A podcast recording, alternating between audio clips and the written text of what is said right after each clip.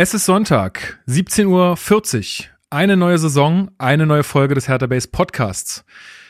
Wir sind wieder hier in unserem Revier, waren nie wirklich weg, haben nur im Urlaub gesteckt und wir beantworten heute eure Fragen und alles rund um Hertha BSC. Auf geht's. Hallo Hertha-Fans, das ist der Hertha Base Podcast mit Lukas Kloss und Marc Schwitzky. Das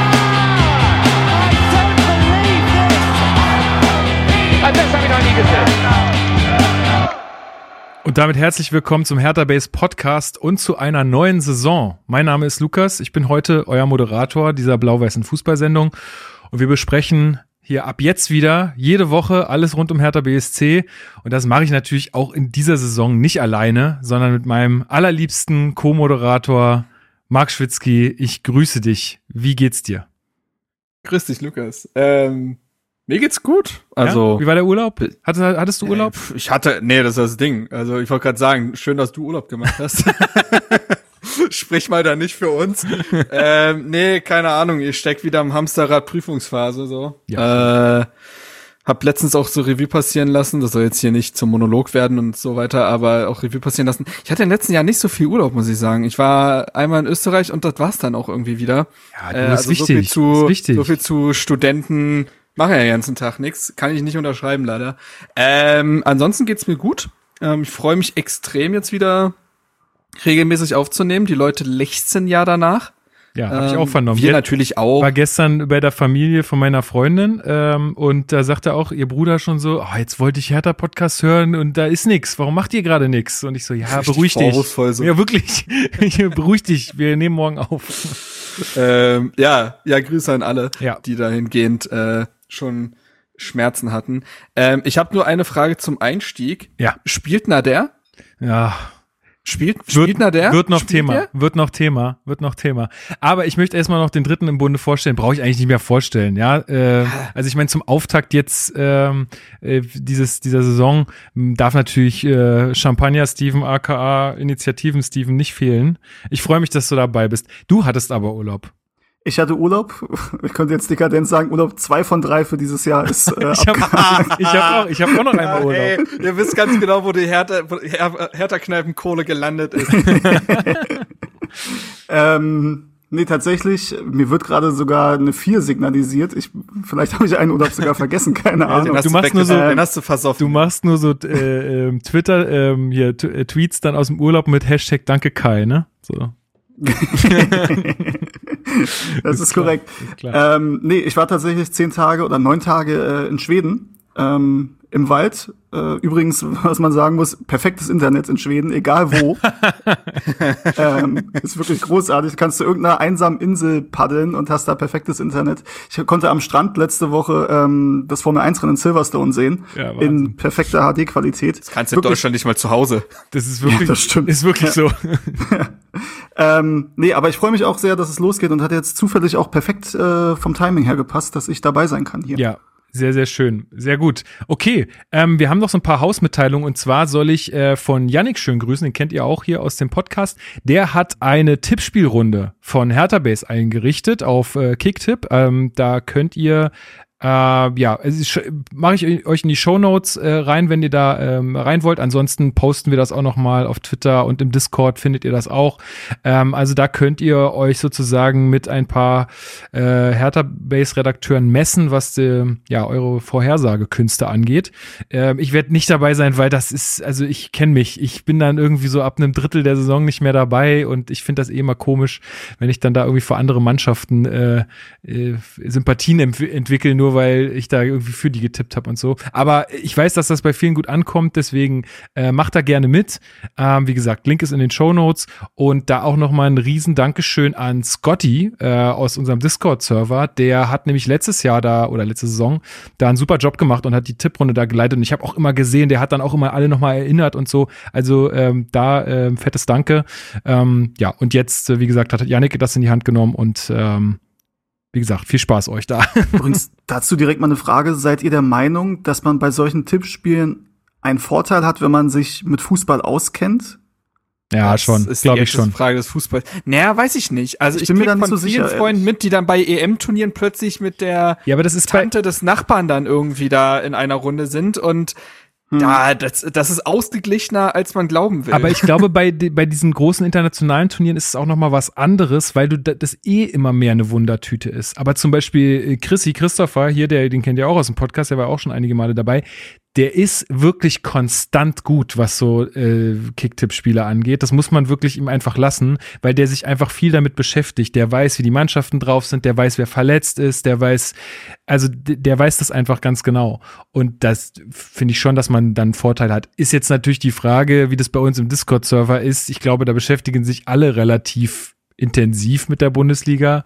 Ob man da jetzt, äh, also weiß nicht, ich glaube, das, das ist eh eine gute Runde so. Deswegen. Mhm. Aber ich glaube, also ich glaube schon dran, dass man da einen Vorteil hat. Denke ja. Na, mal gucken. Vielleicht nehme ich auch teil, aber ich habe auch die Befürchtung irgendwie, ich vergesse es dann einmal und dann bin ich so frustriert, dass ich keinen Bock mehr habe. Ja, Das dann ist man meistens. ich verliert glaube auch, dass Steven eher aus der Richtung fragt, dass er selber keine Ahnung hat und fragt, ob er dann überhaupt eine so Chance ich hat. das auch verstanden, ja. Nee, ja, aber ich habe aus dem Grund auch gefragt, Marc, den du angesprochen hast, ähm, habe ich ja häufiger irgendwie so auch mit Freunden, die jetzt mit Fußball nicht so viel am Hut haben, dann so ein WM-Tippspiel und am Ende sind die da vor mir, wo ich mir denke, das kann eigentlich nicht sein. und dann denken die noch, die hätten Ahnung, weil die keine Ahnung, also manchmal gibt's ja so Tipps, wo du sagst so, zum Beispiel äh, mal die Zeit, als die Elfenbeinküste richtig gut war. Mhm. Und die konnten aber halt, weil die sich mit Fußball nicht beschäftigt haben, dachten die, die Elfenbeinküste ist so ein kompletter Exot, der überhaupt nichts drauf hat. Ähm, und haben dann kontinuierlich gegen die getippt und hatten damit sogar recht, obwohl das eigentlich, ne, wenn du dich ein bisschen damit befasst, zu dem Zeitpunkt nicht korrekt war. Aber Ja. gut. Wie gesagt, das ist immer schwierig, weil ich finde, bei internationalen Turnieren ist es immer krasse Wundertüte. So. Naja, gut, wir werden es sehen. Äh, wir halten euch da auf dem Laufenden. Vielleicht können wir ja immer mal einen Zwischenstand durchgeben. Äh, zumindest auch wenn Yannick im Podcast wieder ist, dann kann er ja mal erzählen, wie es so abgeht und wo gerade Steven so, auf welchem Platz der so rumdümpelt. Okay, dann müssen wir noch eine andere Sache auflösen und das ist jetzt echt schon längst überfällig. Ähm, und zwar hatten wir ja letztes Jahr äh, so eine kleine Wette am Laufen, äh, was dann doch die äh, Torausbeute von äh, Davy Selke angeht. Erstmal herzlichen Glückwunsch, Davy, Papa geworden, Hammer Sache. Ja, ja, stimmt. Da Äh, war er treffsicher. Da war er treffsicher, sehr, sehr gut. Das ist auch wirklich wichtiger als alles andere. Ähm, nee, und ähm, jetzt war es ja so, ich glaube, er hat fünf Tore geschossen, ne? Fünf Pflichtspieltore. Ähm, Ja. Und Vier in der Liga und Genau. im Pokal. vier, vier Personen von uns haben gewettet, dass er es schafft, zehn Tore zu schießen. Und wir haben ja gesagt, wir nehmen dann quasi die Tordifferenz und für jedes Tor, was sozusagen daneben oder drüber liegt, ähm, äh, mü- müsste dann ein bestimmter Betrag äh, gespendet werden. Ähm, und wir haben uns jetzt darauf geeinigt, dass pro Tor 10 ähm, Euro gespendet werden. Also fünf mal 10 sind 50, mal vier Personen sind 200. Und diese 200 Euro werden wir jetzt ähm, sehr wahrscheinlich äh, in einen Topf werfen äh, für ein neues Auto äh, für 18, neu- äh, 1892 hilft. Also die fahren ja immer mit so einem Bus rum und äh, geben Wasser aus und Suppen und solche Sachen oder brauchen das halt auch, um Besorgung zu machen. Ähm, und ähm, ja, da kommen wir vielleicht gleich zum nächsten Thema, äh, denn wir haben ja keinen kein Automotive-Sponsor mehr. Also Hyundai ist ja quasi Geschichte und die haben sonst immer wohl einen Bus gestellt und der ist jetzt natürlich nicht da. Und ähm, ja, da brauchen sie wahrscheinlich eine neue Karre. Sollte das jetzt doch aus irgendwelchen erfindlichen Gründen doch anders geregelt werden, dann wird das Geld schon in guten Händen landen. Da seid euch sicher, wir werden euch da auch nochmal informieren, wo es dann wirklich letztendlich äh, landet. Ja, genau. So, soweit so gut. Dann äh, können wir ja vielleicht mal äh, zu dem Thema kommen, was ich gerade angesprochen habe, weil ich glaube, da Neue gab's- Wette. da gab nee, da, aber da gab's auch, da gab's auch Fragen zu. Ähm, und zwar, wie ist das denn mit unserem Ärmelsponsor, Steven? Was ist denn da los? Wir haben keinen Ärmelsponsor. Ähm, ja, dem ist so. Ähm, unser Ärmelsponsor war ja gleichzeitig auch unser Automobilsponsor. Ich weiß nicht, Automotive ist das ein Wort dafür? Ich Keine weiß Ahnung. es nicht. Ich habe es jetzt Ja. gesagt, aber keine, ehrlich gesagt keine Ahnung. Ja, aber ich glaube tatsächlich, es hat so gut wie jeder Bundesliga-Verein hat einen Automobilsponsor. Oder also zumindest in meiner Hertha-Zeit hatten wir immer einen Automobilsponsor. Nicht mal Hyundai, aber wir hatten immer einen. Und nun war es halt in den letzten Jahren so, dass zeitgleich unser Automobilsponsor auch unser Ärmelsponsor war. Und aktuell haben wir beides nicht. Dadurch, dass eben Hyundai ausgestiegen, oder was heißt ausgestiegen? Ich glaube, der Vertrag ist halt ab, ausgelaufen und die ähm, ähm, ja, haben das nicht verlängert. Das ist ja sowieso in der Automobilbranche so, dass sich, glaube ich, die Automobilkonzerne überlegen, wo sie jetzt Geld ausgeben, ähm, in welche Richtung das gehen soll und was jetzt mehr bringt. Ähm, und Hyundai hat eben für sich entschieden, und das ist da jetzt natürlich keine, keine Hintergründe, aber eben entschieden, dass sie dieses ähm, Engagement jetzt beenden. Und somit suchen wir sowohl einen Ärmelsponsor als auch einen Automobilsponsor. Es könnte natürlich theoretisch sein, dass, ähm, dass wir dass wir wieder einen neuen Ärmelsponsor bekommen, der gleichzeitig auch der Automobilsponsor ist. Das ist ja theoretisch möglich, aber ich dachte, ähm, das ist, aber ich dachte, das ja. ist jetzt schon, äh, das ist schon Ge Geschichte sozusagen oder das ist jetzt schon geklärt, weil also wir haben ja jetzt diesen Berliner Bären auf dem Ärmel und es hieß doch jetzt so von, von Freddy Bobic, na ja, hier zur neuen Saison und weil wir ein Zeichen setzen wollen, dass wir für Berlin spielen, haben wir jetzt diesen Bären da auf, auf, dem, auf dem Ärmel und wenn jetzt aber doch zur neuen Saison Ärmelsponsor kommt, das wäre ja schon ein bisschen komisch. Ja, also ich glaube, zum einen lässt das darauf schließen, dass man jetzt nicht in engen Verhandlungen ist und kurz davor ist, einen neuen Sponsor zu präsentieren. Mhm. Ähm, und ja, also ich glaube, dass man halt jetzt gesagt hat, okay, man wird jetzt erstmal keinen präsentieren. Dieses Trikot wird ja jetzt verkauft. Mhm. Und zum Verkauf gehört eben auch, dass da ein Ärmelbatch dann eben drauf ist oder ein Ärmelsponsor. Das hat man jetzt so gelöst, wie man hat es ja auch damals, als man keinen Hauptsponsor für ein halbes Jahr hatte, ähm, gelöst, dass man ähm, für Pauline dann eben auf der Brustwerbung gemacht hat, für die AHA-Regeln und auch für die Aktion Hertha-Kneipe.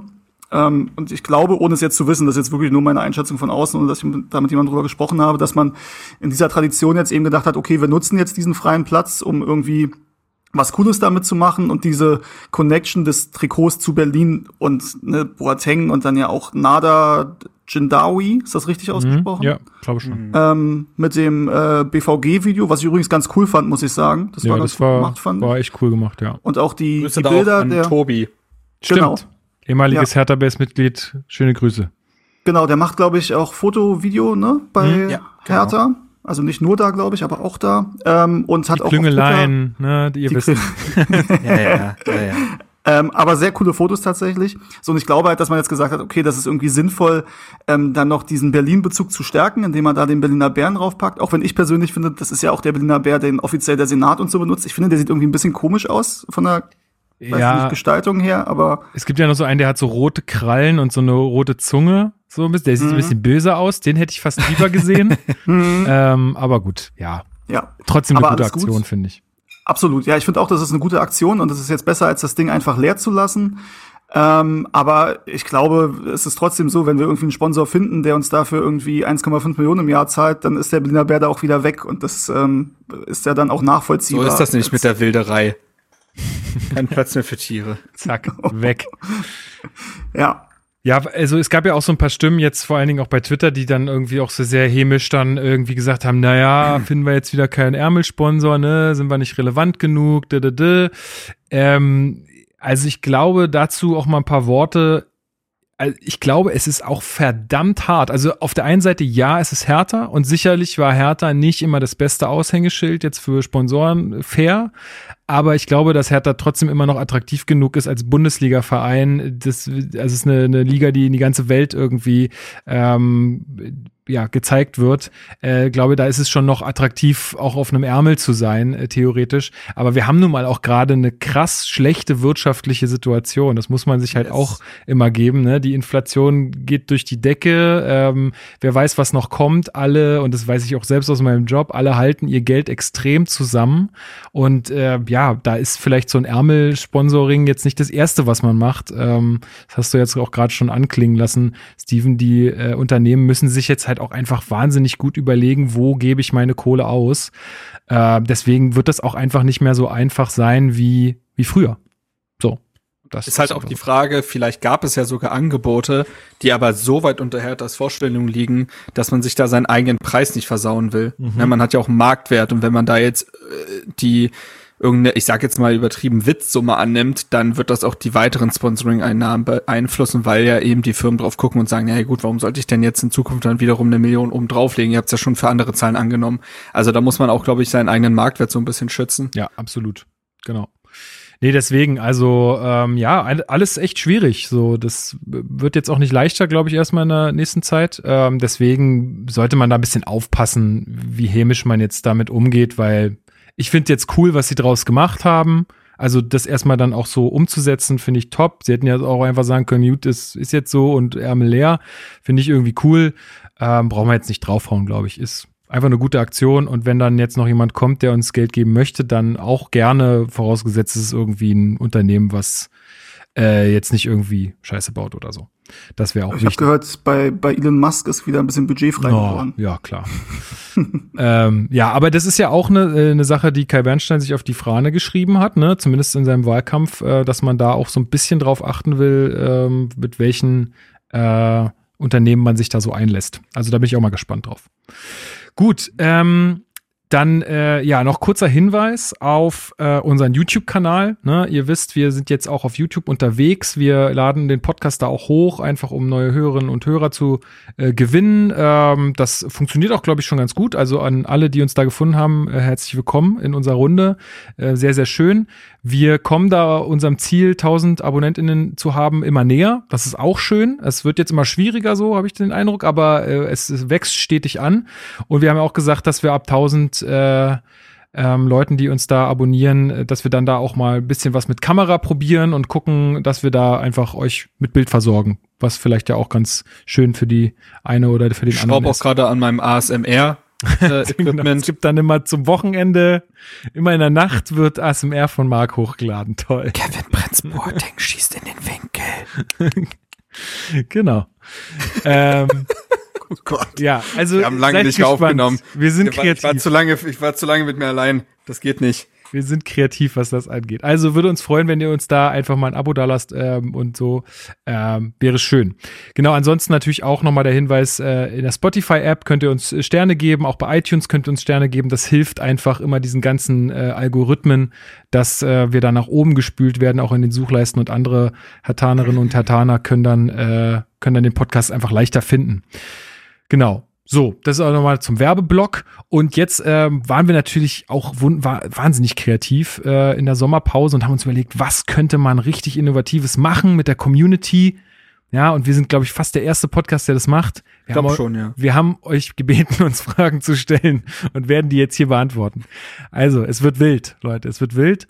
Äh, und wir haben das zuerst gemacht bei Discord uh, und einfach, weil, ja, da unsere Community ja, also das ist ja so mehr oder weniger unsere engste Community ist auch.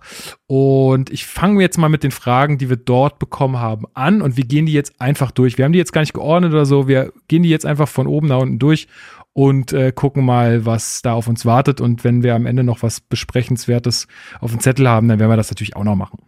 Ist da ein bisschen was passiert, seitdem wir das letzte Mal aufgenommen haben? Ja, gar nicht. Ähm, genau, also die erste Frage kommt von Cool Dida. Äh, schöne Grüße. Wie bewertet ihr die Verlängerung von Prince? Wird seine Rolle dieselbe wie in der abgelaufenen Saison? Oder wird er noch mehr zum Spielertrainer unter Schwarz? Die Frage gebe ich doch gleich mal an Marc nehme ich an.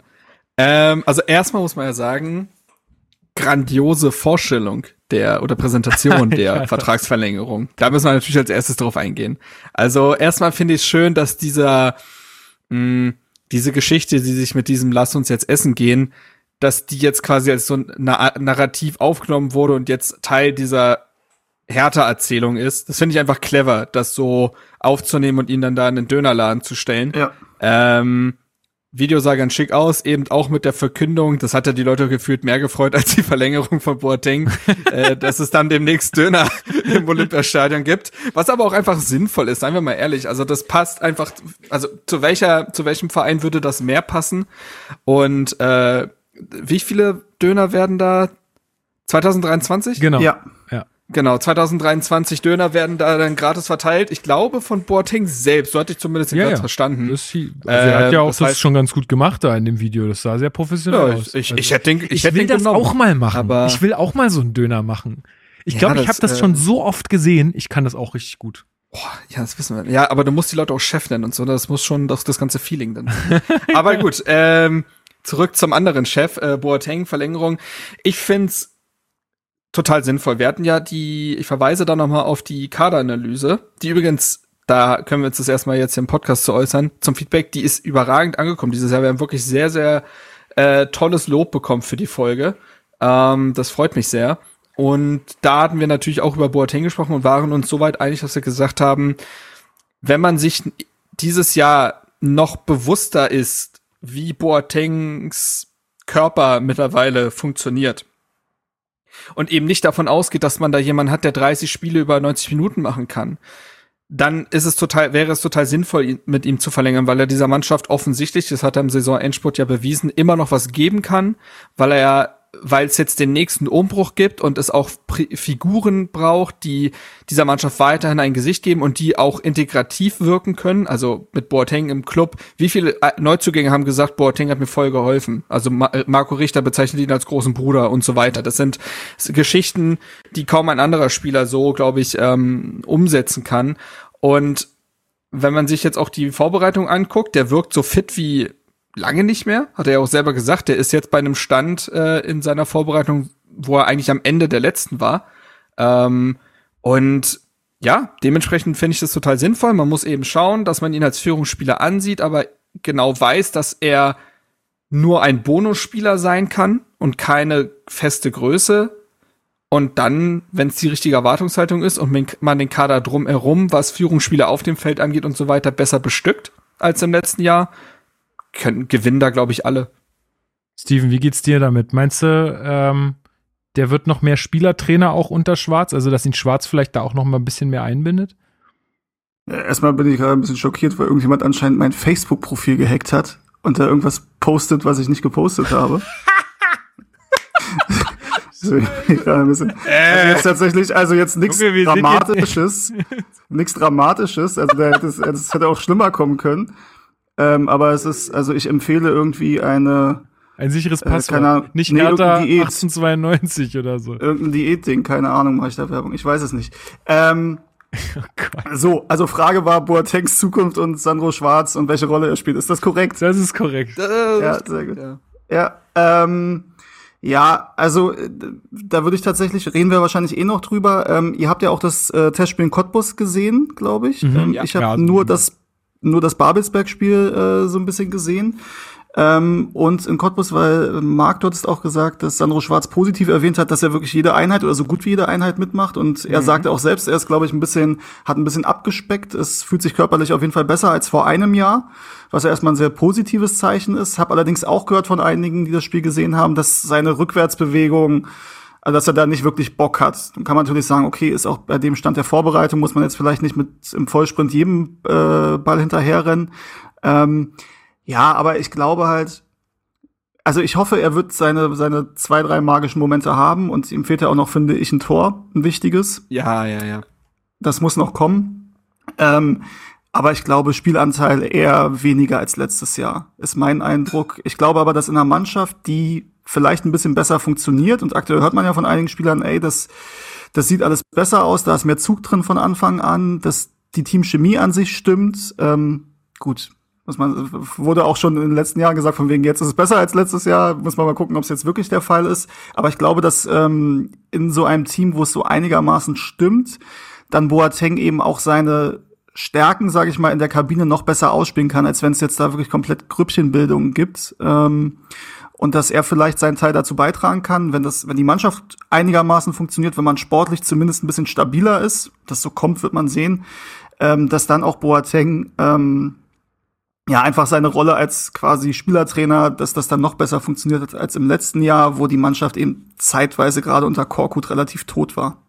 Ähm, ist es richtig, äh, habe hab ich das richtig in Erinnerung, dass er auch sein Karriereende dann nach diesem Jahr verkündet hat? Richtig. Ja, genau. Er. Also, und ich glaube, dass das auch ein wichtiger Punkt ist, weil ich nämlich glaube, dass der nochmal richtig Bock hat, sich hier in Berlin unsterblich zu machen. Der will nochmal eine richtig ja. fette Saison spielen, die, wo ihn alle abfeiern. Und ich glaube, das ist jetzt sein Anspruch. Und deswegen bin ich mir gar nicht so sicher, ob er wirklich weniger spielen wird als letztes Jahr. Wenn der jetzt auch gut in Shape ist, dann kann ich mir echt vorstellen, dass ja. der vielleicht doch äh, noch mal ein bisschen öfter spielt. Zumindest also so auch, weiß nicht, Einwechslung kriegt oder so und dann mal für so einen besonderen das, Moment gut ist oder für dieses Tor, ne, was Steven gesagt hat. Das ist halt das Ding, weil ja, er ist besser in Shape. Andererseits ist der Fußball unter Sandro Schwarz ein ganz anderer und der ist extrem mhm. intensiv. Und da musst du die Wege machen. Und wenn Boateng diese Wege trotzdem nicht mehr machen kann, ne, also besonders zur Rückwärtsbewegung und so weiter, wird er schwer haben und dann wird er eher, und das ist ja auch aber total okay, äh, wird er unter Sandro Schwarz auch eher dieser Phasenspieler sein. Aber das ist ja etwas, was er dieser Mannschaft weiterhin geben kann. Und wenn man ihn als genau das ansieht und die Mannschaft sportlich insgesamt unabhängiger von ihm gestaltet, sind ja damit alle zufrieden, denke ich mal. Zumal er dann eben genau in den Phasen, in denen er dann etwas bewirken soll, ja im Saft ist. Also dementsprechend, äh, aber ich glaube auch, dass das, egal welches Interview man gerade sieht, egal welches äh, Video von Hertha TV, Boateng strahlt so dermaßen aus, dass er dieses eine Jahr jetzt so genießen will, wie als wären es drei. Ja. Also das ist, äh, das kommt schon aus jeder Pore bei ihm raus. Ja. Noch kurz zu den Einsätzen, weswegen ich das gesagt habe. Boateng hatte letztes Jahr 21 Einsätze, also Pflichtspiel, ne, 18 Mal Bundesliga, zweimal Pokal und das eine Relegationsspiel in Hamburg. Das ist ja jetzt tatsächlich nicht so wenig. Und gerade zum zu Beginn der Saison waren wir, glaube ich, relativ überrascht, dass er ähm, mhm. als Startspieler oder als äh, Startelfspieler gestartet ist. Ähm, Pokal und in Köln gegen Wolfsburg auch noch. Dann kamen ja die, die Rückenprobleme. Die werden befürchte ich wahrscheinlich auch nicht besser. Vielleicht helfen da die paar Kilo weniger auch, keine Ahnung. Aber ne, das war ja, das kommt ja auch noch dazu, ähm, dass er auch, ich glaube, so ja, sechs, sieben Spiele über die Saison auch ähm, verletzt gefehlt hat oder angeschlagen gefehlt hat. Ähm, ja, also ich glaube, wenn er wieder in die Richtung kommt, um die 20 Pflichtspiele zu machen, dann wäre das schon nicht wenig. Ja. Viel mehr sehe ich nicht. Na gut, wir werden sehen. Also wir sind uns sicher, ähm, er hat Bock und ähm, ja, wir hoffen, dass er, dass er da noch mal eine gute Rolle spielen kann, in welcher Form dann auch immer. Ne, ob mehr in der Kabine oder auf dem Feld, ist ja auch letztendlich egal, Hauptsache er hilft. Gut, machen wir mit der nächsten Frage weiter, oder? Ähm, die kommt von Doppeldecker 3000. Äh, der spielt gerade Age, äh, Age, of Empires 4. Sehe ich hier bei, bei, bei Discord. Toll, toller äh, Datenschutz, Lukas. Ja, ja. Toll. Ja, Vielleicht sorry. arbeitet der gerade in Wirklichkeit. Ja, jetzt hast du ihn. Ich hoffe nicht. Ich hoffe nicht. äh, ist ja Sonntag. Ähm, Genau, und der fragt, äh, wie findet ihr Bernstein sein Auftreten in den ersten Wochen nach dem Wahlsieg? Genau, ich glaube, da können wir ja mal so ein bisschen auf diese ganze äh, Mitgliederversammlungsthematik und so eingehen. Da hatten wir jetzt auch keine dezidierte Folge zu gemacht, weil das war ja auch im Vorfeld alles sehr hitzig. Ich glaube, wir, äh, oder habt, ihr habt es ja auch mitgekriegt, äh, wenn ihr da auf Twitter und so unterwegs seid. Einige von uns haben sich ja da auch äh, sehr stark positioniert dann auch irgendwann. Und ähm, ja, wir wollten dann danach auch erstmal, also ich glaube, es war für uns auch alle echt eine, eine anstrengende Zeit so. Äh, Steven, du warst dann im Urlaub und ich brauchte auch einfach mal ein bisschen Pause äh, von, von, vom, vom Podcasten und so. Und dann haben wir gesagt, komm, lass uns das mal ein bisschen sacken lassen, lass uns mal da ein bisschen, ähm, ja, ein bisschen Zeit äh, ins Land gehen lassen und dann können wir ja jetzt einfach noch mal so ein bisschen äh, erzählen, wie wir das Ganze ähm, so wahrgenommen haben. Genau, also um mal vorne anzufangen, ähm, ich glaube, unsere letzte Aufnahme ist so lange her, also unsere letzte jetzt nicht ähm, äh, Kaderanalyse, aber so reguläre Folge ist so lange her, dass da, glaube ich, Frank Steffel noch gar nicht vorgestellt war als Gegenkandidat. Ähm, Steven, äh, vielleicht kannst mhm. du ja auch noch mal was dazu sagen. Ähm, ja, wo, wo kam der dann auf einmal her? Ja, Frank Steffel wurde, ähm, korrigiert mich, wenn ich falsch liege, ich glaube zwei Wochen circa vor der Mitgliederversammlung, vor der außerordentlichen Mitgliederversammlung ähm, wurde seine Kandidatur bekannt gegeben und es wurde gesagt, dass Klaus Brüggemann, ähm, der Aufsichtsratsvorsitzende ähm, des EVs, ähm, mit ihm gesprochen hat und ihn darum gebeten hat, das doch zu machen. Und hat Frank Steffel gesagt, okay, er macht das. Frank Steffel ähm, ist seit äh, 2005 ehrenamtlicher Präsident ähm, der Füchse ähm, in Reinickendorf und hat deswegen, also das war glaube ich auch so ein bisschen die ja, die Intention von Klaus Brüggemann, ähm, dass er eben da gezeigt hat, dass er einen Verein gut führen kann. Und das muss man sagen, die Füchse stehen ja heute deutlich besser da, als sie 2005 da standen. Also zumindest, sag mal, ist er für den Gesamtverein verantwortlich. Aber das Aushängeschild ist natürlich das, das Handballteam, ähm, wo er mit Bob Hanning und ähm, Stefan Kretschmer, glaube ich, zwei sehr gute Personalentscheidungen getroffen hat. Beziehungsweise weiß ich, ich glaube, Stefan Kretschmer wurde dann eher von Bob Hanning geholt, aber gut, weiß ich jetzt nicht so genau. Das auf jeden Fall verbunden dann ähm, mit seiner Tätigkeit als Politiker. Also er war bis 2021 äh, war er Mitglied im Bundestag für zwölf Jahre. Und Klaus Brüggemann hat gesagt, okay, das ist der in seiner Ansicht der Konsenskandidat, auf den sich die Leute einigen können. Denn bis dato war, glaube ich, nur die Kandidatur von Kai Bernstein bekannt. Mhm, genau. Ähm, und die Kandidatur von Kai Bernstein hat ja auch ist ja völlig berechtigt bei vielen Leuten halt, hat nicht die große Begeisterung hervorgerufen, weil halt viele sagen, okay, das ist irgendwie eine Stufe zu groß, das wirkt nicht präsidial genug. Mhm. Das kann man ja erstmal so. Ja, das war ja auch so ganz, also es ging uns ja auch so im Podcast, ne? Als es damals rauskommt, haben wir uns ja auch so ein bisschen den Auftritt angeguckt. Äh, das waren ja so mhm. die ersten Eindrücke, die wir damals hatten, ne? Da habe ich ja auch gesagt, finde ich jetzt gerade noch schwierig. Also sehe ich jetzt noch nicht so richtig. Mal gucken, was noch kommt. Ähm, ja, das hat sich dann alles ein bisschen gedreht, äh, wenn man ehrlich ja. ist. Aber ist ja auch okay. Ähm, genau. Ähm, und dann, ja. es gab, glaube ich, noch so irgendwie zwei, drei andere, die sich irgendwie so ehemalige Hertha-Spieler auch, die sich irgendwie dann noch zur Wahl stellen wollten, ne? Ja, gab es. Ähm, also erstmal muss man sagen, wer noch angetreten ist, ist Marvin Brumme, mhm. ähm, der das auch durchgezogen hat und dann ähm, ja, auf der Mitgliederversammlung finde ich ja auch, dass das durchaus okay gemacht hat. Die Rede war ja jetzt an sich nicht schlecht. Er wusste halt auch selbst, dass er keine Chancen hat. Ähm, es waren auch so, hat er 26 Stimmen bekommen, aber war ja äh, Ines äh, von der Axel Kruse Jugend äh, ist ja dann noch ans Mikro gegangen und hat sich, ähm, meinte, okay. sie meinte, Marvin, du wirst jetzt wahrscheinlich nicht die großen Chancen haben und nicht viele Stimmen bekommen, aber ähm, ich finde es super, dass du hier bist und wir dich kennenlernen durften, so nach dem Motto. Da ist mir wirklich das Herz aufgegangen. Da mal liebe Grüße, da bin ich weggeschmolzen. also, das fand ja, ich so unglaublich süß. er war auf äh, wirklich. Ja. Er ist einfach so, so goldig. Ähm, dann gab es noch den ähm, Michael Baumgärtner, glaube ich, ähm, der ursprünglich auch fürs Präsidentenamt kandidiert hat und dann aber zurückgezogen hat und fürs einfache Präsidium kandidierte. Übrigens nicht gewählt wurde, das kann man ja dann ähm, vorwegnehmen. Und da ist es dann auch so, dass es schon anfing, dass dann irgendwie im Hintergrund der Aufsichtsrat und auch das Steffellager, vielleicht ist das ja auch dann eins gewesen in diesem Zusammenhang, versucht hat, die Kandidaten zu, doch davon zu überreden, dass es doch besser sei, wenn sie eben nicht fürs Präsidentenamt kandidieren oder fürs Vizepräsidentenamt oder wie auch immer. Also das die beiden Hertha-Spieler, sorry. Das, ja, ich will nur ganz kurz sagen, ja. das können wir auch so sagen, weil es auch, also es wurde zumindest auch von Marvin Brumme so bestätigt. Ja, also der wurde also, auch auf der Mitgliederversammlung gefragt, ob man ihm denn das irgendwie nahelegen würde und er hat gesagt, ja, durch die Blume ist das so passiert.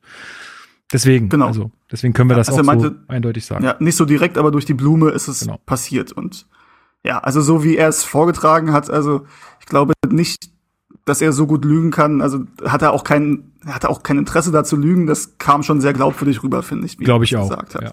Und es passt ja auch in das, was die letzten oder was in den zwei Wochen seit der Bekanntgabe der Staffelkandidatur so ein bisschen passiert ist. Und du hast es schon gesagt, Lukas. Ähm, als die Bernstein-Kandidatur, das ist ja auch schon eine Weile her, öffentlich wurde, haben wir uns ja auch die Seite angeguckt und haben natürlich gesagt, ja, viele Dinge davon finden wir gut, aber waren schon auch skeptisch, ob das reicht. Und das kann man uns jetzt glauben, das kann man mir glauben oder nicht, weil ich glaube, viele haben das Bild, dass ich von Tag eins an der krasse Bernstein-Anhänger war und absolut davon überzeugt, was es der richtige Präsident ist. Das war nicht so. Das muss man tatsächlich so sagen. Das waren viele äh, Überlegungen, viel gucken, was es sonst so gibt und dann natürlich auch am Ende die, die Alternativen, die es gibt und tatsächlich mit der Bekanntgabe der Personale Frank Steffel und der Auseinandersetzung mit der Person Frank Steffel war dann für mich klar, dass ähm, ich der Überzeugung bin, dass die Wahl von Kai Bernstein der richtige ist oder der richtige Weg ist für Hertha BSC.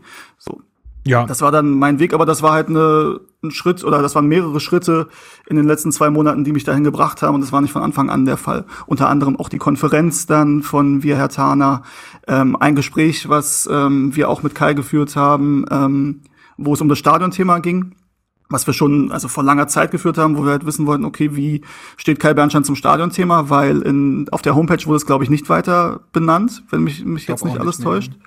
Also es wurde zwar die Arbeit der Initiative gelobt, aber wie man jetzt grundsätzlich zum Start steht, wussten wir halt nicht, deswegen haben wir mit ihm darüber gesprochen. Und so war es dann halt ein Prozess über mehrere Wochen, ähm, dass ich dann irgendwann gesagt habe, okay, das ist etwas, was ich unterstützen kann.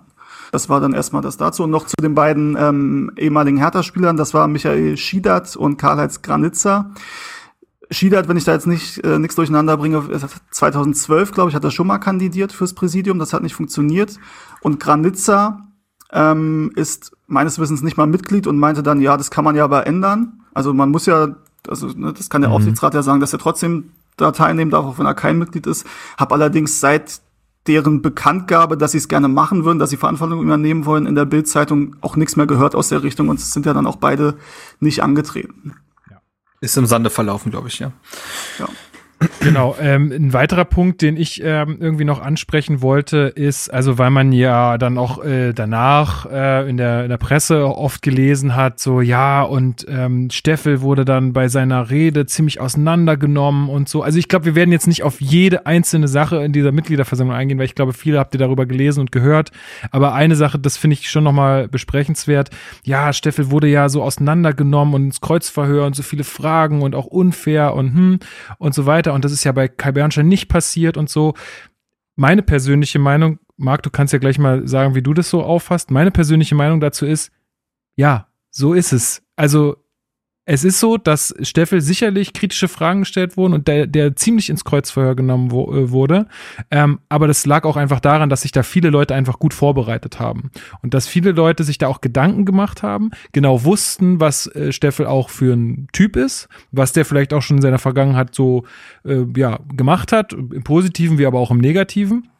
Und ähm, dass sowas nun mal so läuft. Und wenn man sich da gut vorbereitet und wenn man dann Interesse hat, dann kann man, dann ist das ein legitimes Mittel aus meiner Sicht, äh, was man so machen könnte. Hätten, also wenn jetzt Leute ge da gewesen wären, oder es waren ja viele Leute da, die auch äh, anscheinend Steffel gewählt haben, die hätten das ja genauso machen können. Ja, also da kann jeder ans Mikrofon gehen, da gibt's keine Beschränkungen. Also irgendwann ist dann auch mal Schluss, wenn Lenfer keinen Bock mehr hat. Aber grundsätzlich kann da erstmal jeder ans Mikrofon gehen und was sagen. So, das ist niemandem verboten. Deswegen finde ich das total legitim. Äh, Marc, wie war denn dein Eindruck von diesem hm. Kreuzverhör in Anführungsstrichen? Ich würde da vielleicht mal ein bisschen weiter ausholen, weil das zur Beantwortung der Frage gehört, weil du eben auch schon gesagt hast, es gibt ja Gründe dafür, dass dieses Kreuzverhör so stattgefunden hat mir wurde ja dann auch im, also unzählige Male vorgeworfen äh, über verschiedene Kanäle, dass ich ja aktiv Arbeit für Bernstein machen würde und dass, äh, ne, also mhm. dass ich da auch nicht journalistisch neutral rangehen würde und so weiter. Ähm, was ich einfach, was ich insofern Quatsch finde, ist, weil ich mich nicht einmal persönlich, weder im Podcast, gut, wie gesagt, über Steffel konnten wir im Podcast auch nicht reden, aber auch nicht über Twitter oder so persön, äh, persön mit einer persönlichen Meinung zu beiden Kandidaten geäußert habe. Ich habe dahingehend keine Bewertung vorgenommen. Ich habe nur auf Dinge aufmerksam gemacht oder Dinge ins Scheinwerferlicht gerückt, wo ich dachte, das weiß der Großteil der Leute vielleicht noch nicht oder das müsste über das müsste zur Bewertung des letztendlichen Kandidaten, der da gewählt wird, müsste das auch mit auf dem Tisch liegen. Das ist ja bei politischen Wahlen nicht anders. Da wird ja auch viel auf den Tisch geworfen und dann müssen die Leute halt eine Entscheidung treffen. Und bei Bernstein ist, war es eben so, dass ich auch gesagt habe, hm, die, die Website reicht mir noch nicht. Das ist mir teilweise zu, da war mir zu viel Epos drin, zu viel Schmalz an manchen Stellen. Es war mir manchmal ein bisschen zu dramatisch und der Sprache einfach zu schwer. Er, das Bild hat sich dann gewandelt, äh, als er dann selber Interviews geführt hat und man dann einfach seine Sprache mitbekommen hat. Das äh, fand ich dann deutlich nahbarer und äh, ja, ging mir auch einfach so. weniger ja. weniger gestelzt. Ja. So. Ähm, ich hatte trotzdem natürlich weiterhin so meine meine Bedenken, was einfach diese Eignung als Präsident angeht, weil ich natürlich schon sagen konnte, klar, mit der Vergangenheit, die er hat, liegt ihm der, der Verein am Herzen. Das ist schon mal ein unumstoßbarer Fakt. Ähm, und ich war auch nicht einer derjenigen, der gesagt hat, der Mann ist Ultra gewesen. Das schließt ihn jetzt von irgendwas aus. Also ich fand diese Argumentationsweise einfach Quatsch, denn und auch da haben mir Leute dann gesagt, ja, aber wieso, äh, der Mann hatte Stadionverbot und so weiter. Da hast du wieder nicht drauf aufmerksam gemacht. Ja, offensichtlich wussten es ja alle. Also, wenn ihr mir das vorlegen könnt, dann, dann habt das ja mitbekommen. Also, er hat ja von Anfang an sehr transparent, ich weiß, das stand, glaube ich, sogar auf der Website drauf. Er hat in jedem Interview mehrfach transparent gemacht, was seine Verfehlungen in dieser Zeit waren, beziehungsweise was äh, er in der Zeit teilweise vielleicht auch eben an Strafen oder so bekommen hat. Wenn jemand damit aktiv so präsent, äh, so umgeht, so transparent, dann muss ich da ja nicht weiter drauf rumhacken, weil das wäre Quatsch. So. Ähm, aber deswegen, ich fand ihn nicht ungeeignet, hatte aber trotzdem noch meine Fragen, aber die konnten sich ja auch mit der Zeit vielleicht klären. Auf jeden Fall muss man ihm auch zugutehalten, dass er schon sehr weit im Voraus seine Kandidatur angekündigt hat und dahingehend dann auch Wahlwerbung gemacht hat. Mit Workshops, mit Interviews, bla bla bla. So. Und bei Frank Steffel ist es eben so, dass mir sehr viele Dinge aufgefallen sind, die ihn vielleicht was heißt ungeeignet machen, das wäre schon wieder eine Bewertung, aber die, die, wo ich verstehen kann, wenn die Leuten sauer aufstoßen. Das fängt damit an, dass er vom Aufsichtsrat gebeten wurde zum Kandidieren. Das ist per Satzung zwar erlaubt, ne, das hat auch Fabi Drescher selber nochmal gesagt, Aber, und das wurde ja auch vom ältesten Rat des Vereins kritisiert, also sogar von internen, mhm. sage ich mal, ähm, Gremien, da fand vielleicht dann trotzdem im Graubereich eine Kompetenzüberschreitung statt. So, das lässt den Aufsichtsrat nicht gut aussehen. Das lässt aber eben auch nicht Frank Steffel gut aussehen, wenn da schon eine Form von Klüngelei stattfindet, beziehungsweise er auch nicht von sich selber herausgesagt hat, ah ja, das will ich machen, sondern ah ja, naja gut, jetzt werde ich gebeten, jetzt werfe ich auch mal meinen Hut in den Ring. Das wirkt jetzt schon mal nicht unglaublich ambitioniert. Das ging ja eben damit auch weiter. Jetzt haben wir gerade drüber gesprochen, dass dann ja auch die ganzen äh, anderen Leute, die sich beworben haben, dann unter Steffel vereint haben. Auch das sah nicht gut aus, weil es genau diese Form von Klüngelei Hinterzimmer. und Hinterzimmer äh, war, was ja die ganze Zeit an Werner Gegenbauer kritisiert wurde. Das finde ich eben auch so interessant, dass ja, also was, ich glaube, viele, die Werner Gegenbauer nicht mehr haben wollten, waren letztendlich dann für Frank Steffel. Aber Frank Steffel konntest du die Dinge, die Werner Gegenbauer vorgeworfen wurden, ja mindestens genauso vorwerfen. So.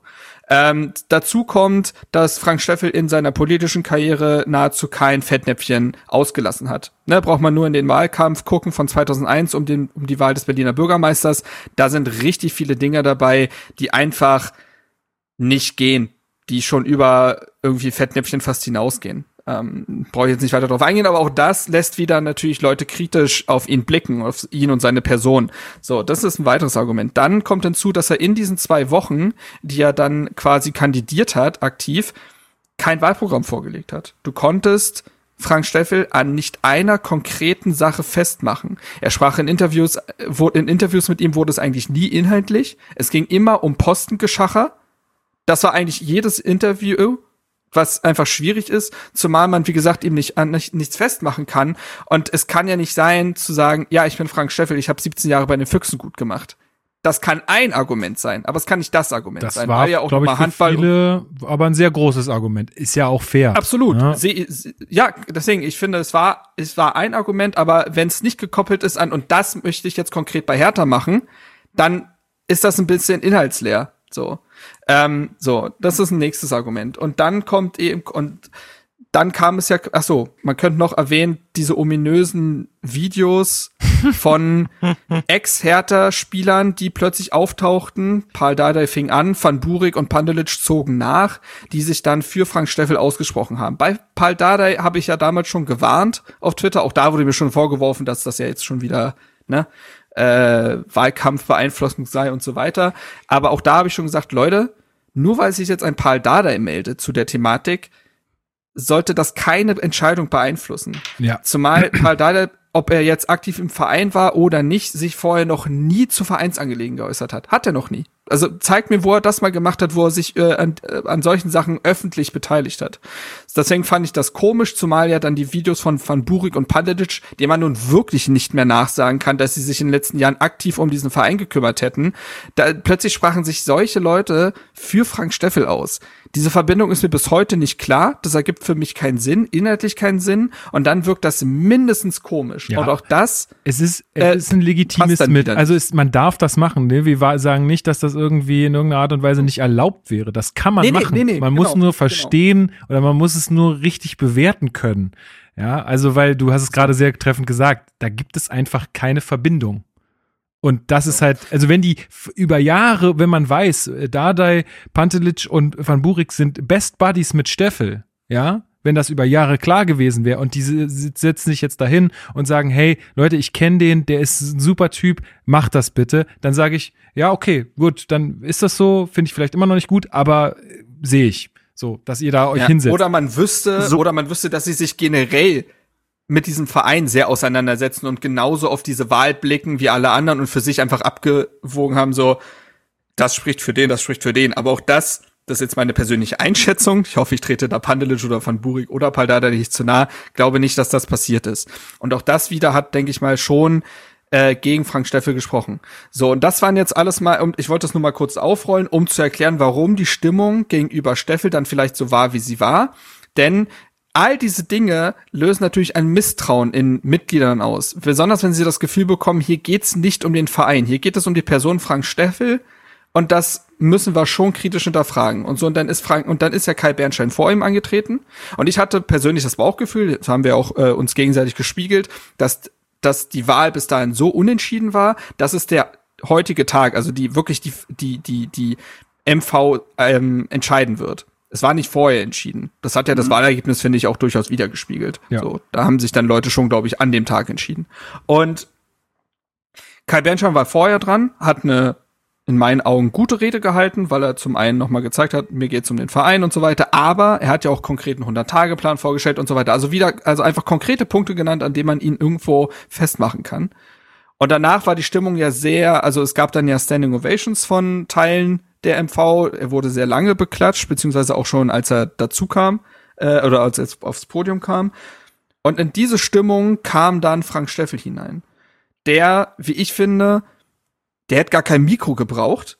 Also der hat ja, der hat den Laden ja zusammengebrüllt. Also das kannst du auch wieder imposant finden. Ne? Also er kann offensichtlich ja auch reden und eine Halle für sich einnehmen. Das war von Aber vornherein klar. Das, also es war, es hatte eine in meinen Augen eine so eine Grundaggressivität. Das führte ja sogar dazu, dass ähm, ein weibliches Mitglied, glaube ich, ans Mikro trat später bei der Aussprache und ihn fragte, ob dieser passiv-aggressive Ton die ganze Zeit sein muss. Auch das wurde beklatscht. Das hat also nicht nur sie so wahrgenommen. Ja, schöne Grüße. In meinen ne? Augen hat er ja. Ja? Jasmin aus dem Damenwahl-Podcast. Ah ja, stimmt, sorry, genau, Jasmin war das, ja, richtig, konnte mich gerade nicht ganz erinnern. Ja, stimmt, genau, Grüße. Und ähm, wenn auch das wieder so auftritt, ähm, plus er hat seine Souveränität auch inhaltlich schnell verloren. Also die Fragen wurden, die waren kritisch und da haben sich Leute vorbereitet, aber man hätte ja trotzdem er hätte Vielleicht sich auch Fragen vorbereiten auch können. können. Er weiß doch selber, genau, also was er alles gemacht hat. Also er, er, er wusste doch zu 100 Prozent, was, was er da gefragt so, wird. Also und richtig. so, und also wenn dann zum Beispiel so eine Frage kommt wie, ja, sie waren bei Eintracht Frankfurt beim Europa League Finale im Block,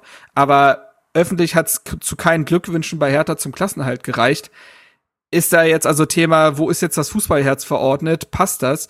Ich kann mich nicht mehr genau an die Antwort erinnern, sie war aber wenig souverän und so zog sich das durch und dementsprechend dieses Kreuzverhör hat sich aus all dem ergeben, was ich eben im Vorlauf erwähnt hatte und wenn man dann auch noch all diese Vorwürfe nicht entkräften kann, beziehungsweise keinen souveränen Auftritt hat und irgendwann eine Ich gegen euch Stimmung irgendwie entstehen lässt, ja, dann, dann, dann, dann reicht es nicht. Das ist, also das, das war einfach meine Wahrnehmung des Ganzen. Und man musste nicht mal unglaublicher Kai Bernstein-Befürworter sein. Ich habe ja gerade auch gesagt, was meine Zweifel waren und so weiter, um zu sehen, dass das mit Frank Steffel Thema Verein und Fans wieder einen, ein gemeinsam schaffen. Ich hätte, ich hätte nicht gewusst, wie das nach solch einer Mitgliederversammlung passieren soll. Und dann ist auch die, und dann ist auch diese Darstellung falsch, die Steffel danach hervorgenommen hatte, ähm, dass jetzt nur die Ultras Kai Bernstein gewählt hätten und dass der Verein dahingehend so zerrissen wäre zwischen Ultras und Nicht-Ultras. Das, das, das lässt sich so nicht wiedergeben, dass sie nur die Ultras gewählt hätten. Das, ist Quatsch, völlig, das stimmt völlig, einfach völlig nicht. Ich kenne ja genug, ich kenne ja genug Leute, die eben keine Ultras sind und mit denen gar nichts zu tun haben und ihn gewählt haben. Das ist einfach eine falsche Darstellung. Und ein letzter Satz, äh, was glaube ich auch noch Leute verstoßen hat, fiel mir jetzt gerade nämlich noch ein, einen Tag nach der MV haben sich ja Stöffel und Lars Windhorst getroffen Übrigens laut mhm. äh, nee, am gleichen Tag. Am gleichen Tag. Am, am gleichen Abend. Tag. Am gleichen am Tag. Abend. Am Abend. Äh, die sind ja beide auch früher gegangen. Zufälliges sowohl, Treffen. Sowohl Windhorst ist dann, als die Wahl durch war, also ja. als die äh, äh Präsidiums, also vom Präsidenten die Wahl durch war, ist er gegangen. Und äh, Frank Steffel ist ja dann auch relativ schnell verschwunden. Ja, ich glaube, Steffel war tatsächlich noch relativ lange da. Das, ja, aber ja. Ne, also nicht äh, bis zum Ende, nicht bis alles, äh, bis das ganze Präsidium äh, äh gewählt war. So lang war. Also bei äh ja, also bei Windhorst weiß ich, dass die, also sowohl er als auch Fritzenkötter und ähm, Trabulsi, glaube ich, ist ja auch einer seiner Berater, die da immer dabei sind. Die waren auf jeden Fall weg, weil die Plätze waren dann leer und sie haben auch ihre Wahlunterlagen da gelassen. Das hatten wir ja gesehen. Ähm, und die haben sich dann ja auch noch getroffen, was das da wollte ich nämlich noch sagen, was glaube ich auch nochmal für Misstrauen gesorgt hat, war, ich glaube, einen Tag oder am, also einen Tag danach oder am Tag der offiziellen Verkündung, dass Frank Steffel antritt, hatte ähm, Windhorst über seinen PR-Sprecher Fritzenkötter verlauten lassen, wir selber stellen keinen Kandidaten, aber Frank Steffel finden wir schon gut. Und das war mhm. auch etwas, wo man sich gesagt hat, das ist jetzt wenig subtil und wollen wir einen Kandidaten zu Windhorst gnaden? Das ist halt dann die Frage gewesen, die sich Leute, glaube ich, auch gestellt haben. Und in diesem ganz, aus dieses Konglomerat an, äh, an Kritikpunkten, an Zweifeln, an Geschichten, die ne, da jetzt im Raum standen, haben sich dann Leute letztendlich eben für Bernstein entschieden. Und äh, das, das, deswegen war, glaube ich, die Stimmung so, wie sie war. Ja, ich würde noch einen Punkt ergänzen zu der Thematik, ähm, dass das jetzt irgendwie nur Ultras waren oder äh, also man hatte ja auch das Gefühl, dass ähm, ja also Klaus Brüggemann hat er sich auch nach der Mitgliederversammlung dann noch geäußert und sagte, ähm, dass er sich dann schon von Kai Bernstein gewünscht hätte, wenn er der Präsident für jeden Hertaner sein möchte, dass er dann ähm, seine Unterstützer dazu bringt, nicht irgendwie Flyer vor der Mitgliederversammlung zu verteilen, ähm, die irgendwie stimmungsmachend sind. Ähm, da merkt man einfach, finde ich, dass da eine völlig falsche Vorstellung davon, ähm, davon besteht, wie überhaupt die Mitglieder, die Fans, die Fanszene ticken bei Hertha BSC und wie das funktioniert. Ähm, und ich glaube übrigens, das ist dann auch dem Steffel und Brüggemann-Lager zum Verhängnis geworden. Ähm, eben diese Deals, die gemacht wurden, speziell dann der, dass Ingmar Pering ähm, zurückzieht und Vize werden möchte unter Frank Steffel, dass Permok Stümer dafür seine Kandidatur, Kandidatur zurückzieht. Ähm, ich glaube, die dachten, okay, das bringt uns einfach Stimmen der Leute, die sonst Ingmar Pering gewählt hätten, ähm, und damit sichern wir diese Wahl ab. Was sie völlig verkannt haben, ist, dass sie damit ähm, deutlich gezeigt haben, dass ein Neuanfang so eigentlich nicht möglich ist und dass das nicht das Verständnis eines Neuanfangs ist, sondern eben ein weiter so, wie es eben die letzten Jahre auch passiert ist, nur eben mit anderen Namen und nicht mit äh, Werner Gingbauer vorne, sondern ähm, dann eben Klaus Brüggemann, der das im Hintergrund massiv nach vorne getrieben hat. Und einer dieser Flyer, den äh, Klaus Brüggemann dort angesprochen hat, der Flyer, in dem es um den Aufsichtsrat ging, wo es ja auch, äh, muss man sagen, da ging es ja auch gar nicht um Kai Bernstein, oder Frank Steffel, sondern einfach, was ist in den letzten Wochen passiert und wie hat der Aufsichtsrat in diese Wahl eingegriffen. Und ja, das stimmt, der Aufsichtsrat darf natürlich äh, einen Kandidaten vorschlagen, er darf auch öffentlich sagen, er findet diesen Kandidaten gut. Die Frage ist dann immer, muss er das machen? Muss er das in der Bildzeitung machen? Muss er quasi in den Wahlkampf auf diese Art und Weise eingreifen? Muss er im Hintergrund versuchen, die anderen Kandidaten irgendwie auf Linie zu bringen? Aus CDU-Kreisen habe ich gehört, das ist natürlich dann immer, ne, man hört dann Sachen, das kann ich jetzt natürlich jetzt nicht zu 100 Prozent meine Hand für ins Feuer legen, aber es passt zumindest zu dem Vorgehen dann, dass Frank Steffel zugesichert wurde in dem Gespräch mit Klaus Brüggemann, dass er keine Kampfkandidatur ähm, befürchten müsse, sondern man schon alle ernstzunehmenden Gegenkandidaten irgendwie da auf Linie bringt und es schafft, dass dann im Endeffekt er da safe durchgeht. Ähm, und das ist eben, also die Leute, bin ich der Meinung, haben nicht verstanden, dass dieser Stil nicht mehr gewünscht ist und eben nicht nur bei einer Gruppe von 100, 150, 200 Ultras, sondern bei deutlich mehr Leuten. Und dieser Flyer zum Aufsichtsrat, der war kein Ultra-Flyer, der war nicht irgendwie mit Kai Bernstein abgesprochen. Im Gegenteil, wahrscheinlich hätte sogar Kai Bernstein gesagt, lass das mal lieber, da, da eben damit nicht dieser Eindruck entsteht, dass ich hier irgendwie was steuere. Ähm, dieser Flyer, der mit sogenannter Hertha-Fans unterschrieben war, ist von einem OFC, der in Gründung besteht und in dem auch Leute aus dem Hertha-Base-Umfeld drin sind. Also auch Lukas, du und ich ähm, sind dort Mitglied. Und also ne, bei uns gibt's Leute, die es natürlich, die sage ich mal, vieles gut finden, was die aktive Fanszene macht, die aber auch Dinge kritisieren. So, und in diesem Fall ging es aber nicht darum, ist das jetzt ein Ultra-Ding oder nicht, sondern es gab einfach Kritik an Klaus Brüggemann, an dem, an dem Verhalten des Aufsichtsrates vor der Wahl, was in unseren Augen thematisiert werden musste und eben nicht nur aus dieser Ultra-Richtung, um zu zeigen, dass es eben auch andere Leute stört. Und wenn man jetzt immer noch der Meinung ist, dass das irgendwie unfair war oder dass das alles gesteuert wurde von Kai Bernstein und seinen Leuten, dann hat man es einfach nicht verstanden. Und wenn man das jetzt noch nicht verstanden hat, dass dieser Stil nicht mehr gewünscht ist, dann also, ne, und auch wenn jetzt zu hören ist irgendwie, naja, Kai Bernstein, also dass irgendwie angeblich Leute im Verein denken, in der Vereinsführung, in den Gremien, wie auch immer, Kai Bernstein wird eh scheitern, in zwei Jahren kommt ein neuer Präsident und so. Also ehrlich, ich kriege wirklich das Kotzen, bei dieser, bei diesem Größenwahn der Leute. Seit Jahren läuft nix. Die Ergebnisse sprechen ja für sich und nicht nur die sportlichen Ergebnisse, sondern auch vieles andere. Ne? Wir haben jetzt äh, also die ersten Dinge, die Kai Bernstein jetzt angeleiert hat oder die jetzt vom neuen Präsidium angeleiert wurden, das sind ja jetzt wirklich keine Teams-Kanal einrichten. Ja, ein Teams-Kanal weißt du, einrichten. Wir haben, wir haben scheiß Discord-Server mit, weiß ich nicht, wie viele Leuten hier. Schöne Grüße an euch alle. Und die kriegen es nicht hin, mal einen Teams-Kanal zu öffnen. Ja, oder dass die jetzt halt mal irgendwie ein Büro haben, wo sie da sich treffen können, wo sie arbeiten können und das ihre Meetings nicht irgendwie in irgendwelchen Kanzleien machen müssen oder so. Ähm, also ne, ganz normale Dinge, ähm, die, wo, wo ich mir sage, es muss doch, also es muss doch jetzt eigentlich das Ziel eines jeden sein. Natürlich fällt es mir jetzt auch leicht, das zu sagen, das muss man auch sagen. Wenn Steffel das Ding gewonnen hätte, ich habe mich damit natürlich auch auseinandergesetzt, denn ich habe vorher Steffel leicht vorne gesehen.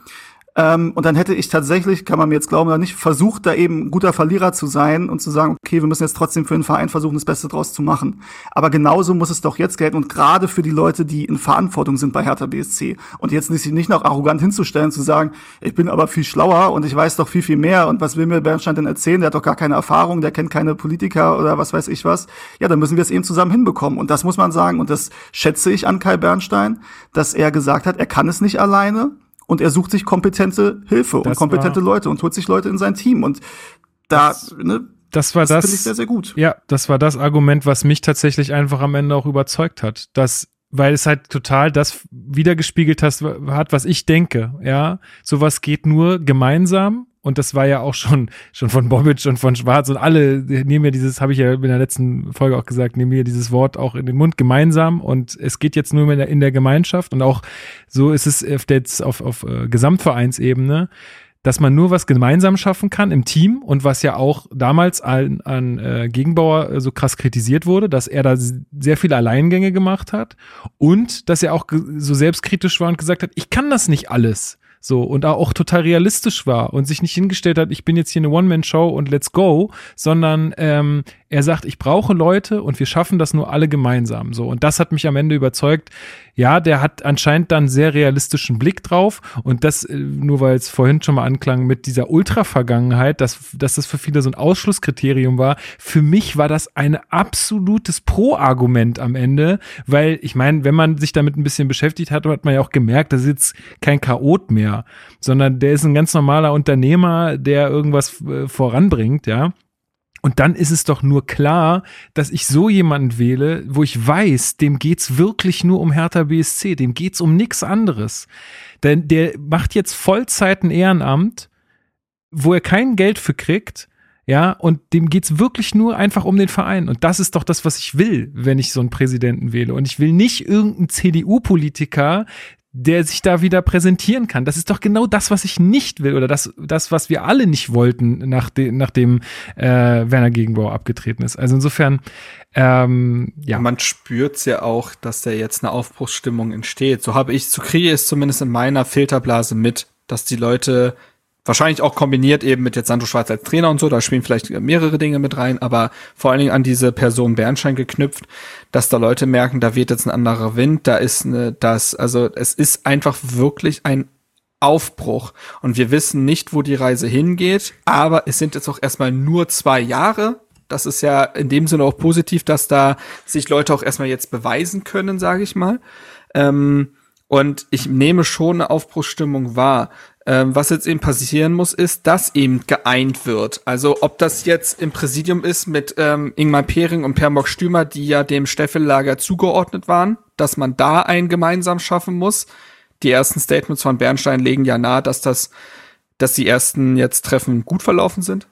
Ähm, aber es muss auch eben in der Fanszene passieren, ne? Also das, äh, was Bernstein ja auch gesagt hat, wenn, also für alle, die mich jetzt nicht gewählt haben, muss ich ja auch da sein. Und ich muss sagen, mich hat diese ganze, ähm, mich hat diese ganze Wahlphase extrem ermüdet und ernüchtert und zynisch gemacht und weil der Umgang miteinander in dieser Zeit, klar, das ist auch irgendwie Symptom des Internets, aber der war wirklich vergiftet. Ja. Der war wirklich vergiftet. Ich habe also das ging bei mir natürlich mit dieser ganzen Dehatana-Sache los. Das, äh, das, das ist sicherlich nochmal ein Extremfall gewesen, was da alles passiert ist.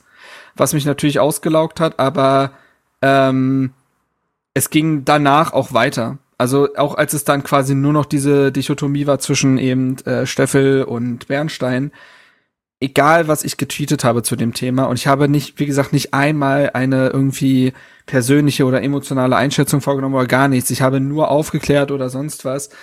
Was mir da entgegengeflogen ist, ist ähm, krass. Und wenn dann irgendwie die Wahl durch ist und ich einfach nur das Wahlergebnis poste und äh, mir dann irgendwie einen, was Bezirkspolitiker aus Berlin von der CDU sagt, ja, das ist jetzt übrigens auch dein Werk und deine Arbeit gewesen das ist so eine Form von Unsachlichkeit, von Ver von von von von vergifteten Denken, von ey, von wie vielen Verschwörungstheorien ich um diese Wahl irgendwie teil gewesen bin. Wir alle ja irgendwo.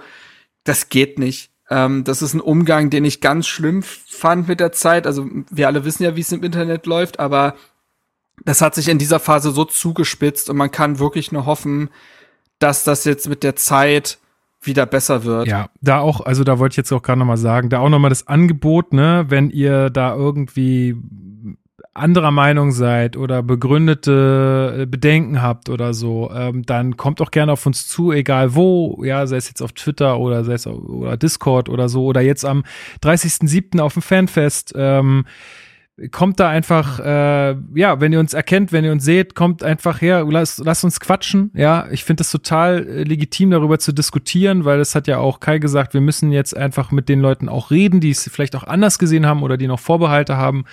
Lass uns da einfach äh, im Gespräch und in Austausch kommen und ich glaube, dann wird sich das alles auch regeln, weil ich glaube, am Ende ist doch das große Ziel, irgendwie Hertha BSC nach vorne zu bringen und wieder eine, eine ein großer, gut funktionierender Verein zu werden und ich glaube, darauf können wir uns alle einigen und dann müssen wir jetzt halt sehen, dass wir einen gemeinsamen Weg finden. Deswegen ja, finde ich das einfach noch mal wichtig zu erwähnen, dass wir da jetzt im Gespräch äh, bleiben müssen. Was ich auch noch ansprechen wollte, ist halt einfach, dass ich, also vielleicht ist es auch eine falsche Wahrnehmung, weil du hast es gerade ganz gut gesagt, Marc. Es ist halt natürlich auch immer so ein bisschen eine Bubble, ne, in der man sich befindet.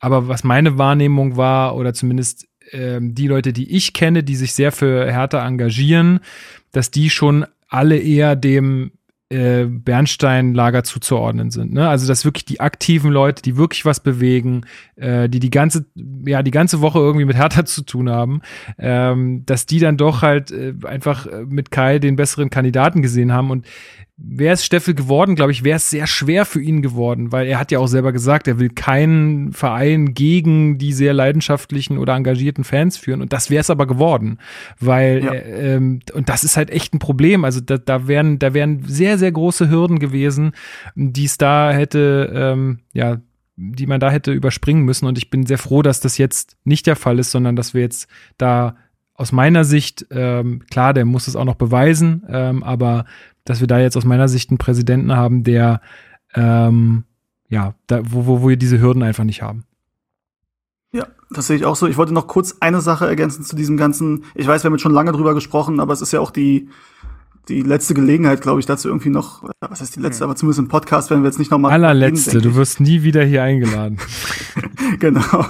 Ähm, Wähle deine Worte. Alles, ja, ähm, alles, was da auf Social Media passiert ist ähm, und also es war wirklich die Wochen vorher und die Tage vorher waren wirklich super, super anstrengend. Also es war jetzt Zufall, dass ich direkt danach Urlaub hatte, aber es hat tatsächlich auch ganz gut gepasst, weil das war, es war alles sehr, sehr aufreibend. Und also wer mich kennt, weiß, dass mir halt sehr, sehr viel an diesem Verein liegt.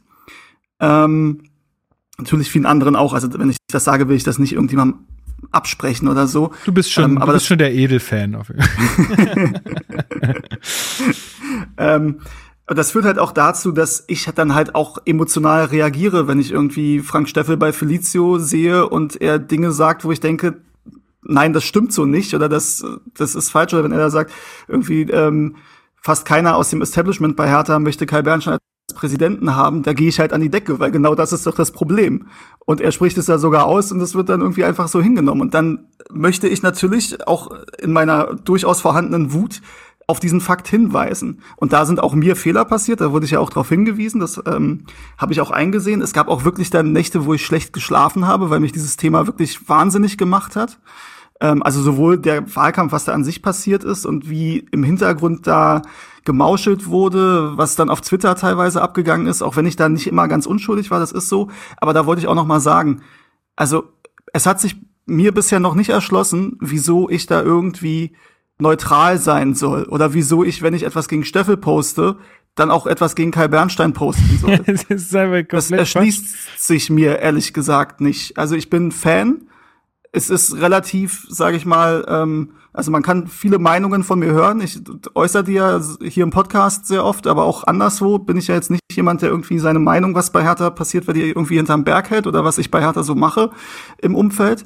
Und ich finde, natürlich steht es mir zu, dann auch zu sagen, ich finde den einen Kandidaten besser geeignet als den anderen. Absolut. Und das passiert aus den und den Gründen. Und ich kann auch sagen, warum ich einen Kandidaten als ungeeignet empfinde. Absolut. Und das kann man auch anders sehen. Und das ist auch okay, wenn mir dann andere Accounts schreiben, also Leute mit Accounts schreiben, äh, das sehen sie anders. Das ist ja völlig okay. Was ich mir noch nicht erschließt, du sagst doch, du findest Kai Bernstein scheiße unter meinem Tweet, wo ich sage, ich finde Frank Steffi aus den und den Gründen blöd als Präsidenten.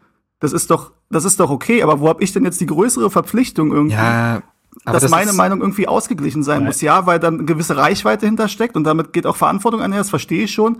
Aber die habe ich mir auch nicht gekauft oder sonst irgendwas. Genau. Also ich wird da keiner gezwungen, mir irgendwie zu folgen oder zu kommentieren, was ich mache oder so. So, und ich wollte nur noch mal, weil du es weil du vorhin so sagtest, mit das kann man mir jetzt glauben oder nicht. Ich hätte auch versucht, irgendwie mit Frank Steffel äh, einen Weg zu finden. Ich glaube das zu 100 Prozent, weil du hast ja selber gesagt, dir liegt dieser Verein einfach am Herzen und das ist ja genau das, worum es geht, was ich ja auch gerade schon gesagt habe. Am Ende hättest du auch versucht, irgendwie das beste für Hertha BSC dabei rauszuholen. So, es klingt jetzt immer ein bisschen pathetisch, aber es ist einfach so. Naja, wer sich wie du mit der Berliner Politik bezüglich Stadion rumschlägt, der muss offensichtlich mit Menschen äh, versuchen, äh, einen Weg zu finden. Also darin bist du ja geübt. Und ähm, ja, dementsprechend ja. glaube ich. Aber das ist ein interessanter Satz gewesen, habe ich im Nachhinein auch drüber nachgedacht, dieses, was äh, Frank Schäfer bei Felicio gesagt hat, das Establishment möchte nicht, dass ähm, Kai Bernstein Präsident wird. Ich glaube, da wird verkannt, dass bei einer Vereinswahl die Mitglieder das Establishment sind. Hm. So. so. Und das entscheidet. Ja. Und aber ich jetzt noch einmal den, ich will noch einmal, ja? ich will auch noch kurz was sagen, weil ich will, also ich habe noch aus Sorry, nein, nein, nein, alles gut, aber ich will ich, weil ich das einfach so krass fand, wie ich einfach auch Reaktionen aus meinem persönlichen Umfeld auch bekommen habe, was mich natürlich auch, also das muss man auch ganz klar sagen, dass ähm, ich vor allem dann auch äh, für Bernstein gestimmt habe, weil es auch einfach keine vernünftige Alternative gab. Das muss man ja auch einfach so sehen. Also hm. ähm, das, äh, ja, weil ich auch mit Leuten dann über Frank Steffe gesprochen habe, die mir gesagt haben, Leute, bitte nein, auf keinen Fall. Also die den persönlich schon kennengelernt haben, aus verschiedenen Veranstaltungen und so weiter, die selber mit ihm, also ich kenne Leute aus meinem äh, damaligen äh, Schulumfeld, die sehr aktiv auch äh, in der Politik in, in Reinigendorf, in der JU, also in seiner Partei waren, die gesagt haben, der hat da richtig verbrannte Erde hinterlassen. Da sind heute noch Leute zerstritten deswegen. Also da hat mir also und das von mehreren Menschen, die sich auch gar nicht kennen oder die auch gar nichts mit Hertha am Hut haben. Ähm, und das hat mich dann einfach auch, das, da wo ich dann einfach gesagt habe, na klar, und dann wurde das mit, mit Kai Bernstein einfach für mich immer klarer und auch seine Interviews waren für mich äh, immer, immer besser und dann äh, war das klar. Also deswegen, ja, wollte ich nur noch mal sagen. Ich, also auch für die, die vielleicht sich, das ist, das ist halt auch so ein Punkt, für die, die sich vielleicht auch gar nicht so wahnsinnig viel damit beschäftigt haben im Vorfeld, die einfach nur gesehen haben, da steht ein Ex-Ultra und da steht von Frank Steffel, der bei den Füchsen irgendwie mhm. jetzt Bundesliga spielt und äh, jedes Jahr irgendwie da voll oben mit dabei ist. So, weißt du, wenn du dich gar nicht damit befasst und nur die beiden hast, dann kann ich schon vielleicht verstehen, warum man mal einen Frank Steffel wählt. Ja, aber vielleicht hört es ja auch jemand und kann jetzt auch viel mehr nachvollziehen, dass dann äh, jetzt die Wahl auch auf Bernstein gefallen ist. So. Ja, und jetzt muss ich tatsächlich auch noch eine Sache dazu sagen. Ähm, also es ist ja auch bekannt, dass mir neben, oder was heißt neben, das gehört ja dazu, aber der Verein liegt mir sehr am Herzen und das Stadionthema liegt mir bekanntermaßen auch sehr am Herzen. So, und viele haben ja gesagt, ey, das öffnet vielleicht auch Türen in der Stadion-Thematik, wenn Frank Steffel mit seinen Politikkontakten ähm, unser Präsident wird. Also da muss man sagen, diese Idee steckt ja auch schon der, der Personale Klaus Teichert und wie das funktioniert hat, haben wir ja gesehen. Also diesen Automatismus, da kommt jemand aus der Politik und dann funktioniert das, den gibt es nicht. Aus demselben Grund hätte ich übrigens auch, weil mir dann ja auch meine SPD-Zugehörigkeit teilweise zum Vorwurf gemacht wurde, aus demselben Grund hätte ich auch jemanden wie Klaus Wowereit abgelehnt weil das einfach zu sehr in einer bestimmten Politikblase hängt und du aber eben jemanden brauchst, der über die Parteien hinweg Akzeptanz findet. Und das ist eben, muss man sagen, in Berlin, in der CDU, und da will ich jetzt gar nicht in die CDU bashen, also auch wer dann irgendwie sagt von wegen, ja, ich mag die CDU nicht oder so, ich wähle sie nicht, weil ja, ich, ich bin mag ja, die nicht. nicht ohne Grund SPD-Mitglied. Aber Lukas, genau, aber Lukas, du hast ja auch äh, Stefan Standfuß zum Beispiel kennengelernt. Und ich habe tatsächlich auch zwei, drei Freunde in meinem Umfeld, die sind auch in der CDU und wir kriegen das super zusammen hin. ja. Was die aber alle gemeinsam hatten, war, dass sie gesagt haben, dass Frank Steffel nicht so der ideale Kandidat ist. Das muss man halt leider auch sagen. Und also da kann man sich auch sicher sein, wenn, wenn Frank Steffel oder wenn ich der Meinung gewesen wäre anhand der Gespräche, die ich geführt habe und die Meinungen, die ich kenne von diversen politischen Akteuren in der Politik, dass Frank Steffel super ist für Stadionthema, dann hätte ich wahrscheinlich auch ein bisschen anders agiert. Aber das war halt auch nicht so. Das muss man dann auch sehen. So. Und das reicht dann aber, finde ich, auch mit Frank Steffel. Ähm, man kann ja sagen, die Hertha-Mitglieder haben an diesem Sonntag zwei Präsidenten oder ja, zwei Präsidenten für zwei Berliner Vereine gewählt, ähm, nämlich für Hertha und für die Füchse. Ähm, auch großartig. Äh. Er, also nur um das mal kurz zu sagen, Frank Steffel hat auf der äh, Mitgliederversammlung gesagt, er hatte seinen Rücktritt angeboten. Ähm, äh, bei den, bei den Füchsen an, an diesem Morgen, äh, weil sich das so gehört, weil er jetzt Präsident von Hertha BSC werden will. Äh, ja, turns out, er wird's bei Hertha BSC nicht. Die Füchse lehnen den äh, Rücktritt äh, ab und er ist jetzt weiterhin Präsident der Füchse. So, also er kann weiterhin da äh, sich irgendwo Präsident von aufschreiben. Das ist schon ganz gut für ihn, glaube ich. Das ist okay. So, ich würde dann noch einmal den, den Schwenk machen und ganz kurz ähm, zum neuen Präsidium gehen, denn es hat sich ja noch mehr verändert. Richtig. Als nur der Präsident, oder was heißt nur, ähm, als der Präsident. Ähm, zum einen ist dann dementsprechend Fabian Drescher ohne Gegenkandidaten angetreten, denn Ingmar Pering hat, wie er es ja auch vorher öffentlich gesagt hat, ähm, dann gesagt, okay, dann soll der Präsident auch mit seinem Wunschkandidaten als Vize eben arbeiten. Und das ist dann eben in dem Fall Fabian Drescher. Andersrum bei Frank Steffel wäre es Ingmar Pering geworden. Dann hätte Fabian Drescher zurückgezogen und hätte sogar sich komplett aus dem Präsidium zurückgezogen, wie er es sagte. Dementsprechend wurde dann Fabian Drescher als neuer Vizepräsident gewählt und im Präsidium waren dann, das muss ich überlegen, äh, wer war noch im Präsidium dann? Äh, Ingmar Pering und Per Mock Stümer waren dann noch im und Anne Jüngermann. Und Anne Jüngermann, Entschuldigung, Anne natürlich Jüngermann. Anne Jüngermann. Ja, Anne Jüngermann, also drei. Ähm, das heißt, vier Plätze waren theoretisch noch zu Ach, genau. besetzen. Es sollten vier vergeben werden, aber es wurden ja leider nur zwei vergeben. Mein Gott. Genau. Also das Präsidium kann maximal aus neun Leuten bestehen und muss minimal aus sieben Leuten bestehen. Ähm, und es gab ja dann, ich habe die Zahlen nicht mehr parat, aber es waren irgendwie 25 Leute oder so. Ja, ja, sowas in, der, in dem. Es war, es war crazy. Ja, und das ist halt wirklich, da, da muss man sich wirklich in Zukunft Gedanken machen, wie man das macht. Ich meine, gut, das war dann auch eine besondere Situation. So viele Kandidaten gab es noch nie. Also es war mit Abstand die meisten, wenn ich mich jetzt nicht, zumindest in meiner ja, Zeit. Ja, ich habe das auch noch nicht erlebt. Ähm, und das ist natürlich, also selbst wir, sage ich mal, die sich damit ja dann auch im vorher auseinandersetzen, du hattest ja kaum Möglichkeiten, dich auseinanderzusetzen. Das ist also zu viel. Ja, und teilweise hatten die Kandidaten halt auch Namen, die du nicht mal googeln konntest, weil das halt so allerweltsnamen waren, wo du dann nicht mal denjenigen gefunden hast. Ähm, das finde ich dann halt sehr, sehr schwierig, dann zu sagen, so, die reden jetzt drei Minuten, dann soll man entscheiden, ob die jetzt irgendwie geeignet sind fürs Präsidium. Ja, da musst und, du dann die Axel Kruse Jugend, Shoutouts da, ne, also auch ja. super Truppe, äh, die haben dann äh, angefangen, Wahlprüfstände oder als so eine Vorstellung ähm, irgendwie äh, der KandidatInnen da zu machen. Also die haben jetzt quasi da alle. Ein schöner da eine schöne Seitennotiz war ja auch, dass dann der Axel Kruse Jugend vorgeworfen wurde, dass sie das ja gar nicht neutral gemacht ja, haben. Ja, genau. Leute, also das ist ein Fanclub. der hat überhaupt, der muss überhaupt nichts. Also was ist denn das für eine Bewertungsgrundlage? Das ist wirklich crazy. Seid mal froh, dass es diese Wahlprüfsteine überhaupt gegeben hat, denn ansonsten gab es ja keine Form der Bühne, wo sie sich abseits dieser drei Minuten vorstellen konnten. Ja, also, also die haben halt versucht, ey, alle zu erreichen. Also was da auch wieder für Arbeit reingeflossen ist, das da muss man einfach, das, da muss man einfach dankbar sein sein, dass sich überhaupt Leute diese Mühe machen, da alle ja, irgendwie E-Mail-Adressen rauszufinden, dann den Leuten das zu schicken, das alles auf eine Seite zu packen, da Werbung für zu machen und so. Das ist ja auch und alles irgendwie Freizeit, so. Davon haben ja. die ja nix am Ende. Und geholfen hat der Aufsichtsrat dabei ja auch nicht, wie zu hören war. Ja, also, also die haben sich ja da auch teilweise quergestellt, dann irgendwie das weiterzuleiten und so. Und also da muss ich dann halt unterstellen, also entweder hatten die keinen Bock, sich selbst irgendwie einen Aufwand zu machen, weil ich weiß, vor zwei Jahren bei der Präsidiumswahl gab es wenigstens noch irgendwie so eine A4-PDF, wo so zumindest so irgendwie mal fünf Ziele oder so für Hertha, oder weiß ich jetzt nicht mehr, aber irgendwas zumindest gab es über jeden Kandidaten auf der Hertha-Homepage. Dieses Mal gab es gar nichts und da muss ich dann unterstellen, also entweder haben sie keinen Bock oder sie hatten oder sie wollten sogar aktiv eben ähm, eine Wahl, wo ja über die Kandidaten möglichst wenig bekannt ist, beziehungsweise sie steuern, was über die Kandidaten dann öffentlich bekannt ist. So. Und jemand, der es aber anders gemacht hat und der ein recht umfangreiches achtseitiges Programm öffentlich gemacht hat, war Tim Kauermann. Ähm, und das wurde dann auch honoriert. Er wurde als erster und einziger im ersten Wahlgang dann auch ins Präsidium gewählt. Ja, der, ja. genau, der hat es ja irgendwas stimmen. richtig gut gemacht. Genau, du hast gerade gesagt, er hat ein Programm vorgelegt. Äh, er hat auch keinen Hehl daraus gemacht, dass er dann äh, quasi auch Kai Bernstein unterstützt hat. Also er hat so sein Programm dann auch auf deren Website und so veröffentlicht. Äh, hat aber auch von Anfang an gesagt, ich war mir bei Bernstein auch nicht zu 100% sicher. Also ich sehe auch viele Punkte ein bisschen anders als er, aber er hat sich mit ihm getroffen, die haben gesprochen und dann ist er auch zu dem Entschluss gekommen, hey, das ist, glaube ich, eine gute Sache, das kann funktionieren.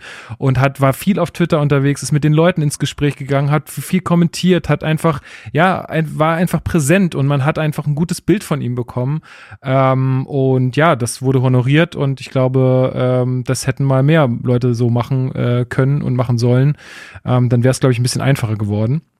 Ähm, also ja, auch, auch er, also wir hatten dann auf der Mitgliederversammlung, mich dann gratulieren gegangen und er kam dann sogar noch mal richtig, also er kam, glaube ich, noch mal zu dir zurück oder war das mit Alex oder mit dir, Marc, weiß ich nicht mehr genau, aber er kam noch mal zurück zu uns und sagt, Leute, bitte, eine Bitte, messt mich an meinen Aussagen, die ich getätigt habe hier kommt in zwei Jahren mhm. auf mich zu und sagt mir, das hast du geschafft, das hast du nicht geschafft. Also der hat auch richtig Bock und äh, der, der will das auch wirklich. Also der will auch nicht nur einfach in irgendeinem Präsidium sitzen, weil es irgendwie schick aussieht, sondern der will wirklich was bewegen.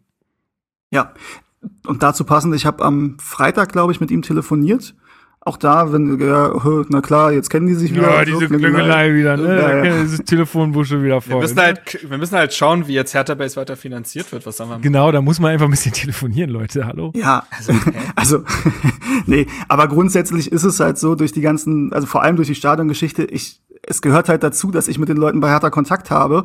Und zur Wahrheit gehört natürlich auch, da gibt's Leute, da sage ich, mit denen würde ich mich auch privat auf ein Bier treffen, mache das vielleicht auch. Und da gibt's halt Leute, wo ich sage, wir müssen eine professionelle Ebene finden. So, das ist ja auch ganz normal. Ähm, es, ne, also ich sag mal, in dem Sinne ist es ja so ein bisschen wie eine Zusammenarbeit, die wir da machen, nur dass ich dafür nicht bezahlt werde.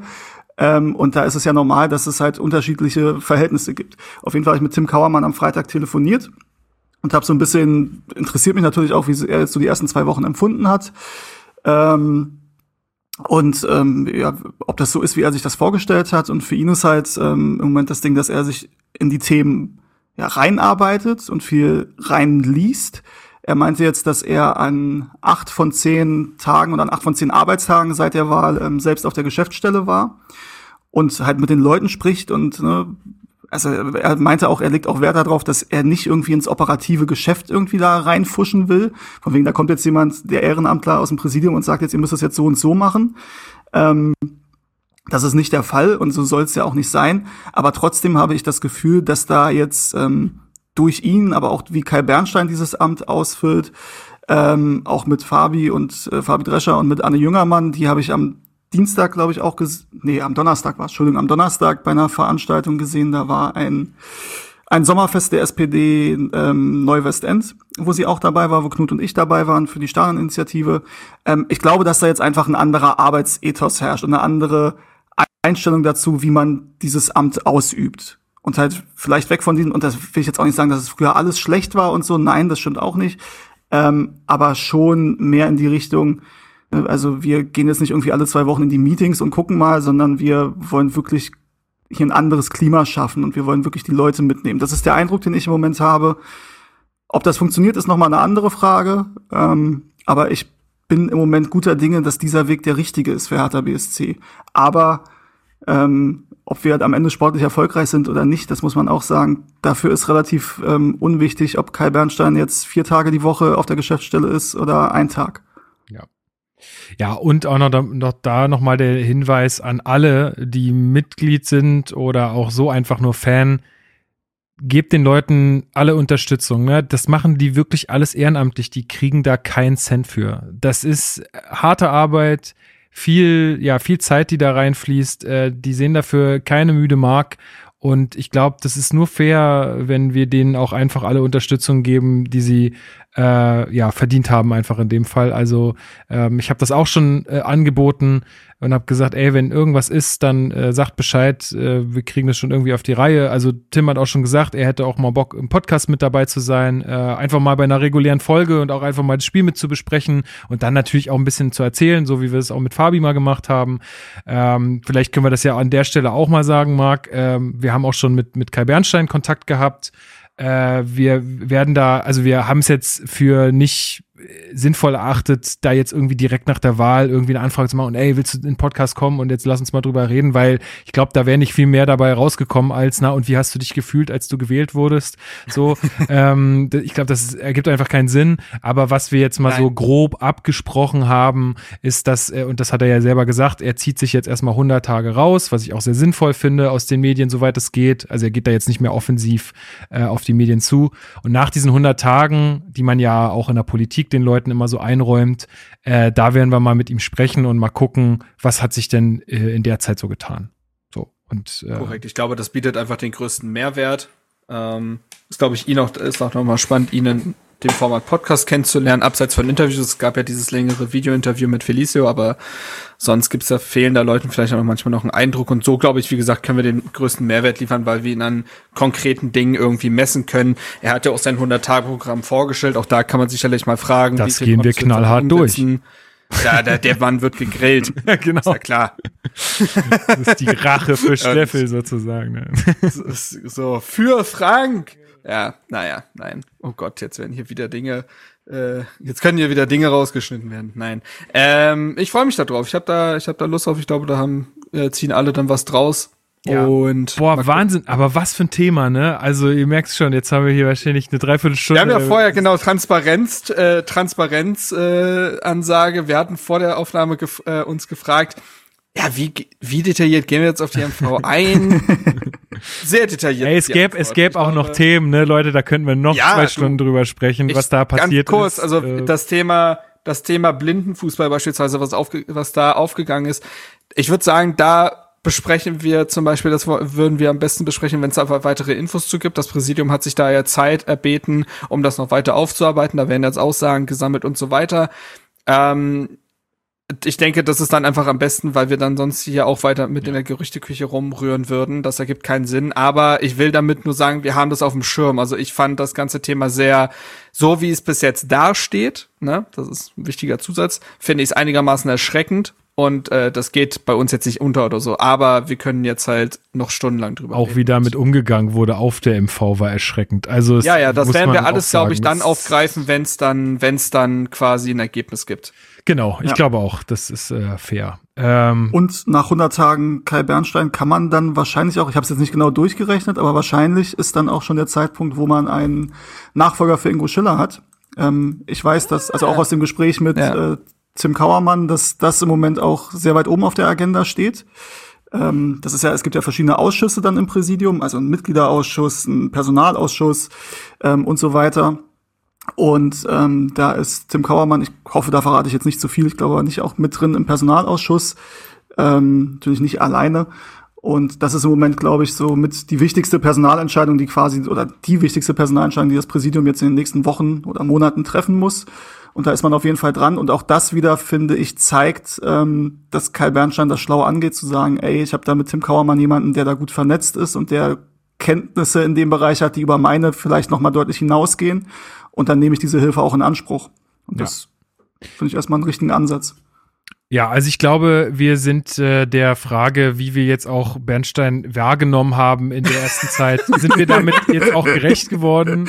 So äh, oder wie wir, Ey, wie wir, wir das jetzt alles auf Fragen ein. Ich finde auch, das, äh, auch, auch, auch, auch Jesse hatte das gefragt auf Twitter, äh, ob wir da positiv oder negativ sind. Also ich glaube, ihr habt jetzt ein ganz gutes Bild bekommen, wie wir das alles wie wir das alles Wir sehen. hatten ja aber noch keine Gelegenheit drüber zu reden und da lag jetzt auch, glaube ich, einiges in der Luft. Deswegen. Absolut, absolut. Ich, also ich hoffe, das war ist auch für euch spannend, das einfach mal zu hören, wie wir darüber zu denken und äh, da würde ich jetzt einfach mal so frech behaupten, ja. Gut, dann machen wir mit der nächsten Frage weiter. Ähm, Gott, können wir vielleicht ganz kurz äh, Frage 2 von 40. Mal, äh, Frage 2 von Doppeldecker 3000. So, dass wir sind anderthalb Stunden drin, Leute. Ja, oh Gott. Wir, wir starten schön easy rein in die Saison. Ne? Mm, ähm, hat mm. Bobic den Maulwurf gefunden, Marc? äh, weiß ich nicht. ich hab nicht. Also was man ja sagen kann, ist sagen, weiß ich nicht. Aber man kann, ja. man kann sagen, dass da wenig durchdringt aktuell. Also was interessant ist, ist auf jeden Fall, dass die Transfers von Oremovic, von Kenny, von Sonic und auch die Rückkehr von Jessica Nankam sind alle quasi unbemerkt gewesen von den Medien. Oder sie wurden erst ein, zwei Tage vorher bekannt. Also Oremovic war plötzlich da, Sonic war plötzlich da, Kenny auch. Auch dass Langkamp zurückkehrt, kam mehr oder weniger aus dem Nichts. Ähm, also dahingehend kann man sagen, dass, äh, also was die Neuzugänge angeht, da hat es jetzt keinen großen Maulwurf, glaube ich, gegeben. Es kursieren aktuell natürlich Gerüchte. Sollten sich diese Gerüchte bewahrheiten, kann man sagen, dass da schon relativ lange äh, von berichtet wurde. Plus äh, auch bei gewissen Abgängen, dass da ja gewisse Infos immer rausgegeben werden, beziehungsweise also ne Thema, wer könnte an Askasibar dran sein, wer an äh, wer an Torunariga. Aber da muss man jetzt eben abwarten ob es dann genau diese Vereine und diese Summen werden, die da jetzt gehandelt werden. Deswegen kann man das noch nicht schlussendlich beurteilen. Aber die Transfers, die getätigt wurden, sind äh, aus dem Nichts gekommen. Und äh, das kann man ja, wenn man so will, schon mal positiv festhalten. Ja. Ich glaube, mehr gibt's da jetzt auch nicht zu sagen. Ich glaube, es ist ja auch nicht immer nur von Hertha Seite, ne? Da sind ja Spielerberater und so, die auch mit Medien im Kontakt stehen. Sowieso. So. Also das ist ja auch nicht immer nur von Hertha Seite. Also man muss, man muss abwarten, aber aus meinem Empfinden auch heraus ist es auch besser geworden. So. Ähm, Oliver Z. fragt, wer ist für euch der wichtigste Spieler im Team und was ist euer Ziel für die neue Spielzeit? Steven, was ist denn dein Ziel für die neue Spielzeit? Das würde ich gerne erstmal. Möglichst viel Spielzeit bekommen. Ein Stadion bauen. Stadion bauen, genau. Ähm, also ein Ziel tatsächlich wäre, ähm, die Derbys besser zu gestalten als im letzten Jahr. Ich finde, das ist mhm. mal unabhängig von der Tabellenposition, finde yes. ich das sehr wichtig, zumal mit dem Spielplan auch noch direkt als erstes Spiel eben das schon eine sehr, sehr große Wirkung hat, meiner Meinung nach. Geiles Spiel, ähm, geiles Spiel wird es. Ja, und ähm, ansonsten ist, also mein, mein Wunsch wäre, eine ruhige Saison zu haben, möglichst nicht bis zum letzten Spieltag zu zittern ähm, und eine ja, einen klaren Weg zu sehen, was die, was die Spieler, was die spielerische Perspektive angeht, dass man einen klaren Plan mhm. erkennen kann und dass man möglichst junge Spieler ranführt und am Ende der Saison sagen kann, ey, da ist ein Team zusammen, was Entwicklungspotenzial hat für die nächsten drei, vier, fünf Jahre. Ja, gehe ich, geh ich total mit. Und was äh, sagst du, äh, also wer ist für dich, äh, also was glaubst du, wer wird das, wer wird der Schlüsselspieler? Leg dich mal auf einen fest. Äh, würde ich Suat Serda nennen. Ja, okay, gut. also ich, ich mag aus diesem, aus diesem Laut, den du da von dir gegeben hast, würde ich mal. Völliger Schwachsinn. so ein hätte man auch, blöd. hätte man auch denken. Ja, du bist auch wirklich nur fürs Thema Stadion gut, wirklich.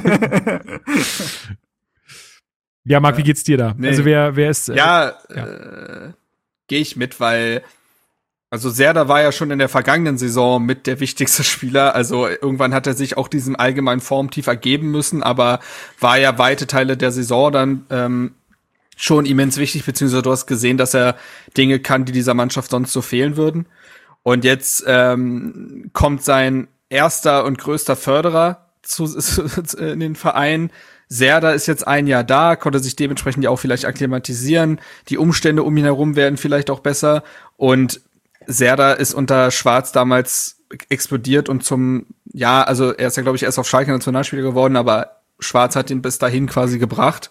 Ähm, der Fußball, der jetzt gespielt wird, passt perfekt zu ihm. Also, das, das ist für mich auch so die zentrale Figur. Du kannst sicherlich auch andere Spieler nennen, aber bei vielen Spielern ist auch noch nicht so ganz klar, ob sie bleiben oder nicht. Bei Serda weiß man's. Und äh, aber ja, dementsprechend würde ich ihn auch erstmal da als Nummer eins nennen. Ja, und bei den Zielen kannst du auch mitgehen wahrscheinlich, oder? Ja, Ruhe im Verein wäre wär, wär mal was. Äh, sich auf sportliche Themen konzentrieren können. Ähm, rein sportlich würde ich würde ich es mir halt wünschen, dass man nicht, äh, nicht, also klar, also dass man nicht hinten reinrutscht, ist logisch, dass man, äh, also Schwarz wurde ja auch schon gefragt, was für ihn eine erfolgreichste Saison wäre und er hat gesagt, wenn man quasi, wenn äh, man tri ohne Trikot quasi erkennen würde, aha, das ist härter, das ist der Hertha-Fußball, das, da gehe ich mit, wenn man da schon eine Identität, Identität erkennt, Prinzipien erkennt und wenn sich in diesen Prinzipien eine Mannschaft formen kann, wo sich dann auch wieder einzelne Spieler endlich mal wieder weiterentwickeln können ähm, und wo man einfach eine Plattform dafür baut, was in den nächsten Jahren passieren soll, dann reicht das ja und Platz 11 oder 12 würde sich ja wie Champions League anführen für Hertha-Fans, also ja. Und also ich würde gerne auch einfach, weil ich extrem Bock drauf habe und gleich auch glaube, dass es äh, eine extrem wichtige Position einfach für die Mentalität mhm. in der Mannschaft äh, sein wird, ist mhm. die Torhüterposition. Oliver Christensen, auf den bin ich mega gespannt. Also an dem würde ich jetzt nichts krass festmachen, aber ich glaube, wenn der sich so präsentiert, wie er das in den Relegationsspielen gemacht hat, dann glaube ich, äh, kann das einen sehr, sehr positiven Einfluss auf die ganze Mannschaft haben. Voll. Und äh, ein, ein, ein Wunsch, wenn wir schon so einzelne Spiele ansprechen, ich würde mir rein persönlich wirklich wünschen, dass Martin Dardai bleibt und hier ein Spitzenjahr hinlegt und man endlich wieder den sieht, den man ja in seiner ersten Zeit bei den Profis erlebt hat, weil Thema Identifikation, Thema ne, Spieler halten und so weiter ich finde, da ist er auch so ein Schlüssel für. Ja, voll. Gut, nächste Frage. Ähm, wie sind eure Meinungen bisher zu den Transfers? Habt ihr mit dem aktuellen Stand gerechnet zu diesem Zeitpunkt? Also Frage war halt vor zwei Tagen. Ähm, hm. Sind wir weiter oder äh, sind wir weiter oder eher hinterher zu euren Erwartungshaltungen? Eventuell ein Update zur Stadioninitiative von Steven, sofern es welche gibt. Vielleicht fangen wir doch damit mal an, Steven. Ähm, ja, Hat nämlich Update auch Kelevra nochmal gefragt. Update zum Stadionthema. Ja, ähm, also Update zum Stadionthema ist, ähm, also in den letzten Wochen ist jetzt nicht wahnsinnig viel passiert. Die meisten haben ja. Toll. Mann. Einige haben ja den aktuellen Stand ähm, mitbekommen, der im Sportausschuss präsentiert wurde. Ähm, nun ist es so, dass wir ein neues Präsidium gewählt haben. Ähm, ich gehe, oder nicht, ich gehe davon aus, ich weiß, dass sich damit ähm, die Einstellung zu einem eigenen Stadion nicht geändert hat, beziehungsweise eher noch verfestigt hat. Ähm, das ist insofern gut, weil das auch immer wieder aus der Politik kam, von wegen, es gibt ja gar keinen Mitgliederbeschluss, es gibt keinen aktuellen Präsidiumsbeschluss oder sonstiges. Das ist vielleicht etwas, was man in den nächsten Wochen dann mal angehen kann, dass das mal aktualisiert wird, von einem gerade frisch gewählten Präsidium eben dann auch einen Beschluss zu haben. Das ist, glaube ich, eine ganz sinnvolle Art und Weise, um da nochmal auch ein bisschen ähm, Nachhall der ganzen Geschichte zu verleihen. Und ansonsten ist es aktuell einfach so, ähm, ich glaube, die Sommerferien haben jetzt angefangen. Das heißt, es ist dann auch politische Sommerpause. Ähm, es standen und stehen noch Sommerfeste an. Das sind dann halt auch Termine, ähm, ja, wo man dann halt als Vertreter der Standinitiative mittlerweile tatsächlich auch von den meisten oder von, den meisten, von einigen Parteien zumindest eingeladen wird. Ähm, und das ist dann halt, ne, dann ja, bleibt man halt äh, im Gespräch, versucht äh, bei möglichst vielen Akteuren dieses, dieses Thema zu platzieren.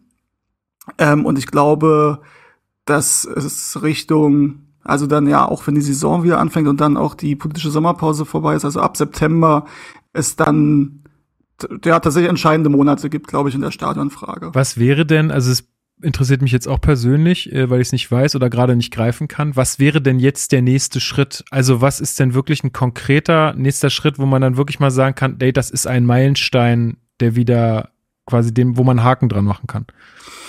Ich glaube, ähm, dass es im Moment noch äh, Untersuchungen gibt von Albert Speer und Partner, was an diesem Standort möglich ist. Ein Stand dessen wurde ja im Sportausschuss präsentiert. Ähm, es wird aber meines Wissens da noch weitere Untersuchungen geben. Und diese Untersuchungen muss man abwarten und dann muss man sehen, was ist möglich auf wie viel Fläche. Also wie viel Fläche benötigt man, um eine Lösung hinzubekommen, hinter die sich Hertha und die Mitglieder und die Fans stellen können. Mhm. Und dann muss man mit diesem endgültigen, also im Moment gibt es kein endgültiges Ergebnis. Mhm. Ähm, und dann muss man eben sehen, dass im Rahmen einer, ähm, ich glaube, Expertenkomitee oder Expertenrunde hat das die Insenatoren ihre Spranger genannt. Also es ist dann quasi, ähm, unser runder Tisch wird dann quasi professionalisiert, sage ich mal.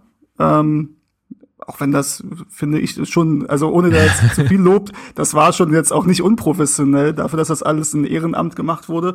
Aber das war für uns von Anfang an ähm, klar, dass es sein kann. Und wir hatten vielleicht sogar eher gehofft, dass das noch unter dem vorherigen Senator passiert, dass dieser runde Tisch eben tatsächlich auch offiziell von äh, Senatsseiten einberufen wird, um dem Thema noch eine größere Wichtigkeit zu verleihen. Und das war bisher nicht der Fall. Das war auch mit ein Grund, warum wir das gemacht haben und die Akteure zusammengebracht haben. Und das ist ja erstmal, muss man konstatieren, das haben wir geschafft. Also wir haben die Akteure zusammengebracht. Natürlich haben nicht alle die gleiche Meinung nach wie vor, aber zumindest gibt es auch eine deutlich größere Offenheit und jeder weiß, okay, dieses Thema ist wichtig und wir können sich einfach wegignorieren. So, und diese Expertenrunde wird eingesetzt. Und dann muss man die Ergebnisse, die dann in den nächsten Wochen kommen, also ich weiß jetzt nicht genau wann, aber bis September, denke ich, bis dann wieder losgeht, auch der politische Alltag, werden die vorliegen. Und dann müssen die eben in dieser Expertenrunde besprochen werden. Diese Expertenrunde muss ich dann in meinen Augen halt ja zum Ziel setzen, ähm, da möglichst schnell auch dann eine eine klare Richtung, eine Empfehlung auszusprechen. Aber ich kann jetzt nicht sagen, wir brauchen bis 31.12. irgendwie ähm, das Go, die Bauerlaubnis, ein Spatenstich oder sonst irgendwas. Mhm. Das wäre, glaube ich, unseriös. Es hat ja auch jeder mitbekommen, das Ding dauert halt. Und egal wer da kommt, nur indem jemand sagt, wir machen es jetzt, funktioniert es nicht. Das ist eben ein sehr, sehr langwieriger Prozess. Ähm, aber wir gehen ja jetzt auch schon drei Jahre und wir sind, also wir haben da durchaus große Fortschritte gemacht in meinen Augen. Ja. Ähm, ein weiterer Punkt, und dann können wir es damit auch abschließen, ist natürlich auch, es kann natürlich auch sein, dass es jetzt Neuwahlen gibt in Berlin. Ähm, das ist ja jetzt ähm, relativ wahrscheinlich geworden, dass es zumindest teilweise Neuwahlen gibt. Eventuell wird auch alles neu gewählt. Das ist auch durchaus, also hört man im Moment aus politischen Kreisen, dass das eine realistische Option ist, auf die man sich vorbereitet. Da muss man auch sehen, wie sich das wieder alles neu sortiert. Also es, es bleibt spannend, aber ihr seht, da sind halt viele Variablen drin, die es schwer machen, jetzt zu sagen, okay, aber wollen in acht Wochen da sein. Ist schon klar. Ich wollte nur einfach mal wissen, weil so, so Status Quo-mäßig, was ist, was steht jetzt als nächstes an? Mal abgesehen jetzt von allen Variablen, die da noch so drin stecken. Aber aktuell ist erstmal Stand der Dinge, okay, es wird jetzt geprüft, was ist an dem Standort möglich. Und äh, wenn das präsentiert ist, können sich da alle von Hertha erstmal drauf einigen und dann muss man weitersehen. Okay. Genau, genau so ist es. Und ich weiß, die Frage hatte noch einen zweiten Aspekt. Ich muss aber gerade live einwerfen, dass ich noch mal mit André von 1892 hilft hier nebenbei korrespondiert habe. Ah. Sehr gut. Ähm, weil ich jetzt natürlich noch, noch mal fragen wollte, ob das aktuell ist. Und es ist tatsächlich so, dass äh, die Spendenaktion für den Wagen nicht mehr aktuell ist, weil Hertha sich drum kümmern wird. Sehr also das gut. Das finde ich auch erstmal schön, dass der Verein cool. Das ist das ist ein guter Grund. Schöne Sache. Ja. Dann, wir finden ähm, was anderes. Ich habe ja, ich habe schon gefragt, ich habe ihn gefragt, benötigt ihr aktuell für irgendwelche anderen Aktionen Spenden? Gut, jetzt, jetzt müssen, sollten wir vielleicht vorher eigentlich noch mal intern besprechen. Wir machen es jetzt einfach mal live im Podcast. wir machen das, wir entscheiden das jetzt. Ähm, er sagt gerne für das Projekt Schlafsackengel. Ähm, ich weiß nicht, ob ihr das mitbekommen habt. Die haben ja ähm, Schlafsäcke, die mhm. sie ähm, an Obdachlose verteilen und dann auch wieder einsammeln und die dann reinigen und wieder zur Verfügung stellen, dass ja, die halt ähm, ja, also A, hygienisch in Ordnung sind und auch nicht einfach weggeschmissen werden irgendwann. Mhm. Ja, sehr gut. Also dafür können Spenden äh, gebraucht werden. Und das Projekt Volle Pulle Hertha wird auch wieder aktuell. Das war ja ist, glaube ich, aus 1892 Liter Wasser entstanden. Ich entschuldige mich im, im, Vorhinein, falls ich da irgendwas durcheinander bringe. Es ist halt wirklich so viel, was die machen, dass man da ähm, auch mal durcheinander kommen kann. Ähm, aber ja, es ist ja tatsächlich auch eine Hitzewelle, glaube ich, jetzt angekündigt für nächste Woche. Mhm. Oh ja. Ähm, oh ja. Und dann wird's halt wieder, ähm, also ich denke, dass sie dann wieder mehr Wasser auch verteilen werden an Obdachlose. Ähm, und da werden dann halt auch wieder Spenden für äh, benötigt. Also können wir auf jeden Fall sagen, denke ich, dass wir 1892 hilft. Ähm, da unterstützen. Ja, das ja. machen wir so. Okay. Sehr, sehr cool. Ähm, genau, ich habe den, den, Usernamen noch gar nicht gesagt von der Frage. Mano4187, äh, also vielen Dank für deine Frage hier im Discord. Ähm, es ging nochmal um unsere Meinung zu den Transfers und ob wir so jetzt mit dem aktuellen Stand gerechnet hätten mhm. oder ob wir da irgendwie aus unserer Erwartungshaltung heraus äh, uns weiter vor oder äh, schon noch hinterher sehen mag. Du hattest, glaube ich, dazu auch mal ganz gut äh, das zusammengefasst auf Twitter, wie denn der aktuelle Stand ist oder wo jetzt auch Bobic gerade steht mit seinen To-Dos. Jo, alles Rotze. ähm, ähm, hatte ich das zusammengefasst? Nein, du hattest zumindest Weiß den Arbeitsstand, also das ist zumindest, was bei mir in Erinnerung geblieben ist, ist vor allem, okay, es bewegt sich jetzt gerade auf äh, Zugangsseite nicht mehr so wahnsinnig viel, weil wir halt so, halt erstmal ah, To-Dos ja, auf ah, ja, Abgangsseite haben. Ne? Ja, Genau, also was bislang passiert ist, ist ja, dass man Nankam zurückgeholt hat für dann ja letztendlich äh, 500.000 Euro minus. Man hat Sonjic äh, geliehen, dementsprechend erstmal jetzt ohne großes äh, Geld. Äh, Kenny und Oremovic sind ablösefrei gekommen. Sprich, die Ausgaben haben sich bis letztes Jahr wirklich in Grenzen gehalten. Man äh, hat jetzt im Gegenzug dann ja Meier verkauft, äh, Schwolo ausgeliehen und so weiter. Ähm, und aktuell hört man ja immer wieder Wasserstandsmeldungen zu möglichen Transfers. Also beispielsweise soll ja der Iuke kommen aus äh, Moskau, der, also da hört man tatsächlich sehr viel. Äh, längs außen, äh, genau so ein Spieler, den Hertha brauchen würde, aber das sind halt solche Transfers, die aktuell in der Pipeline sind und warten müssen, weil man merkt, dass Hertha jetzt einfach Geld locker machen muss. Transfers, die man schon eintüten konnte, weil sie kein großes Transfervolumen haben, das konnte man jetzt schon machen. Bei allen anderen kann man jetzt gerade, weil man finanziell so aufgestellt ist, wie man aufgestellt ist, aber nicht den zweiten vom ersten Schritt machen. Das wäre einfach gerade nicht klug. So, äh, manchmal hat man so ein Polster oder steht finanziell so da, dass man sagt, wir können das jetzt schon mal machen, weil wenn, ne, das wird dann nachher sich schon regeln. Da ist Hertha aber nicht mehr, sprich, es müssen jetzt Spieler gehen. Ähm, zu diesen Spielern zählen zum einen, ähm, also Omar Alderete hat ja sogar noch eine Woche extra Urlaub bekommen, wahrscheinlich zur Vereinssuche. Ich glaube, der schlägt gar nicht mehr in Berlin auf. Nee, würde ich auch nicht. Aber da da kann man ja damit rechnen, dass er den Verein verlässt. Die Summe muss man dann abwarten, aber ich denke mal, von sieben bis zehn Millionen ist alles drin, was für Hertha schon mal super wäre. Ja. Ähm, weil dieser Spieler auch gar nicht irgendeinen aktuellen sportlichen Wert hat. Wir reden aber natürlich auch über Spieler wie Santiago Ascasibar, der ja öffentlich schon verkündet hatte, gehen will, das auch intern verkündet hat. Da häufen sich jetzt die Gerüchte um Vereine international, die auch jetzt auch mal ein bisschen zahlungskräftiger sind, aber auch da musst du halt erstmal abgeben. Ähm, dasselbe gilt dann auch für einen Piontek. Ähm, andersrum gilt es ja aber auch für einen Dilrosun, der, wo man lesen kann, sowohl von deutschen als auch niederländischen Medien, dass äh, der Transfer fast durch sei, man da auch wieder fünf Millionen kassiert, man hätte mit und Meier damit schon mal zehn Millionen eingenommen, nochmal um ins, äh, ins Gedächtnis zu rufen. Hertha will ja 15, aber eher 20 Millionen an Transfer plus äh, ähm, erzielen. So. Und dementsprechend ist gerade Hertha in dieser Situation, dass die Spieler loswerden müssen, dass jetzt aber auch erst Nationalspieler ganz viele ja zurückgekehrt sind, die ja auch ähm, sich erstmal Sandro Schwarz vorstellen müssen. Also vielleicht gibt's da auch Wackelkandidaten. Ne? Will man den Spieler oder den Spieler halten? Wo sieht der sich selber? Ähm, was passiert mit einem Seevolk? Was passiert mit einem Dardai, Tonariga und so weiter? Da sind gerade so viele Fragezeichen. Und ich glaube, bevor sich da bei der Abgangsseite nichts tut, wird es jetzt auch keine Neuzugänge geben. So, und da muss jetzt eben, und da ist Freddy Bobic einfach Opfer der Situation. Da kann er jetzt ja auch nicht zaubern es müssen Abnehmer für diese äh, Spieler gefunden werden. Was ich aber sagen kann, ist, dass mir bislang, das hatte ich äh, bei uns ja bei Hertha geschrieben in der Gruppe, egal ob das jetzt Abgänge waren, Neuzugänge oder Vertragsverlängerungen, im Gegensatz jetzt vielleicht auch zum letzten Sommer, bislang kann ich jede einzelne Entscheidung verstehen. Bislang kann ich jede Entscheidung nachvollziehen. Äh, Uremovic, der von hinten Druck macht in der Innenverteidigung, vielleicht ja sogar äh, ein Vorgriff ist, sollte Boyata auch noch gehen. Da ranken sich jetzt auch wieder Gerüchte drum. Äh, Sunjic ist ein spannender Spieler, der jetzt gerade noch unterm Radar fährt, aber auch in diesen Schwarzfußball einzahlt. Ähm, Nankamp zurückzuholen war eine gute Aktion, wie ich finde. Du hast mit Kesek jemand spannenden hochgeholt, Scherhand. Eitschberger hat einen Profivertrag unterschrieben, Luca Wollschläger soll jetzt einen unterschreiben. Boateng hat verlängert und auch die Spieler, die bislang gegangen sind, kann man, glaube ich, alle soweit mittragen. Ähm, also auch ein Belfodil, das war vielleicht bitter, dass man den verliert, aber wenn man sich seine Gehaltsforderung anguckt, war auch das nicht, also konnte man das einfach nicht guten Gewissens machen. Man ist, man ist Löwen losgeworden, Meier hat man verkauft, Schwolo ist man losgeworden. Also äh, Redan, der wurde ja zu Utrecht mhm. verliehen. Also dementsprechend muss ich sagen, ich kann jede Entscheidung bislang nachvollziehen, aber gleichzeitig ist es eben so, dass Hertha noch immens viel machen muss. Schwarz hat da gerade einen Kader von 40 Leuten. ähm, und spätestens jetzt vor diesem Trainingslager in England wird man auch Entscheidungen treffen müssen. Also jetzt steht ja das zweite Trainingslager an und da wird es um taktische Feinheiten gehen und da willst du möglichst mit einer kleinen Gruppe arbeiten. Da wird es also, denke ich mal, auch noch Härtefallentscheidungen geben. Also ja, ähm, bislang zufrieden, würde ich jetzt mal aus so einer Bewert aus so einer Bewertungsschiene sagen. Andererseits eben ähm, steht man fast noch am Anfang der ganzen Transfergebaden. Gebärden, so ist das Wort. Steven, geht's dir da anders?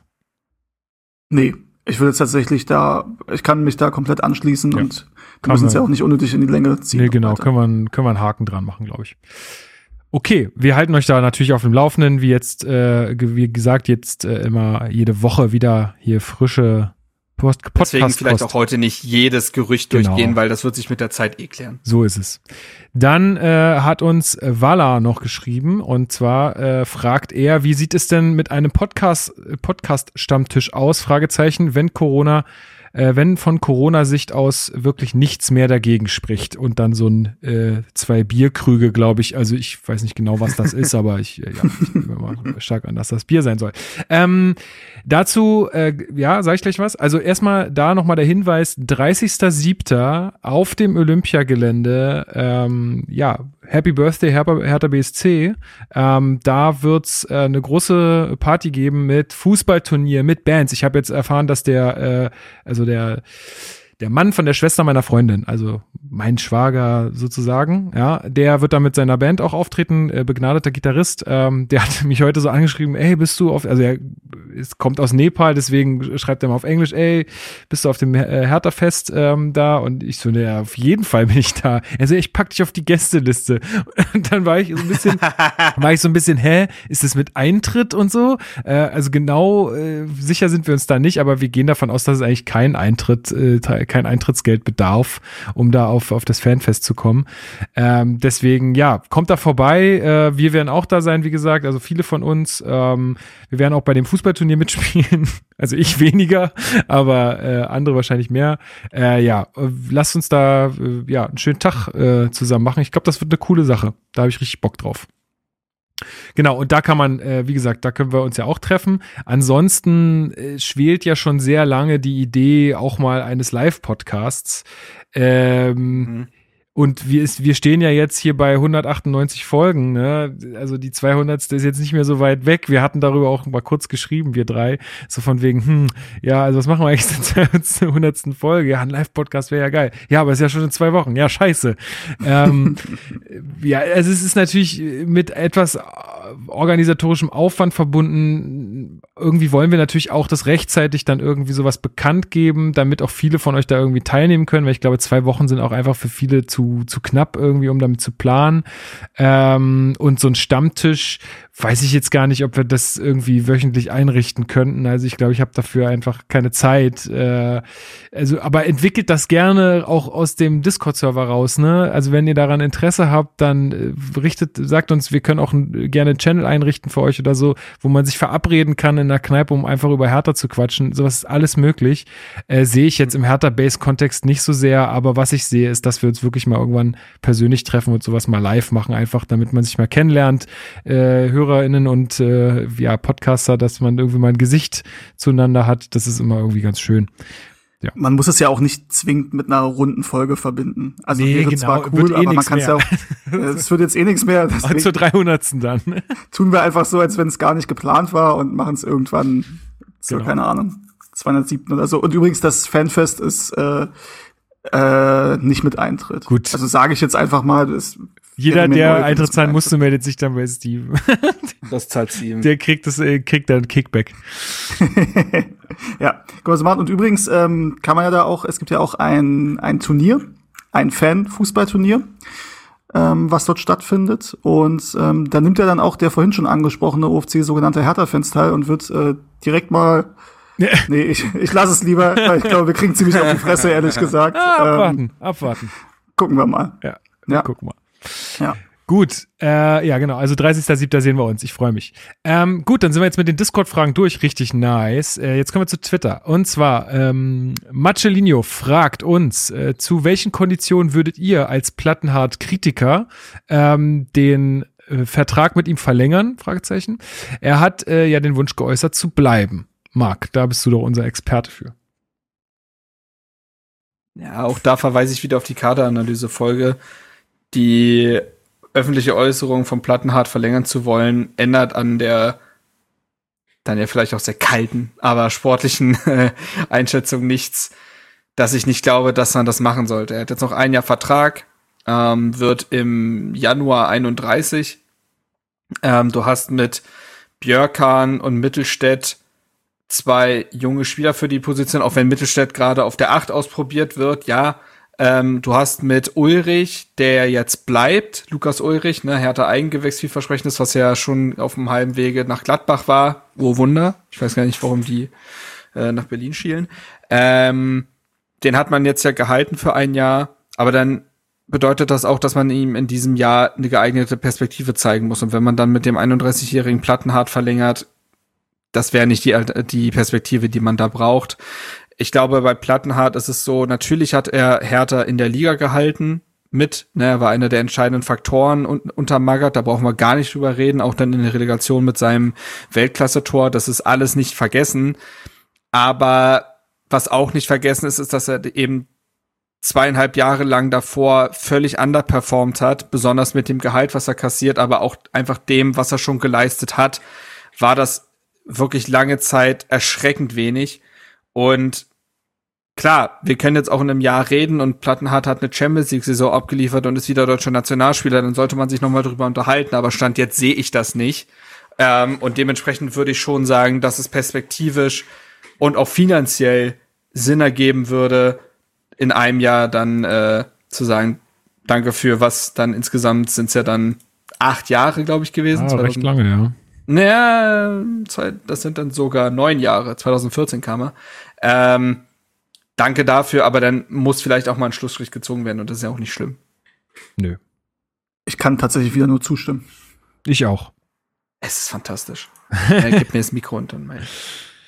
Ähm, genau, dann machen wir weiter mit der nächsten Frage. Die wilde Wildsau äh, TV äh, okay. So. Vielleicht ist es, steckt da Der Mann ist wild. Äh, ein Twitch-Channel oder so dahinter. Müsst ihr mal recherchieren. Egal. Er fragt, ähm, was ist eigentlich mit Hertha BSC und seinen verletzten Spielern? Immer wieder fällt jemand aus. Als Trainer würde ich schwarz sehen. Hashtag Wortspiel.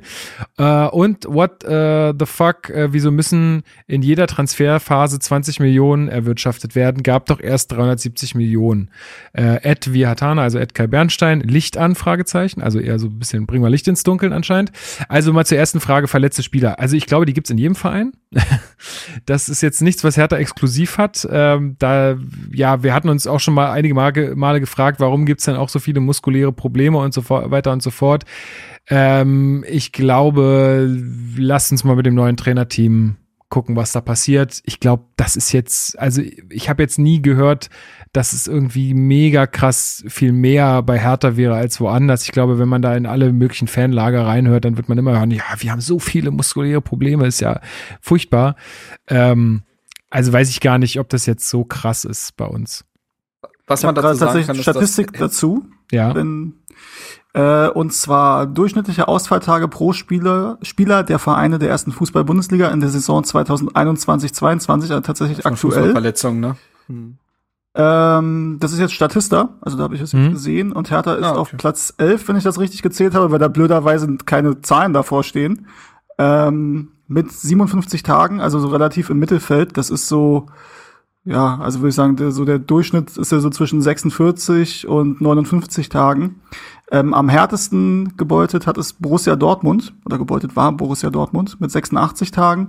Stuttgart, das ist tatsächlich wenig überraschend, ähm, wir hatten auch gefühlt sehr, sehr viel Verletzungsprobleme, 77. Und am wenigsten, wollt ihr raten?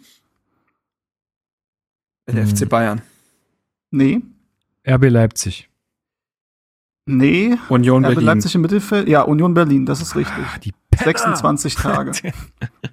Bayern tatsächlich ähm, ziemlich schlecht auch mit 59. Also gut, da ne, jetzt auf die letzte Saison gesehen, so ein bisschen im Durchschnitt muss man natürlich auch immer gucken, wenn du halt zwei langzeitverletzte Spieler hast oder drei. Das ist halt das Ding, bei das, das Dortmund halt zählt zum Beispiel Marcel Schmelzer rein, der ein ganzes Jahr ausgefallen ist. Mhm. Das ist, das zieht natürlich Zahlen auch immer nach ja. oben und unten. Ähm, was ich aber dazu sagen kann, ist, ja dass Hertha, ja, voll.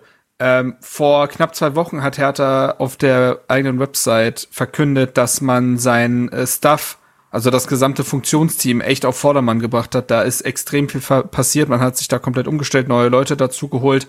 Das ist alles mal äh, runtergeschrieben worden. Also man hat da teilweise aus den eigenen Reihen, aber man hat dann äh, auch teilweise von Alba oder den Eisbären äh, Leute dazu geholt und so weiter. Also das Funktionsteam wurde massiv umgebaut und das wird, denke ich mal, ja auch eine Folge dessen sein, dass man vielleicht nicht ganz zufrieden war, beziehungsweise Optimierungsbedarf gesehen hat. Da muss man eben schauen, wie sich das dann niederschlägt. Aber es ist jetzt erstmal äh, was gemacht worden. Jo. Ähm, ja, vielleicht noch äh, einmal die Frage beantworten, warum jetzt schon wieder 20 Millionen äh, erwirtschaftet werden müssen. Äh, und damit lasse ich euch mal kurz alleine, weil ich muss mir was zu trinken holen. Viel Spaß. Ja, am liebsten einfach auf, ja, ich, Weiß ich nicht. Ich würde am liebsten auf meinen RBB-Artikel verweisen, wo ich das ja einmal alles äh, runtergeschrieben habe. Ähm, und da Mach erkläre, das. warum die. Ja, machen wir doch so. also ist halt schwierig. Also äh, kurz vorm Hertha hat 2019 drauf gewettet, ähm, quasi schon europäisch investieren zu können. Ne? Wir erinnern uns an den Rekordsommer, äh, Rekordsommer sage ich schon, Rekordwinter mit Kunja, Piontek und Co. So hat man investiert, aber so hat man letztendlich ja nicht gewirtschaftet. Also der sportliche Erfolg ist nicht nachgezogen, wie man vorher gewettet hatte. Dann kam Corona dazu. Äh, man hat ein immenses Problem, was die Personalausgaben angeht. Das ist das zentrale Problem. Also während die Einnahmen in den letzten Jahren immer weiter zurückgegangen sind, ist der Personalaufwand immer weiter nach oben gestiegen. Und daran knabbert man jetzt. Zumal man auch sagen muss, ist, dass äh, Hertha demnächst dann auch ähm, weitere Verbindlichkeiten zahlen muss, beispielsweise die Nordic Bonds Anleihe, äh, die man die 40 Millionen Euro beträgt und die man aufgenommen hat, um 2018 KKA auszahlen zu können. Das muss jetzt beispielsweise, also insgesamt sind es 88 Millionen an Verbindlichkeiten, die bis Ende 2023 zum Beispiel bezahlt werden müssen. Und dementsprechend muss Hertha gerade eins machen, Kosten reduzieren. Genau, also vereinfacht gesagt als Resultat, wir haben die Chance mit diesem Geld uns nach oben zu orientieren, die ist weg.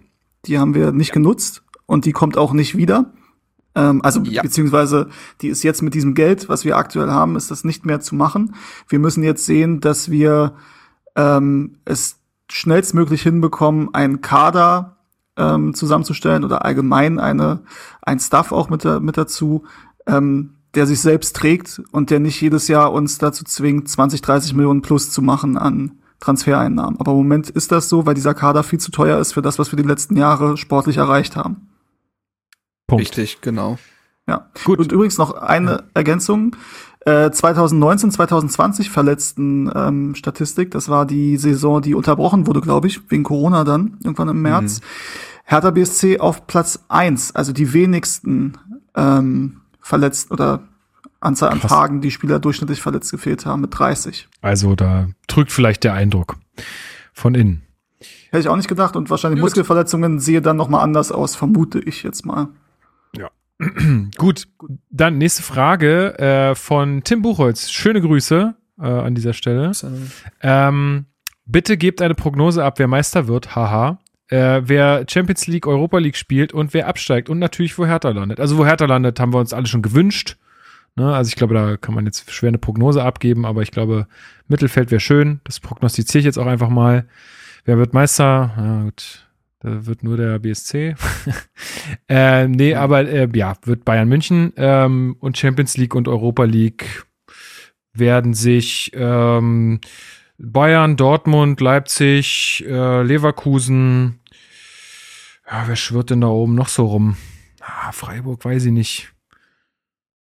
Wolfsburg mit Kovac wird zumindest mal spannend. Mal ja, gucken, also wie sich Europa League ist mit halt, schlägt. Ja, es ist halt immer, Europa League ist immer ein bisschen so eine Wundertüte. Champions League ist ja auch ziemlich zementiert mittlerweile. Ja, ich glaube, dass Eintracht Frankfurt, so wie die jetzt in die Breite investiert haben, auf jeden Fall eine mhm. realistische Möglichkeit ja. haben, trotz Champions League Teilnahme ja. auch unter die ersten sechs zu kommen. Ähm, Hoffenheim muss man mal gucken, wie die mit Breitenreiter performen, aber die haben, glaube ich, im Kader quasi keine Abgänge und die spielen eben nicht europäisch. Mhm. Äh, das ist auch ein Faustpfand. Also ja, ähm, ich glaube, ein bisschen konkret, also da bin ich auch, äh, da habe ich auch gestern mit dem Kumpel oder vorgestern mit dem Kumpel drüber länger geredet. Äh, das ist sehr unklar irgendwie, was so Europa League angeht. Da kannst du sehr viele ja. Vereine mit reinziehen. Wo es spannender wird, ist so die Abstiegsplätze. Ähm, also ich glaube zum Beispiel, dass Schalke mit dabei sein wird. Also also schon sehr weit unten drin, einfach weil Schalke Schalke ist und ich weiß nicht, ob Frank Kramer dieses gewaltige, emotionsgeladene Schiff irgendwie manövriert bekommt. Habe ich noch meine Zweifel, da sehe ich in Bremen mit Ole Werner irgendwie mehr Potenzial für, auch wenn Bremen auch nicht durch die Liga rasieren wird, da brauchen wir uns keine Illusion machen. Ich glaube, dass der VfL Bochum es immens schwer haben wird. Äh, zum einen ist es das verflixte zweite Jahr für einen Aufsteiger, ne? Die Euphorie ist weg ja. und so weiter. Die haben, ähm, die haben Leistungsträger verloren, haben jetzt aber auch nicht die große Möglichkeit, da äh, zu investieren. Also klar, die haben so einen Philipp Hoffmann geholt oder einen Kevin Stöger, das sind alles nette Spieler, aber boah, weiß ich nicht. Also da fehlt mir doch einiges. Ähm, wen ich tatsächlich auch unten mit reinzähle, und das kriege ich auch immer von immer mehr Leuten mit, ist der erste FC Köln. Den geht's finanziell miserabel. Da, das ist wirklich, die haben letztens gesagt, wir müssen jeden Cent gerade fünfmal umdrehen. Ähm, die können quasi nicht investieren, spielen aber Conference League und hatten schon in der vergangenen Saison mit den dünnsten Kader der Liga. Das ist eine Kombination plus Anthony Modest macht schon wieder öffentlich irgendwie Alarm und dass der Mann jetzt mit 34 Jahren, also ich glaube nicht, der spielt, ich glaube nicht, dass der noch mal so eine Saison spielt. So. Ah, ja. Ähm, Ja. Ich, ich glaube es nicht. Aber das sind für mich alles so Faktoren, wo ich sage, Köln, oh, die müssen echt aufpassen. Und dann halt die typischen Nasen mit Bremen, Mainz, äh, Mainz sage ich schon, Augsburg wollte ich sagen. Äh, Hertha darf man auch nie ganz rausrechnen, haha. Stuttgart, mal gucken. Also ja, aber das sind so die drei heißesten Tipps, die ich habe. Ja, Augsburg tippe ich eigentlich jedes Mal, äh, kommt dann trotzdem Ja, immer gut. wieder anders. Ähm, ja, Bochum ist wahrscheinlich, glaube ich, der Standardtipp, dass die im zweiten Jahr nicht mehr von dieser Euphorie leben. Ähm, Die hatten auch Köln viele Freak-Spiele dabei. ja, also realistisch gesehen, natürlich ist jetzt erstmal am Anfang der Saison nach den letzten drei Jahren auch Hertha in diesem Kreis. Zumal Stand jetzt finde ich auch der Kader noch nicht den Eindruck macht, dass wir eigentlich viel, viel besser sind als Platz 15, 16. Stand jetzt. Ähm, ja, und Köln tatsächlich, ähm, weiß ich nicht, vielleicht, ähm, ob sich die Art ein bisschen auch abnutzt da, aber das ist jetzt wirklich nur Vermutung Mhm. von, von außen, dass sich die Art von Baumgart vielleicht da auch ein bisschen abnutzen könnte, weiß ich nicht. Aber wie du sagst, also das äh, zum Beispiel, weil wir eben das Thema Finanzen hatten, ähm, da haben wir natürlich, also auch wenn, ich kann jeden Kölner verstehen, der das als unfair empfindet, aber ne, da haben wir halt mit diesen 374 Millionen dann doch noch ähm, äh, eine bessere Situation, um dann eben auch mit Corona umgehen zu können, ähm, als es der erste FC Köln beispielsweise hat. Richtig, und dann fragt äh, Tim noch, wer bleibt oder wird Kapitän? Also, also erstmal vielleicht die Frage, bleibt Boyata Kapitän oder wird's jemand anders? Ja. Beide so halt hart am Durchatmen. Ja, ich finde die Gemengelage halt schwierig, weil am Ende des Tages ist Schwarz auch ein neuer Trainer, ne? Ja, ja. Der jetzt gerade erst ein Gefühl für die Mannschaft entwickelt und ob er dann halt schon dem Kapitän das Amt entreißt, ist halt immer so eine, das ist halt so eine Fingerspitzengefühlfrage. Zumal muss, da musst du auch erstmal mit einem geeigneten Gegenvorschlag ums Eck kommen. Und da wird's halt nach wie vor in dieser Mannschaft schwierig. Also an sich ist, also seien wir ehrlich, der Kapitän ist Kevin Prince Boateng. Einfach was Eben, und da bin ich auch die Meinung, gebt dem die ne? scheiß Binde und fertig. Und dann, also, Ja, aber wer wird sein Stellvertreter? Ja, dann, Weil Boateng ja eben nicht jedes Spiel macht. ja, Im Gegenteil. So. Also da Das- ist dann halt die Frage. ja, Und dann ist doch ein nach guter Boateng Kompromiss, musst oder? du in einem Jahr eh wieder ein. Aber ist doch ein guter Kompromiss. Also. Dann gibst du äh, offiziell äh, Prince die, die Binde und lässt äh, Boyata ähm, mit der Binde spielen, wenn äh, Prince nicht spielen sollte. Ob das nicht auch so, ah, ob das nicht so eine lame Duck dann ist, weiß ich nicht. Was haltet ihr, sollte er bleiben von Thysar? Thusar, Entschuldigung, Chris. Tusa. Fühle ich, aber ob er sich selber, der hat sich jetzt gerade mal gefunden, Ja, genau. ob das der jetzt schon wieder gleich ins Scheinwerferlicht will mit der Binde, Finde das ich tut auch ihm vielleicht schwierig. auch nicht gut. finde ich auch schwierig. Ich bin ganz ehrlich, jemand, den ich durchaus sehen würde, ist meine persönliche Meinung, ist Maximilian Mittelstädt. Kennt und liebt diesen Verein, kennt und liebt diese Stadt, hat sich im letzten Jahr als Führungsspieler durchaus bewiesen. Wenn der jetzt eine tragende Rolle spielen sollte, schön auch im Ja, da- Mittelfeld, Man hat halt ähm, immer Angst. Schwarz, Man hat halt immer Angst, dass das die Leute belastet, ne? klar, klar. Also so wie es ein Aber Lustenberger ich sehe ihn jetzt irgendwie. hat. Ja, klar. Aber ich würde fast eher sagen, dass Mittelstädt damit besser umgehen kann als Toussaint. Das ist jetzt einfach ein Bauchgefühl. Ja. Sind übrigens gleich alt. Ich habe man hat immer das Gefühl, Mittelstädt sei jünger. Aber Ja, vermutlich wird's einfach so bleiben, obwohl ich, äh, obwohl ich mir auch denken kann, ich meine, auch Schwarz oder hat im Allgemeinen versucht ja da jetzt auch gerade mal viel anders zu machen als in den letzten Jahren. Also auch, dass man jetzt nach England Flache Hierarchie. Keiner Äh, ist mehr Kapitän. nee, aber dass man jetzt auch nach England fliegt zum Trainingslager, ich glaube, das gab's jetzt auch, also noch nie oder zumindest lange nicht. Ähm, äh, sonst ist man immer woanders hingefahren. Ähm, deswegen äh, glaube ich, machen die da schon, drehen die da schon äh, jeden Stein mal um. Äh, dazu gehört natürlich auch das, äh, der, ja, das Kapitänsamt. Puh, ja, schwierig, echt, echt schwierige Frage. Ähm, man kennt mich ja, ich bin jetzt nicht der größte Boyata-Fan. Ähm, ja. Passend übrigens wird mir gerade eine Nachricht weitergeleitet. Kann Steven bitte noch mal einwerfen, dass Maxi auf jeden Fall bleiben muss? Aha. ja, Hiermit, Marc, hast äh, du ja, hast du ja schon gemacht quasi dann damit. Eben. Plädoyer ist abgegeben, habe ich, ja. Gut, kommen wir zu einem äh, nächsten spannenden Thema. Also ich drücke jetzt mal ein bisschen auf die Tube hier, weil äh, wir sind jetzt schon oh, zwei Stunden drin. Wieso? Ähm, Bin jetzt gerade erst warm geworden. Ja, genau, da kannst du ja jetzt hier gleich mal weitermachen. Und zwar HTS ähm, äh, möchte bitte, dass wir mal kurz das Thema Insider News äh, und Twitter Bubble thematisieren. Oh nein. der nix. Oh nein, das wird jetzt wieder dauern. Okay. Also, ähm, darf ich mal ganz kurz meine meine Sicht ja. der Dinge äh, vielleicht vorher abgeben, weil ich das Ganze ja nur so. Also ich bin ja eh jemand, der sich aus diesem ganzen Transfermarktgedöns so über diese Zeit. Ich bin auch nicht so ein Junkie. Ich kann total verstehen, dass da Leute richtig Spaß dran haben, sich zu überlegen, wer könnte es denn werden und auf welcher Position und Gerüchte hier und äh, Ablösesummen da und tralala. Also es ist alles ja bestimmt spannend. Ich habe dafür einfach keine Zeit und auch irgendwie nicht so das krasse Inter Interesse daran. Was ich nur äh, auf Twitter jetzt mitbekommen habe, ist, dass sich da so ein paar Accounts gebildet haben, die ja. äh, meinen, äh, irgendwelche Insider-News zu haben und diese dann irgendwie so raushauen. So und da regen sich viele wahrscheinlich auch zu Recht drüber auf.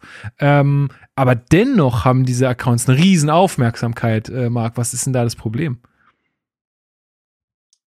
Ja, da wird's vielleicht sogar fast schon tiefenpsychologisch, ne? Was, was wollen die Leute? Was brauchen sie? Wonach lechzen sie insgeheim? ähm, ja, also, angefangen hat das Ganze mit dem Account Hannes Sievert. Mittlerweile gibt's noch so einen anderen Account, Berlino 1892 oder so, meine ich. Ähm, die eben unter ja, also die unter falscher Identität oder ich sag mal zumindest nicht erkennbarer Identität Transfergerüchte rund um Hertha veröffentlichen. So, das ist erstmal der Hauptzweck dieser Accounts. Wie gesagt, Hannes Sievert hat früher angefangen und ist jetzt auch größer. Ähm, ja, und mein großes Problem damit ist, also ich kann mal vorwegschicken, Transparenz, ich habe mal mit ihm privat irgendwie auch geschrieben, weil er, ich hatte, also ich hatte schon mal öffentlich auf Twitter dazu geschrieben, dass ich mich frage, warum die Leute solchen Accounts überhaupt erstmal glauben. Dann hatte er irgendwie mich äh, Non-Menschen quasi auf Twitter geschrieben, so, ja, dass sich da Leute irgendwie jetzt über mich beschweren, bla bla bla. Dann bin ich bei ihm doch mal in die DMs und hab gefragt, naja, jetzt, jetzt sag an, was ist denn Phase bei dir? Und konnte mir auch da seine persönliche Identität nicht äh, öffentlich machen, ähm, sprach aber davon, dass er Kontakte in rund um Hertha ein hat und auch in Spielerberaterfirmen und dass er aus diesem aus diesem Quell an Informationen quasi dann berichtet. So.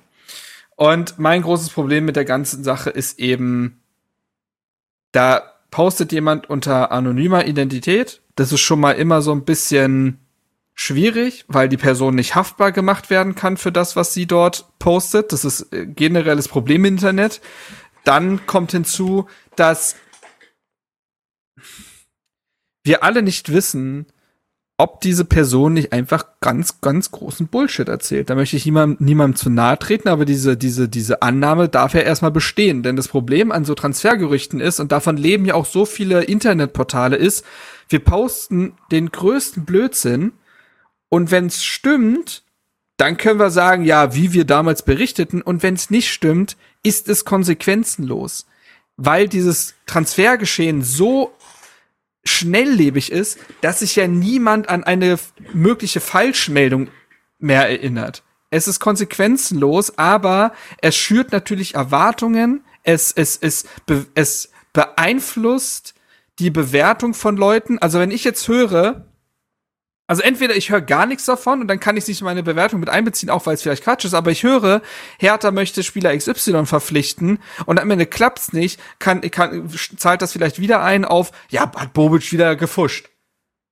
Aber vielleicht ist dieses Gerücht ja totaler Blödsinn gewesen. Also es, es macht natürlich etwas mit den Leuten. Und an sich kannst du sagen, ja, Transfergerüchte ist doch harmlos, aber es wie gesagt, es verändert die Ver Bewertungsgrundlage. Und ich finde es irgendwie einfach komisch. Was haben diese Accounts auch davon, frage ich mich. Also was, was, was soll das Ganze eigentlich? Aufmerksamkeit. Und es wird, ja, und es wird eben ja. auch es wird auch eben sehr unsauber gearbeitet. Also du, du weißt einfach nicht, wie der Track Record von so einem, ich nenne ihn jetzt mal Hannes Sievert, weil wir kennen ja seinen persönlichen Namen nicht. Was, wir wissen nicht, wie dieser Track Record ist. Also hat da überhaupt schon irgendwas gestimmt? Das trackt ja jetzt auch keiner, weil niemand macht sich die Arbeit. Aber es ist schon sehr oft berichtet worden, dass Sachen, die er für sich dann claimt, die sind eigentlich aus dem Transfermarktgerüchte-Forum. Und er fischt die da halt raus. Generell wird sauber, unsauber gearbeitet, dann werden da teilweise Sachen gepostet und erst auf Nachfrage kommt raus, ah ja, das hat er dann aus irgendeiner niederländischen Quelle oder wo auch immer her. Ähm, und ich finde das alles sehr suspekt. Mir ist das zuwider. Ich finde es einfach komisch und ich finde es erschreckend irgendwie. Das ist, glaube ich, das größte Problem. Ich finde es erschreckend, wie welche Reichweite die gewinnen und wie ernst genommen die werden. Also Hannes Sievert hat, glaube ich, mittlerweile über 1000 Twitter-Follower. 1500, ich ja, 1500. Ja. So. Und da werden immer wieder irgendwie Sachen dann gelöscht. Beispielsweise war es auch er, der gesagt hat, äh, also auch da, da wird man ja, dann wird dann versucht, auch nicht ganz so mh, hm, genaue Aussagen zu treffen, damit man sich da ja auch wieder retten kann. Aber er hat durch die Blume klar gesagt, dass Nader El Gendawi beim Test gegen Cottbus im Kader stehen wird von den Profis. Stand er dann nicht, dann wird plötzlich gesagt, ja, ich meinte das ja aber ganz anders. Und der Schimanski-Transfer ist ja eigentlich auch schon seit sechs Wochen fix, aber dann kommt immer wieder eine andere Wasserstandsmeldung. Und dann wird sich auf irgendwelche komischen Quellen aus Polen bezogen und es ist alles komisch. Es ist alles komisch und ich finde es einfach krass, wie die Leute, weil sie, weil sie brauchen den Stoff, ähm, dann solchen Accounts äh, folgen und da irgendwie dem Ganzen eine, eine, eine, eine Professionalität beimessen, die überhaupt keine Grundlage hat. Ja, es ist halt so krasse äh, FOMO, ne? Also Fear of Missing Out. Ich glaube, die Leute haben richtig krass Angst, was zu verpassen, weil ich, also ich ja. nehme das ja, also ist jetzt gar nicht böse gemeint, ne? Aber ich nehme das ja auch bei vielen von uns wahr, so dass eigentlich sich darüber krass beschwert wird die ganze Zeit, aber trotzdem wird dem weiterhin gefolgt. Blockt den Typen einfach, fertig ist der Lack. Ja, also gebt ihm einfach die Aufmerksamkeit nicht, dann haben wir das Problem nicht. Aber ich glaube, da gibt's immer wieder diese Angst, fuck, vielleicht weiß der doch mehr als andere. Und ähm, ja, ja. Ne? Ja, also das ist das, was du meinst mit dem. Ja, genau, das meine ich ja. Ja, genau. Das ist schwierig, also schwierig. Ich finde es auch mega problematisch. Ähm, ja, also ich kann dich da total verstehen, Marc. Ich habe das ehrlich gesagt es so weicht, gar nicht verfolgt. Es weicht ja bin da auch ganz froh drum. Ja, also es fing ja mit diesem ganzen Fabrizio Romano-Gedöns an, dass dann plötzlich diese ganze, dieses ganze Transfergeschehen so quasi die Ersatzdroge in der Sommerpause ist. Ne? Wenn man sich dann mhm. über den sportlichen Wettbewerb nicht unterhalten kann, dann müssen es halt Transfergerüchte sein. Und ich verstehe den Zirkus schon grundsätzlich. Er geht mir mittlerweile auch sehr auf den Sack. Also diese ganzen Haaland-Wasserstandsmeldungen damals und so, mein Gott. Ähm, aber ich verstehe grundsätzlich, dass dann Leute irgendeinen anderen äh, Zirkus brauchen, um da äh, da irgendwie die Aufmerksamkeit hinlegen Formel zu können. 1, Leute. Mhm, genau. ähm, und ich finde es aber, ist aber, wenn dann so anonyme Accounts kommen, von denen niemand weiß, was deren Grundlage ist, die sich auch nicht haftbar machen lassen können, weil sie eben ja anonym posten und so weiter, weicht das ja dahingehend dann sämtliche Arbeit, denn auch Transfermeldungen sind ja Journalismus, also ähm, also es klingt doof, aber zum Beispiel, ich habe ja schon mal für dann, ich hatte den Artikel letztendlich für 90 Plus veröffentlicht. Ich wusste aus sehr seriöser Quelle, dass sich Hertha mit Reese Nelson auseinandersetzt. Der damals bei Arsenal gespielt hat, der ist letztendlich zu äh, Eindhoven verliehen worden, aber dass Hertha den wollte, das wusste ich aus wirklich sehr souveräner Quelle, sehr professioneller Quelle, die auch sehr nah dran ist. Gleichzeitig äh, auch noch die Info, dass Hertha einen Linksverteidiger sucht. So, und dann ist es das nicht geworden. Okay, ich hatte ja auch nie geschrieben, dass er kommt, sondern nur, dass Hertha ihn haben will. Aber wenn quasi so eine Arbeit dann vielleicht auf eine Stufe gestellt wird mit jemand ohne offene Identität postet halt irgendwas, Weißt du, was ich meine? Das, ja, ja, das weicht es halt auf Total. und das funktioniert einfach nicht. Und ich glaube, das wird bei vielen Leuten so wahrgenommen und es spricht halt Bände über Medienkompetenz. Ja, zumal er ja auch suggeriert, er würde da einen richtigen Namen haben. Ne? Also dieses Hannes Sievert ist ja auch nicht irgendwie Marcelino. Sorry, ne? Also das soll jetzt gar nicht an denjenigen irgendwie das sein oder so, sondern es ist ja ganz klar, dass der jetzt irgendwie da einen Account hat, wo er irgendwie mit uns in Kontakt tritt irgendwie und einfach ein bisschen Spaß auf Twitter hat so. Aber Hannes Sievert, das ist ja, soll ja suggerieren, es wäre eine richtige Person mit so einem Bild auch und so. Also das ist ja, das ist ja die Intention, dass die Leute glauben, es wäre eine seriöse Quelle. So. Und das stimmt ja einfach nicht. Also. Auch wenn er immer schreibt, ja, ich kann meine wahre Identität nicht preisgeben, sind Bullshit, Mann. Ja, dann, dann post es halt. Genau, dann, also dann bleib halt dann, weg. Weil dann du machst dich, ja, also das, das ist für mich der Punkt, der, die Frage wurde mir übrigens nicht mehr beantwortet. Ich hatte die konkret gestellt, was er dann davon hat in dem Sinne. Ähm, ich glaube, es ist halt wirklich am Ende des Tages Aufmerksamkeit, weil mehr kann es ja nicht sein, wenn ich mich da nicht öffentlich äh, mit meinem echten Namen, mit meinem echten Gesicht darstelle. Und dann verliert es für mich aber auch an sämtlicher Relevanz, wenn die Person sich dann nicht, nicht haftbar macht für eventuelle Falschmeldungen. So, das geht halt nicht. Ja. In meinen Augen. Gut, ich glaube, dass äh, das soll es dann auch zu dem Thema gewesen sein. Ähm, meine Empfehlung ist einfach blocken. Dave, ähm, schöne Grüße an der Stelle. Das ist der, der Mann, dem ich die, mal Bier auf den Kopf geschüttet habe während Ah, des ja. Derbys. Glaubt ihr mittlerweile, dass Dodi Toussaint und Piontek bleiben könnten, Steven? Ähm, ja, Spekulation, ne, bin ich jetzt eigentlich nicht der Riesenfan von. Ähm, Piontek glaube ich ehrlich gesagt nicht. Ich glaube, dass man da anders plant. Ähm, alleine schon gehaltsmäßig. Ja. Ähm, bei Toussaint und Dodi waren die anderen beiden, ne, die Mhm. jetzt gefragt wurden. Genau. Ähm, bei Toussaint könnte man ja tatsächlich hoffen, der ist 25, glaube ich. Ähm, Mhm. Wenn, der hatte ja eigentlich, der, also A hatte der nicht nur schlechte Zeiten bei uns, der hatte ja durchaus immer wieder gute Phasen. Ähm, und jetzt auch wieder zum Schluss der Saison fand ich ihn einen der wichtigsten Spieler auf dem Platz. Ähm, also in der Magerzeit jetzt. Ähm, und deswegen hätte ich die Hoffnung, dass wenn der mal ein vernünftiges Jahr spielt und wir hoffentlich, hoffentlich mal mit einem Trainer eine relativ unfallfreie Saison durchspielen, dass der sein Standing und somit auch seinen Marktwert nach oben schrauben kann.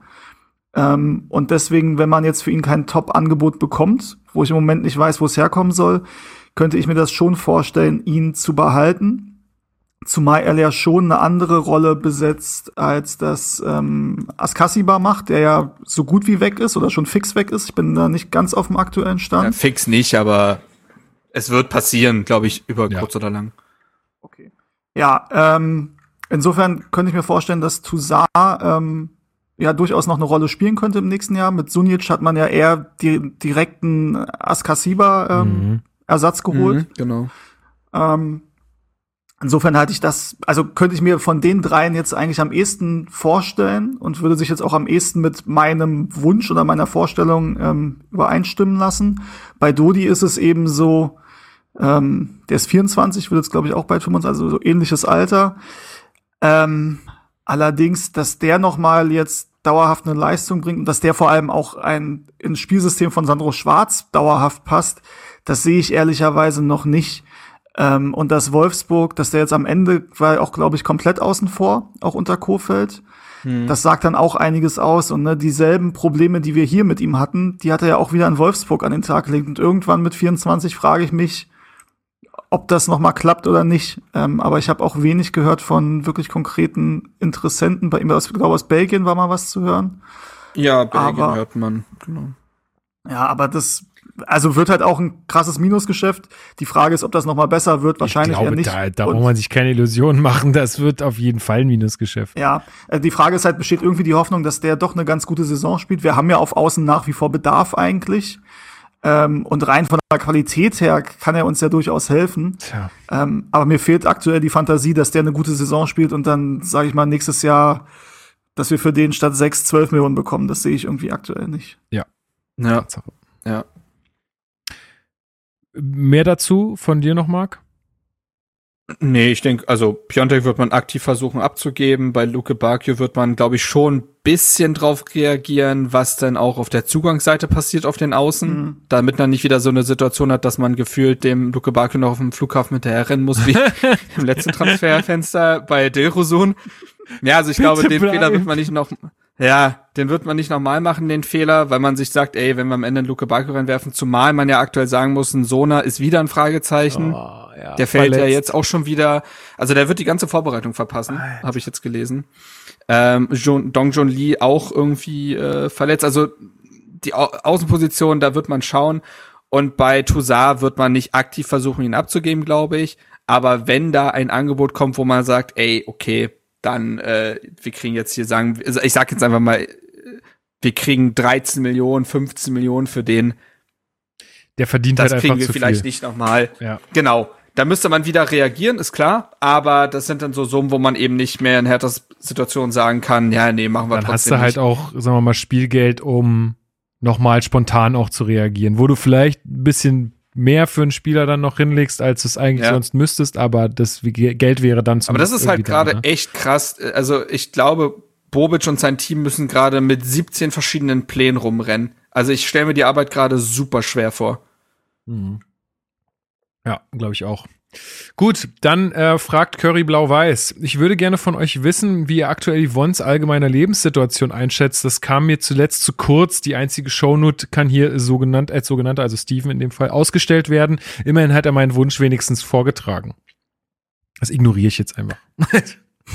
Ich, ich habe es auch nie verfolgt, ehrlich gesagt, muss ich sagen. Also Es war ja, ich weiß es nicht, keine Ahnung. Ich glaub, Marc, du hast damit angefangen. Meine Oh. Güte. Ja, ich kann, ja, ich habe da ein Monster erschaffen, ich weiß. Aber ähm, ja, nee, weiß ich. Also ich bin da zuletzt auch. Ich muss da jetzt mal ehrlich und transparent sein. Du kannst Ich ja immer für alle kurz mal, so nur dass wir das mal aufklären hier. Für alle, Ja. die auch so wie ich eigentlich nicht wissen, also du hast es mir jetzt mal erklärt, aber was ist das denn überhaupt? Was soll denn das? Äh, Also es hat angefangen damit, dass sie, dass die Videos von ihr, also Yvonne Nee. Lauro äh, ist auf äh, TikTok unterwegs und äh, ihre paar ihrer Videos sind auf Twitter gelandet, halt auf ironisch gepostet quasi, weil das waren dann so äh, Videos, wo sie für ihren Mann, der Sanitäter, Rettungssanitäter ist, so Lunchboxen gemacht hat. Und das war alles halt so unfreiwillig komisch. Ich habe, ich habe zwischenzeitlich wirklich gedacht, dass das einfach ein exzellenter Comedy-Account ist. Weißt du, dass da so eine richtig geile Kunstfigur erschaffen wurde, weil ich mir dachte, das gibt es nicht. Die hat dann teilweise irgendwie ähm, eine Käse-Lauchsuppe, eine fertige, kalt, in so eine Box geschmissen und hier, das ist jetzt sein Lunchpaket. Ich dachte so, das ist ja eigentlich grandiose Comedy. Turns out, alles echt. Und äh, dann bin ich da irgendwie so, das war dann so mein Assi-TV, bin ich irgendwie so ein bisschen drauf hängen geblieben, auf halb ironisch. Äh, für viel zu lange, aber ich bin jetzt auch raus. Also ich bin, ich konnte, äh, ich habe einen Entzug gemacht und äh, ich verfolge das nicht mehr. Sehr gut. Übrigens, wenn ich äh, auf LinkedIn mir Yvonne Di Laurus Profil angucke, wird mir vorgeschlagen, sie bei LinkedIn. Ja, da wird mir Eva Lotta Bohle vorgeschlagen. Ich sag's so. Was?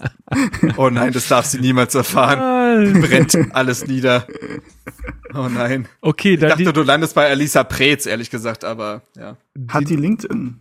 Guck mal nach. die nächste. Locker hat die LinkedIn, aber die Frage ist doch, ob ihr Blog immer noch ähm, im Impressum Herthas Geschäftsstelle Ja, stehen der, hat. guck mal, guck mal bitte. Nee, ist nicht mehr. Nee, Nee? habe ich tatsächlich geguckt. Ich habe kurz nachdem der Nein. Vertrag mit Michael Preetz aufgelöst wurde, ähm, habe ich mir die Homepage angeguckt. Die wurde ja auch irgendwie neu gestaltet, habe ich mitbekommen. Ähm, ab und zu, wenn Mist, stimmt. ja tatsächlich, also ab und zu, wenn bei Instagram, also normalerweise gucke ich mir jeden Tag irgendwie nur fünf Stories da an, aber wenn man mal irgendwie so einen Sonntag hat, wo man jetzt da zu, zu lange am Handy ist, dann landet man ja auch bei den Accounts, die weiter hinten sind. Da ist irgendwie so ein komischer Algorithmus, dass einem halt immer dieselben Accounts vorgeschlagen werden.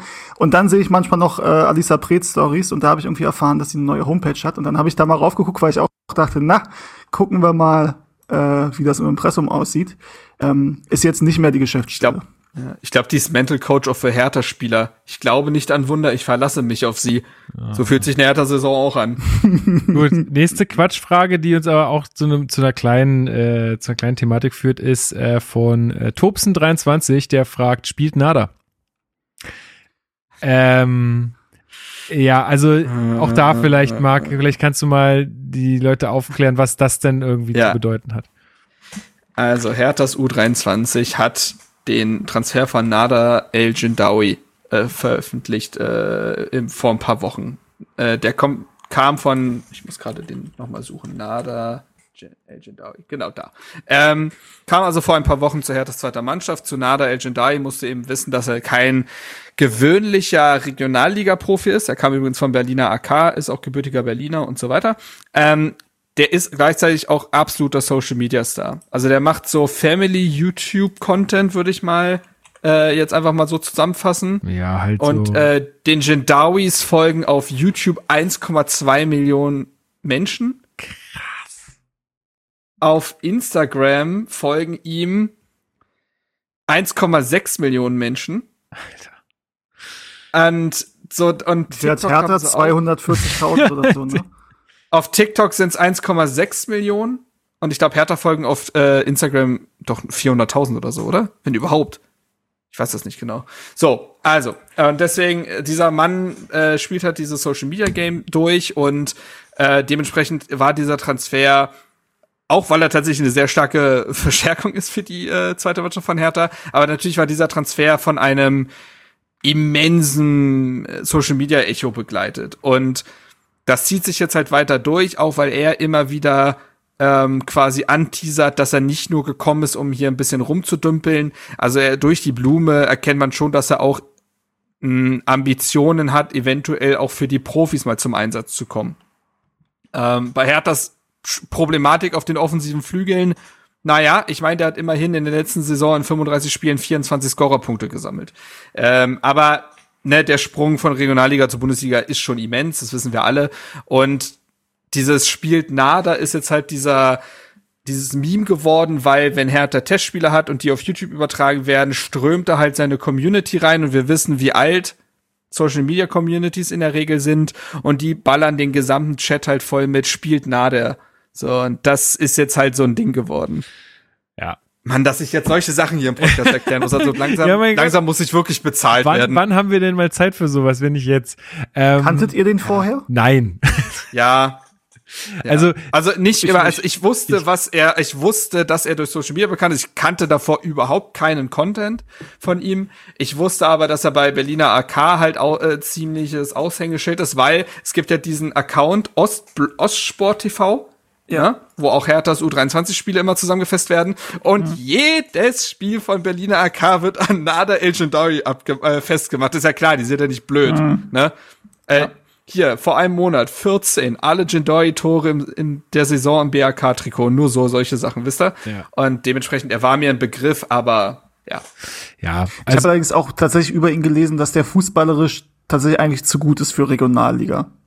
Ist er auch, ist er auch. Ja. Also der hätte jetzt auch in die dritte, vielleicht sogar zweite Liga wechseln können, aber hat halt gesagt, ich möchte in Berlin bleiben und dann gibt's für ihn tatsächlich hat er, das war auch sehr sympathisch gesagt, für ihn gab's immer nur Hertha in Berlin. Er ist als Hertha-Fan groß geworden und für ihn geht ein Traum in Erfüllung, jetzt für Hertha spielen zu können. Und er sagt halt, ich habe eine Karriere und ich versuche jetzt den Longshot und versuche quasi explosionsartig doch noch in die Bundesliga zu kommen. Also ich sag mal so. Also hier spricht mal der Marketing-Fuzzi. Mega smarter Move von Hertha. Mega Ey, smart. Also voll. das ist einfach wirklich, dass die das gemacht haben, ist einfach mega smart. Muss man sie einfach mal komplett loben. Ein Fun-Fact dazu, als das Trikot der zweiten Mannschaft quasi mit seiner Trikotnummer, also es wurde ein großes Geheimnis gemacht, welche Nummer kriegt er.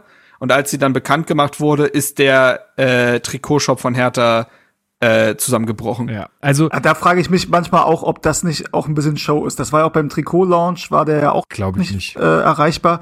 Das Hertha, muss man doch vorher eigentlich hinbekommen. Nee, nee, glaube ich ja, nicht. Ja, ja, bei Hertha und Merch. Jetzt seien wir mal ehrlich. ja. Naja, also ja. ich sag, ich sag mal so, es ist ein mega smarter Marketing-Move, weil diese, also das ist auch so ein bisschen gerade in der Marketing-Bubble äh, so das große Ding, sich einfach über andere Leute Reichweite einzukaufen. Ja, also wenn du es selbst mhm. nicht schaffst, wenn du selbst nicht die Accounts hast, die diese mega Reichweite haben, also wenn du jetzt als Unternehmen irgendwie äh, nur ein paar Follower hast und nicht weißt, wie baue ich mir denn Reichweite auf, dann holst du dir halt jemanden, der für dich irgendwas postet, was Reichweite hat, oder du machst halt irgendwo eine geile Werbeaktion, die alle möglichen Leute mit ihren äh, Handys filmen und dann auf Instagram posten und du hast auf einmal einen riesen Multiplikator. Ja, und das ist ja das, was äh, hier Nada irgendwie sein soll. Ähm, also ich will jetzt nicht sagen, dass Hertha das nur rein aus diesen Gründen gemacht hat. Aber das ist schon mega smart, sich da jemand mit der Reichweite, mit der Aufmerksamkeit zu holen, der selber Berliner ist, der sagt, ey, Berlin ist mein Herz, äh, Hertha ist mein Herzensverein, ist doch mega geil. Also finde ich erstmal persönlich super gut. Was ich halt ein bisschen problematisch finde, ist nicht, dass er die Ambitionen hat auf die erste Mannschaft. Völlig okay, kann er haben. Ich glaube, ich fände es nur schwierig, wenn das dann wieder irgendwie was überschattet oder wenn da jetzt dann irgendwie wieder groß äh, Presse äh, drumrum ist und so. Ich wünschte mir, dass es da irgendwie mal eine klare Ansage gibt. Ja, also auch aus der Profiabteilung oder von, vom Trainerteam oder irgendwie so, so von wegen, Leute, bitte keine falschen Erwartungen, wird's nicht geben oder so. Dass man einfach dieses, dieses Thema vom Tisch hat, dass das nicht irgendwie, wenn jetzt irgendwie auf den Außen mal zwei Leute fehlen, äh, dann irgendwie jeder, jedes, jedes Blatt schreibt, ah, und wie sieht's jetzt eigentlich aus? Und dann irgendwelche Communities verrückt spielen und dann sagt er was in seinem äh, Instagram-Video von Sonntagmorgen im Bett noch was dazu und weißt du, dann geht die ganze Maschinerie wieder los. Da habe ich keinen Bock drauf. Ähm, deswegen wünschte ich mir da ein bisschen Klarheit. Ansonsten finde ich das marketingtechnisch ziemlich nice. Zumal man ja sagen kann, man hatte da tatsächlich eine Vakanz, ne, durch den Abgang von, wie heißt er, Elias, Eligella? Schon, näher, genau. Ja, aber der hat ja lange, also der hat ja nicht so viele Follower gehabt. Der hat da, die hat er sich ja auch mit Hertha aufgebaut. Also der hatte ja, ja vor Hertha das nicht. Video, das, das, äh, also von den Jindawis, das Nada zu Hertha wechselt hat, 1,4 Millionen Aufrufe. Ja, so, ist doch krass. Es ist äh, gut für Hertha. Gut für Hertha und äh, ey, wer weiß, wer weiß. Vielleicht wird das ja eine, eine, ein Märchen. Vielleicht Geschichten, müssen sonst, der Fußball schreibt. Vielleicht muss die U23 sonst auch ins Olympiastadion umziehen. Ja, ja das muss man ja auch sagen. Also für alle, die es nicht mitbekommen haben, ich habe es jetzt auch von euch weitergeleitet bekommen in den Gruppen und so. Das ist, äh, ist ja auch crazy, wenn dann so ein Testspiel oder so ist, wo äh, ZuschauerInnen zugelassen sind, dann äh, wird der auch belagert von äh, Leuten, die dann Autogramme von ihm haben wollen und so. Also es ist so, also wirklich krass. Der ist halt wirklich einfach so ein Influencer-Star, mehr oder weniger. Echt richtig heftig. Hat der eigentlich so Instagram, äh, äh, Instagram, ähm, äh, hier so Insta Influencer-Verträge, also mit irgendwelchen anderen Firmen? Macht der so Product Placement oder sowas? Also safe. Okay. Würde ich jetzt einfach mal sagen. Weil ich, ja, weil das ja auch so ein bisschen, ne, müsste ja auch alles mit Hertha dann vereinbar sein und so. Ich weiß gar nicht, inwiefern die sich da absprechen müssen oder sowas mit dem Verein dann. Natürlich auch nochmal eine Hürde. Ja, also. Ich wünsche mir auf jeden Fall alles Gute. Ja, ja, ich wünsche auch alles Gute. seines Kanals sind mittlerweile 200 Millionen Aufrufe. Ja gut, ist, ist eine durchschnittliche Database-Folge, muss man auch mal sagen. So, weil du da immer raufklickst. ja, okay. Ja. Gut. Okay, lassen wir das Thema. Ähm, also, viel Erfolg in der Regionalliga erstmal und alles weitere werden wir sehen. Äh, scheint auch echt ein äh, super korrekter Typ zu sein. Also, ich will da jetzt gar nicht äh, irgendwas Doofes sagen, aber wie gesagt, ich will einfach nur keinen keine Unruhe da so. Ähm, Rico BSC fragt, was erwartet ihr von der neuen Saison? Ich glaube, darauf sind wir schon äh, ausreichend eingegangen. Ähm, ja, gut, vielen Dank für die Frage trotzdem. Frank Peter Sili ähm, fragt, sollte Lukas Michelbrink. Was, ich dachte jetzt, was macht denn der Steinmeier jetzt bei uns in den Kommentaren? mal, reinges mal reingeslidet. äh, sollte man Lukas Michelbrink für seine Aussagen gegen Bayern das Bundesverdienstkreuz äh, geben? Nein, Pro einen Profivertrag anbieten. Oh nein, das nächste Thema, was man erklären muss. Ich werde heute zum Erklärbär. Ja, mach das doch mal. Falls ich das erklären muss. Ich weiß es nicht. Ähm, also rollen wir das mal auf. Äh, Sekunde, Lukas Michelbrink will ich auch noch mal kurz hier aufrufen, dass ich das, äh, den Kommentar richtig zusammengefasst bekomme. Und zwar ist es so, dass Hertha BSC ein großes Talent, nämlich Noel Aseko, an den FC Bayern verliert. Ähm, gilt als eines der größten Talente seines Jahrgangs, äh, Sechser. Muss äh, schon sagen, wie alt er ist, glaube ich. Ach so, äh, U17, also ich glaube, der ist auch 17. Ähm, wechselt jetzt halt, oder 16, irgendwie so. Und der wechselt jetzt halt äh, zum FC Bayern. Und ähm, das hat natürlich äh, ne, die typischen Diskussionen auch irgendwie äh, angeleiert, so von wegen, sollten Spieler so früh schon wechseln dürfen und äh, welche Maschen sollten dahingehend überhaupt erlaubt sein und so weiter. Also die Diskussion führt man ja äh, regelmäßig dahingehend. Es hat sich aber auch jetzt Ex-Team-Kollege Lukas Michelbrink, Sohn, Sohn, das wäre interessant, äh, Bruder von, von Jonas Michelbrink äh, gemeldet, der aktueller jetzt U19-Spieler bei Hertha war, aber ich glaube jetzt auch vorher U17 war. Und ähm, er hatte dann geschrieben auf Twitter, weil er hat einen Twitter-Account, ähm, und zwar schrieb er Bayern einfach übel nervig, Mann. In der U13 schon haben sie schon versucht, mich abzuwerben und ein paar andere von uns haben alle zwei Wochen meine Mutter angerufen und gesagt, wir sollen uns das Zitat Projekt doch wenigstens mal anschauen. So und ähm, hat damit quasi mal öffentlich gesagt, wieso die Masche dahingehend ist, dass da Jugendspieler eben auch vom FC Bayern, das wird kein exklusives FC Bayern-Problem sein, das möchte ich gleich mal vorwegschicken, ähm, dass da Spieler im jüngsten Alter, U13, äh, da schon versucht werden, äh, ab, äh, abgeworben zu werden und die dann dahingehend auch belagert werden. Ich weiß noch, 2017 oder so hat Bayern ja schon mal drei Spieler aus der U14 von Hertha geholt, äh, unter anderem Torben Rhein, ähm, der jetzt auch U19-Nationalspieler Deutschlands ist. Und äh, ja, dementsprechend, das wurde halt dann von vielen Leuten gefeiert, dass da mal ein Jugendspieler öffentlich was zu sagt, weil das ja jetzt nicht so oft vorkommt. Punkt. Oder? Ja. Gut. Patrick äh, Schüring ähm, fragt, gibt es irgendwelche Anzeichen dafür, dass das Projekt Goldelse weiter umgesetzt wird? Wenn ja, welche und wie soll es konkret vorangehen? Ähm, Steven. Ja, kann ich tatsächlich nicht viel Konkretes zu sagen. Ich habe die Frage auch vorher schon gesehen. Ähm, wurde ja jetzt auch, äh, weiß ich nicht mehr, wo ich das gelesen habe, aber das relativ wenig von dem, was Carsten Schmitter irgendwie angestoßen hat, dass das dann jetzt auch weiter verfolgt wird. Ich ja. meine, du hast das bei Yannick Köppner gelesen. Der, das kann gut sein, ja. RBB und so macht. Der ja. hatte da mal einen Thread angelegt mit den Grabenkämpfen innerhalb des Vereins und da wurde auch das Thema angesprochen. Ja, kann man natürlich drüber streiten. Ist das so, weil das, weil die nicht gut waren, die Pläne, oder weil sie als nicht mehr wichtig erachtet wird, weil vielleicht auch jetzt schon wieder eine andere finanzielle ähm, Ausgangslage herrscht als noch vor einem oder anderthalb Jahren, als dieses Projekt angeschoben wurde. Ähm, alles ein bisschen fraglich. Es ist aber so, Daniel Milek ist ja Teil der Geschäftsleitung und der ist ja einer, der von Bain, glaube ich, zu Hertha gewechselt ist und der ja mit involviert war in diesen Strategieprozess und in die ähm, Goldelse, das Goldelse-Projekt, sage ich mal. Und der ist ja noch dabei und der verantwortet ja auch die Bereiche Strategie und so. Und da glaube ich schon, dass auch noch Dinge daraus umgesetzt werden.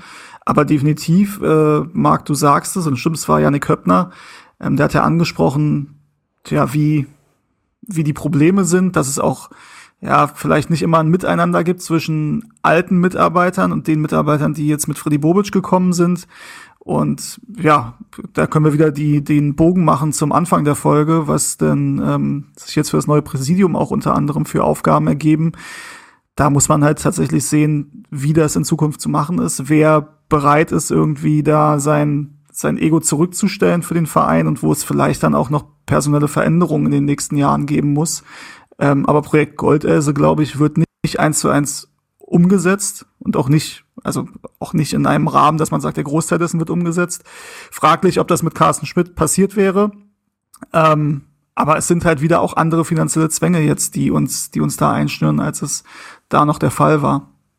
Aber vielleicht gibt es ja jetzt auch ein neues Projekt Goldelse quasi mit den ja, Ideen, die über das Präsidium und durch die Fans und Mitglieder in den Verein getragen wurden und noch werden in den nächsten Ja, ich denke, das kann man schon auch, also es ist ja auch alles ein Prozess, dass das jetzt dann irgendwie auch, also durch, durch den Wechsel auch in der Geschäftsführung und so weiter und so fort, äh, jetzt vielleicht unter dem Namen nicht mehr weitergeht. Ich glaube, man hat aus, auch aus dem, aus der Sache ein bisschen was lernen können. Muss man jetzt halt mal gucken, ne, wie das weitergeht. Dann äh, fragt er noch aus, äh, wen aus dem aktuellen Kader sehen wir ab dem kommenden Sommer im Stuff, Mark? Rune, Pecker oder Prince? Wenn es nach dem Herz geht, glaube ich alle, oder? Also, ja. ja, also ist doch so. Also, ja, ja alles Leute, die man gerne im Verein behalten wollen würde. Ähm, aber ich glaube, also Boateng macht mir den Eindruck, dass er dann, er ist ja schon ein Lebemann. Ich glaube, der wird dann erstmal, nicht für immer, aber erstmal raus sein. Der macht vielleicht noch einen TV-Experten, aber der, den sehe ich jetzt nicht als Teammanager oder so. Ich glaube, weil er dann erstmal auch Bock hat zu leben. Ähm, gut, Pekarik wird noch spielen, bis er 47 ist. Der überlebt uns alle, sagen wir ehrlich. Ähm, und bei Jahrstein, ja, muss man gucken, ob er nicht auch eher dann in die norwegische Heimat will oder so. Das ist ja bei den Spielern aus dem Ausland dann natürlich auch ein Thema. Ja. Ähm, aber wie gesagt, ich glaube, alles Leute, dass wenn es ginge, würde man sie alle halten. Dann äh, die Spaßbremse hat nochmal diese ganze Sache mit Hannes Sievert angesprochen. Also was äh, soll diese Hannes Sievert-Sache und wieso fallen Hertha, so viele Hertha-Fans darauf rein? Haben wir, glaube ich, geklärt. Ähm, Michilein fragt auf den neuen oder sagt, auf den neuen Podcast freue ich mich riesig, bin auf Entzug. Wie bewertet ihr die Entwicklung und Chancen auf Spielzeit in der kommenden Saison für Derry Scherhand? Habe ich das richtig ausgesprochen? Das ist richtig. Ja. Ist richtig. Und äh, Julian Eitschberger. Äh, meiner Meinung nach könnte Derry äh, die Offensive durchaus beleben. Ich habe keine Ahnung. Sorry. Kann ich nichts zu sagen. Also ich glaube, also zumindest hat er ja. einen guten Trainer. Also sollte sich das irgendwie einigermaßen anbieten, glaube ich, gibt es wenig Trainer, bei denen die Chancen so hoch sind, dass er dann auch mal reingeschmissen wird. Wäre zumindest, also jetzt auf der Scherhand bezogen. Ähm, ansonsten ist es halt immer auch so ein bisschen eine Frage, wer, wie sieht die Verletzten-Situation aus? Ähm, in welcher Form ist er dann, kann man das mal bringen. Aber ich glaube jetzt an sich würde es mich sehr wundern, wenn er jetzt große Spielanteile bekommt. Ja, würde ich mitgehen. Also der Schern, muss man sagen, ist schon eine beeindruckende Laufbahn, die er bislang hat, weil er ja nie ein Nachwuchsleistungszentrum durchlaufen mhm. hat und das ist ja, wird ja immer untypischer. Und dass so jemand dann ähm, kam ja über, also der hat in der Victoria-Jugend gespielt bei TB und ähm, beim Berliner SC und ist dann darüber zu Hertha gekommen 2020. Und dass so jemand dann einen Profivertrag bekommt bei einem Bundesligisten, das ist erstmal aller Ehren wert. Ähm, macht sich in den Testspielen gut, hat sich in der letzten Regionalligasaison gut gemacht, aber das haben wir auch schon über Ruven Wertmüller oder so gesagt. Und das meine ich gar nicht böse, aber das soll nur verdeutlichen, Vorbereitung ist Vorbereitung. Also da muss man wirklich aufpassen. Ich glaube schon, dass er zu diesem aktiven Pressing-Fußball passt, den Schwarz sehen will. Zumal, das hat Steven richtig gesagt, Schwarz ja schon am ehesten der Trainer ist, der dann junge Spieler auch mal reinwirft. Aber ja. bei Scherhan wäre ich vorsichtig und bei Eitschberger ist es nun mal so, also der hat ein riesiges Talent. Da brauchen wir gar nicht drüber reden, dass der ein super spannender Spieler ist und dass er es ein Faustpfand ist, dass der jetzt bis 26 verlängert hat. Aber man hat jetzt mit ähm, John Joe Kenny ersten neuen Rechtsverteidiger geholt. Und man hat ja noch ein Jahr, respektive unendlich viele, mit Peter Pekarik.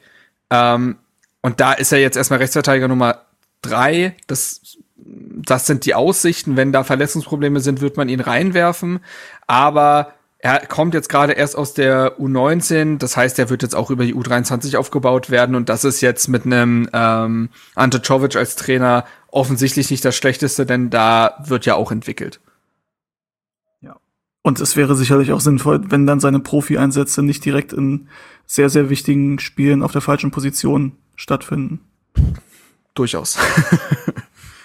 Gut, dann Nico fragt, wie kann Schwarz es schaffen, aus unseren defensiv unsicheren, unsicheren und scheinbar in Klammern spielerisch limitierten ähm, Kader, äh, wie kann es Schwarz, wie kann Schwarz es schaffen, aus unserem def äh, defensiv unsicheren und scheinbar spielerisch limitierten Kader äh, eine konkurrenzfähige Truppe zu formen. Warum konnten die ehemaligen Trainer richtiges Anlaufverhalten nicht vermitteln, trotz wochenlangen Training? Also ich glaube, dass das ganz viel mit ähm, ja, dem Einheitsgedanken oder äh, ja, mit der, mit der Teamchemie auch einfach zu tun hatte. Mhm. Ähm, also gerade solche Sachen, glaube ich, gehen nur über ein, über ein Wir-Gefühl oder über so ein ja, Team-Spirit. Äh, ich glaube, dass das ein ganz großer Punkt ist. Wie seht ihr das? Ja, gehe ich mit. Ja. Also du vermittelst halt ein, also du vermittelst zum einen dass eben als Einheit äh, miteinander umgegangen werden muss. Das hat ja Schwarz sowohl in Mainz als auch in Moskau wirklich hervorragend hinbekommen bei seinen Mannschaften. Und man vermittelt gewisse Prinzipien auf dem Feld, die dann eben für Mut und für aktives Spiel stehen. Also Hertha ist in den letzten Jahren ja ein, die wahrscheinlich lethargischste Mannschaft der Bundesliga gewesen, die am tiefsten steht. Und diese Denkweise setzt sich ja in den Köpfen fest, dieses Abwarten, mit Abwarten macht man sich aber auch immer ein Stück weit klein und wartet auch darauf, dass etwas Schlechtes passiert. Und wenn du einfach immer aktiv im Spiel bist und immer äh, quasi unter Strom stehst, machst du dir vielleicht auch gewisse Gedanken nicht und dann ver also dann verschwindet auch diese Unsicherheit. Aber eben auch, wenn du weißt, was du zu tun hast auf dem Feld, wenn du einen klaren Auftrag hast und weißt, was der Auftrag deines Nebenmannes ist. Auch daran ist es ja in den letzten Jahren öfter mal gescheitert.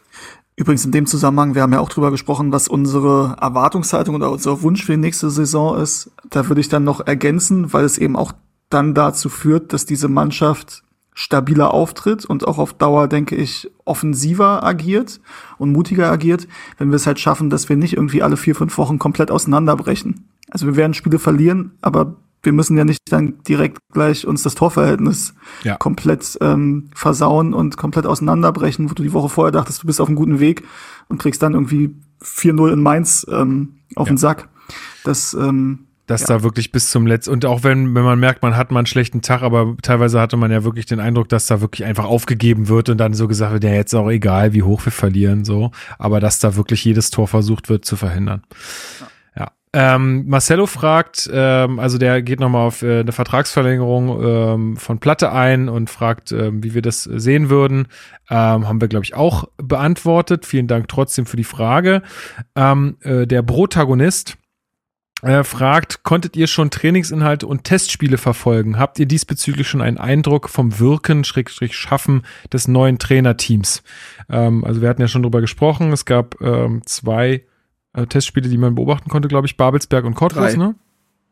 Drei. Aber es gab davor noch gegen Maccabi. Und das konnte man auch sehen. Es gab's, also es gibt zumindest Real Life. Ich ah, weiß ja, nicht, okay. ob es auch live übertragen ja, okay, oder. das, also Live war es auch. Ist an mir vorbeigegangen. Okay. Ähm, ja, haben wir da schon was sehen können? Also ich habe jetzt nur so nebenbei das, das Spiel gegen Cottbus äh, ein bisschen verfolgen können.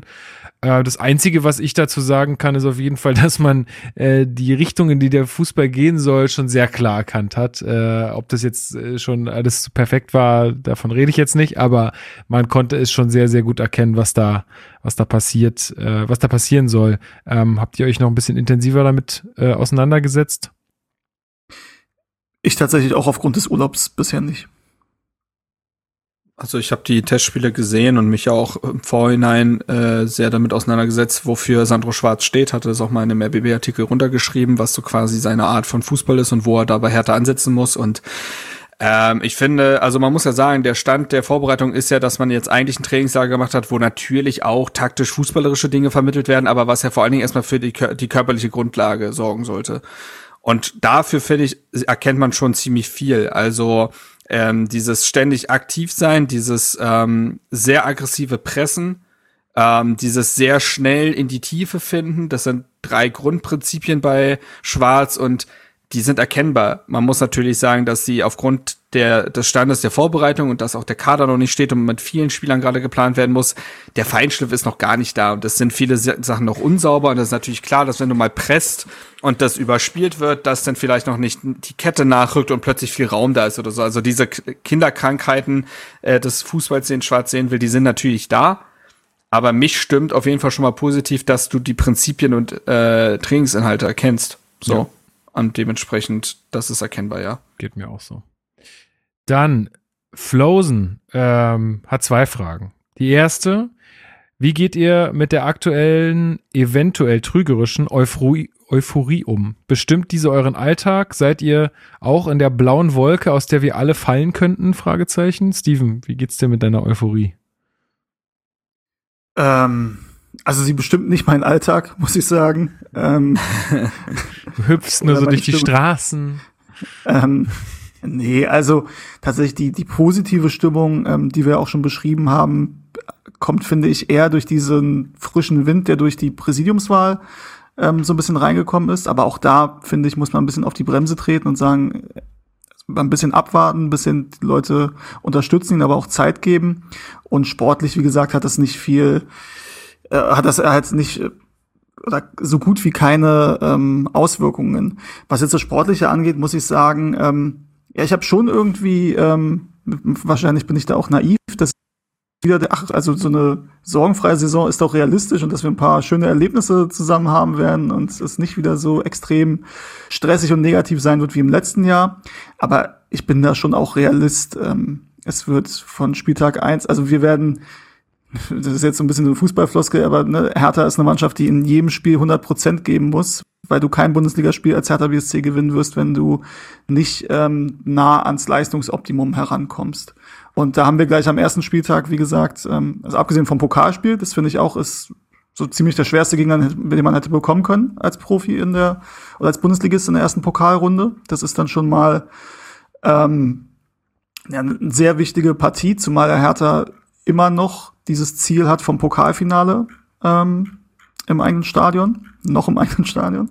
Ähm, und dann natürlich das, das Derby, haben wir auch schon drüber gesprochen, dass es extrem aufgeladen ist. Und dann die, von diesen beiden Spielen find, finde ich, hängt schon viel ab, weil du dann ähm, ja entweder in eine, mit einer positiven, ähm, mit einer positiven Grundstimmung in die Saison gehst oder du direkt wieder denkst, boah, das wird nichts. Ich glaube aber tatsächlich, ich bin auch insofern guter Dinge, weil ich glaube, dass wir auf Fanseite erstmal Ruhe haben werden und dass wirklich alle gewillt sind, zusammen das beste Hertha BSC zu erreichen. Und selbst wenn das jetzt nicht klappt in den ersten Spielen, glaube ich, dass wir nicht diese Unruhe haben werden, die wir im letzten Jahr hatten, dass du nach jedem Spiel gefühlt auf allen in allen, äh, auf allen Ebenen Weltuntergangsstimmung hast. Ja. Ich glaube, dass wir da jetzt erstmal die Möglichkeit haben, durch den neuen Trainer, durch alles Neue, was sich im Umfeld getan hat, da jetzt ähm, einen positiven Start hinzulegen und aber auch ein bisschen Geduld dabei haben werden. Ja, es passt ganz gut äh, zu meinem, also zu dem, was ich dazu sagen wollte. Und zwar habe ich jetzt auch, verspüre ich jetzt keine krasse Euphorie. Also ich finde schon gut, glaube, was da gerade passiert. Also ich sehe da jetzt wenig, was mich irgendwie krass negativ stimmt. Natürlich bleibe ich irgendwie pessimistisch, was die nächste Saison angeht. Also ich glaube, es wird von Anfang an äh, ja darum gehen, nicht abzusteigen, ganz klar. Also ich mache mir da, baue mir da keine Luftschlösser. Ähm, was ich aber auch versuche in der kommenden äh, Saison ist einfach nicht so grundnegativ auch zu sein. Also nicht schon irgendwie, also das hatten wir ja auch schon mal besprochen hier, immer dieses äh, Ding zu sagen, ja, wir verlieren doch eh oder äh, das wird doch alles eh nix und so, sondern ähm, da einfach ein bisschen positiver vielleicht zu sein. Ähm, du willst also Alexander Jung canceln. Können wir das mal so zusammenfassen? ja, genau, ich will ihn canceln. Nein, ähm, ich, ich versuche einfach, ähm, da mal ein bisschen positiver zu sein und so wie Steven, wenn es dann zum Derby geht, zu sagen, ja klar gewinnen wir, ist doch kein Problem. Die hauen wir weg. So, ja, ähm, also ja, da vielleicht einfach so ein bisschen eine innere äh, Einstellung, da eine andere äh, anzunehmen. Vielleicht hilft das im Großen und Ganzen. Marc, wie geht's dir mit deiner Euphorie? Ähnlich wie dir. Also ich nehme alles wohlwollend gerade auf. Ne? Gibt jetzt auch gerade keine Dinge, die mich irgendwie zutiefst beunruhigen, beziehungsweise ich weiß halt, dass die Transferphase noch anstrengend wird. Ähm, ja, also ich sehe viele Dinge gerade, die, die Spaß machen könnten, aber ich glaube, man ist durch die letzten Jahre so gebrandmarkt, dass dementsprechend, dass man, also, nee, ne, so, jetzt so eine blinde Euphorie verspüre ich da jetzt nicht. Dann hat er noch eine zweite Frage, ähm, Steven, die geht mal so ein bisschen in deine Richtung, denn du bist ja unser Kneipenexperte. äh, bitte Hertha-Kneipen bewerben für die unglücklich terminierten ersten Auswärtsspiele. Das sind so ein bisschen zwei Sachen, die wir da, glaube ich, besprechen können. Also erstmal hast du gute Tipps. Was sind deine Top 3? Oh, gut, da bringe ich dich jetzt in Teufelsküche. Sagen wir mal, du empfehl mal drei Hertha-Kneipen. Würde ich natürlich den Kugelblitz empfehlen. Ähm, dann bin ich Wedding, häufig hier bei mir um die Ecke. Ja, genau, Wedding bei dir, ja. Dann bin ich auch ähm, häufig, oder was heißt häufig, ist relativ, aber ich bin ab und an bei Frankie ähm, in Wilmersdorf, weil das nicht so weit weg ist von mir. Ähm, und weil der halt ähm, als eine der wenigen Kneipen auch eine Küche hat, die tatsächlich halt auch wirklich gut ist. Da kann man gut Flammkuchen essen und auch andere Dinge. Ja, Currywurst ist auch lecker. Ja, da kann man auch gut draußen sitzen und so. Das, äh, das finde ich ganz cool. Ähm, und eine dritte, ähm, also, ist wirklich unfair, weil es gibt viele und ja. wir haben ja auch zehn Hertha-Kneipen, deswegen ist es da, das sind halt wirklich die beiden Kneipen, die jetzt, also ne, ist auch logisch, dass ich jetzt nicht ständig nach Spandau fahre, weil das halt so, ergibt für mich nicht so wahnsinnig viel Sinn. Ich versuche tatsächlich da ein bisschen zu variieren. Ich war, ich glaube, Alex war auch dabei, wir waren im Abenteuerland, haben irgendwie letzte Saison ein Spiel geguckt. Ähm, wo, wo, wo gibt's denn die Liste zu finden auf eurer Homepage, ne?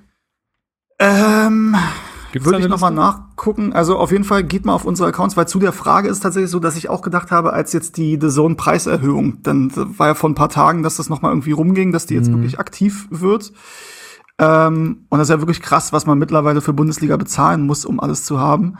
Und ähm, die Kneipen, muss man sagen, bezahlen ja, also die Kneipenverträge sind echt heftig teilweise und da wurde auch während Corona denen sehr wenig entgegengekommen. Äh, Deswegen war es ja umso besser, dass ähm, viele Leute dann durch ihre Spenden da auch geholfen haben, dass die Kneipen alle noch existieren. Und ich hatte tatsächlich schon überlegt, dass wir irgendwie vielleicht noch mal eine Infografik oder so machen. Ähm, zur neuen Saison jetzt, wo man irgendwie die Spiele gucken kann und wer alle Spiele überträgt und so weiter. Ähm, das würde ich noch mal angehen. Jetzt habe ich da ein bisschen Druck hintergemacht, dass es auch passieren muss. ja, wir ähm, werden das jede Woche jetzt hier, werden wir dich kurz anrufen in der Folge und werden mal nach dem aktuellen Stand fragen. Finde ich gut. Und ich würde mal mit dem äh, Account noch mal die Liste auch äh, noch mal hochholen, ähm, wo alle drin sind. Das hat nämlich tatsächlich, hat so eine Google Maps Liste. Hier hat Tim Buchholz, findet man auch noch auf unserem. Pass auf, ich tweete das jetzt auch mal mit meinem Privataccount dann sieht man das nochmal. Genau, könnt ihr mal bei Steven auf dem Twitter-Account. Und bei äh, der Aktion Hertha-Kneipe mache ich auch, aber ich bin hier auf meinem Laptop nicht mit dem Aktion Hertha-Kneipe-Account angemeldet. Deswegen muss ich das schaut, schaut mal bei Twitter, da findet ihr das auf jeden Fall. Ich verlinke das auch nochmal in den Show Notes. Dann geht's weiter mit Tobias 1892. Äh, er wünscht sich eine kleine Gesangsprobe von euch und jetzt hat er hier so einen Text hingeschrieben. Jetzt müsst ihr mir mal mit der Melodie aushelfen. Also ich singe ja sehr gerne, aber äh, wir haben einen Club, der heißt Hertha, der ist größer, älter, geiler als der im Wald da. Gibt's also. Ich glaube, da ist, mhm. da gibt's keine bekannte, mir bekannte Melodie zu. Ach so, okay, schade. Ja, ich hätte jetzt gerne gesagt. Kann mal so stehen, aber das, das machen wir dann ja, bei der Live-Folge. Genau, da singen wir gerne mal alle zusammen. Das, das ja, finde ich gut, das finde ich gut. Okay, ähm, dann ähm, fragt Olli, äh, sei, seid mal ganz ehrlich, habt ihr Bock auf die neue Saison? Ja? Ja. Ja. Bin irgendwie ganz schön müde und abgeschreckt von denen davor. Gut, also Frage öffne beantwortet, öffne Olli. Dein Herz. Also klar, mit öffne Bock, dein Herz, Olli. Wir haben Bock auf die neue Saison. Ey, es kann eigentlich nur besser werden. Das muss man sich auch mal. Das ist halt der Punkt. Sagen. Ja.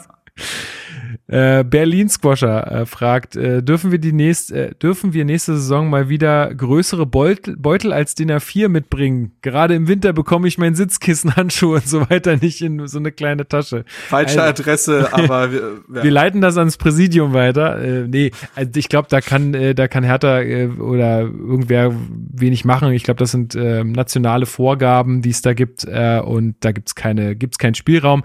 Ich empfehle einfach in die Kurve stellen, mitklatschen und dann hast du keine kalten Hände und keinen kalten Popo.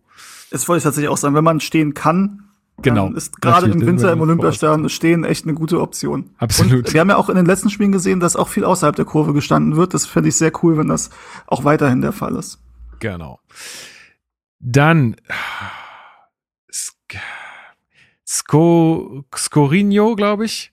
Ähm, Aber du machst es gut heute. Äh, danke, danke. Ja, Trainingslager erstaunlich souverän.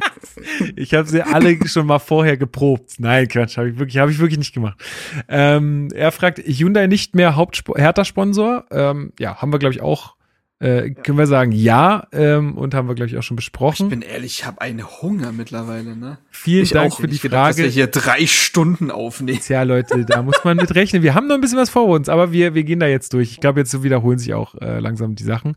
Ähm, Sendor36 fragt, glaubt ihr, es ist auf der Abgangsseite noch nichts passiert, weil Bobic um jeden Euro feilscht oder weil die Spieler kaum einen Markt haben und jeder Beides. sie nur ausleihen will? Ja. Zweitens, Frage, Beides. Äh, wie zufrieden seid ihr bisher mit den getätigten Transfers? Das hatten wir, glaube ich, schon ähm, gesagt. Ähm, zur ersten Frage, Marc, hattest du gerade gesagt, äh, beides.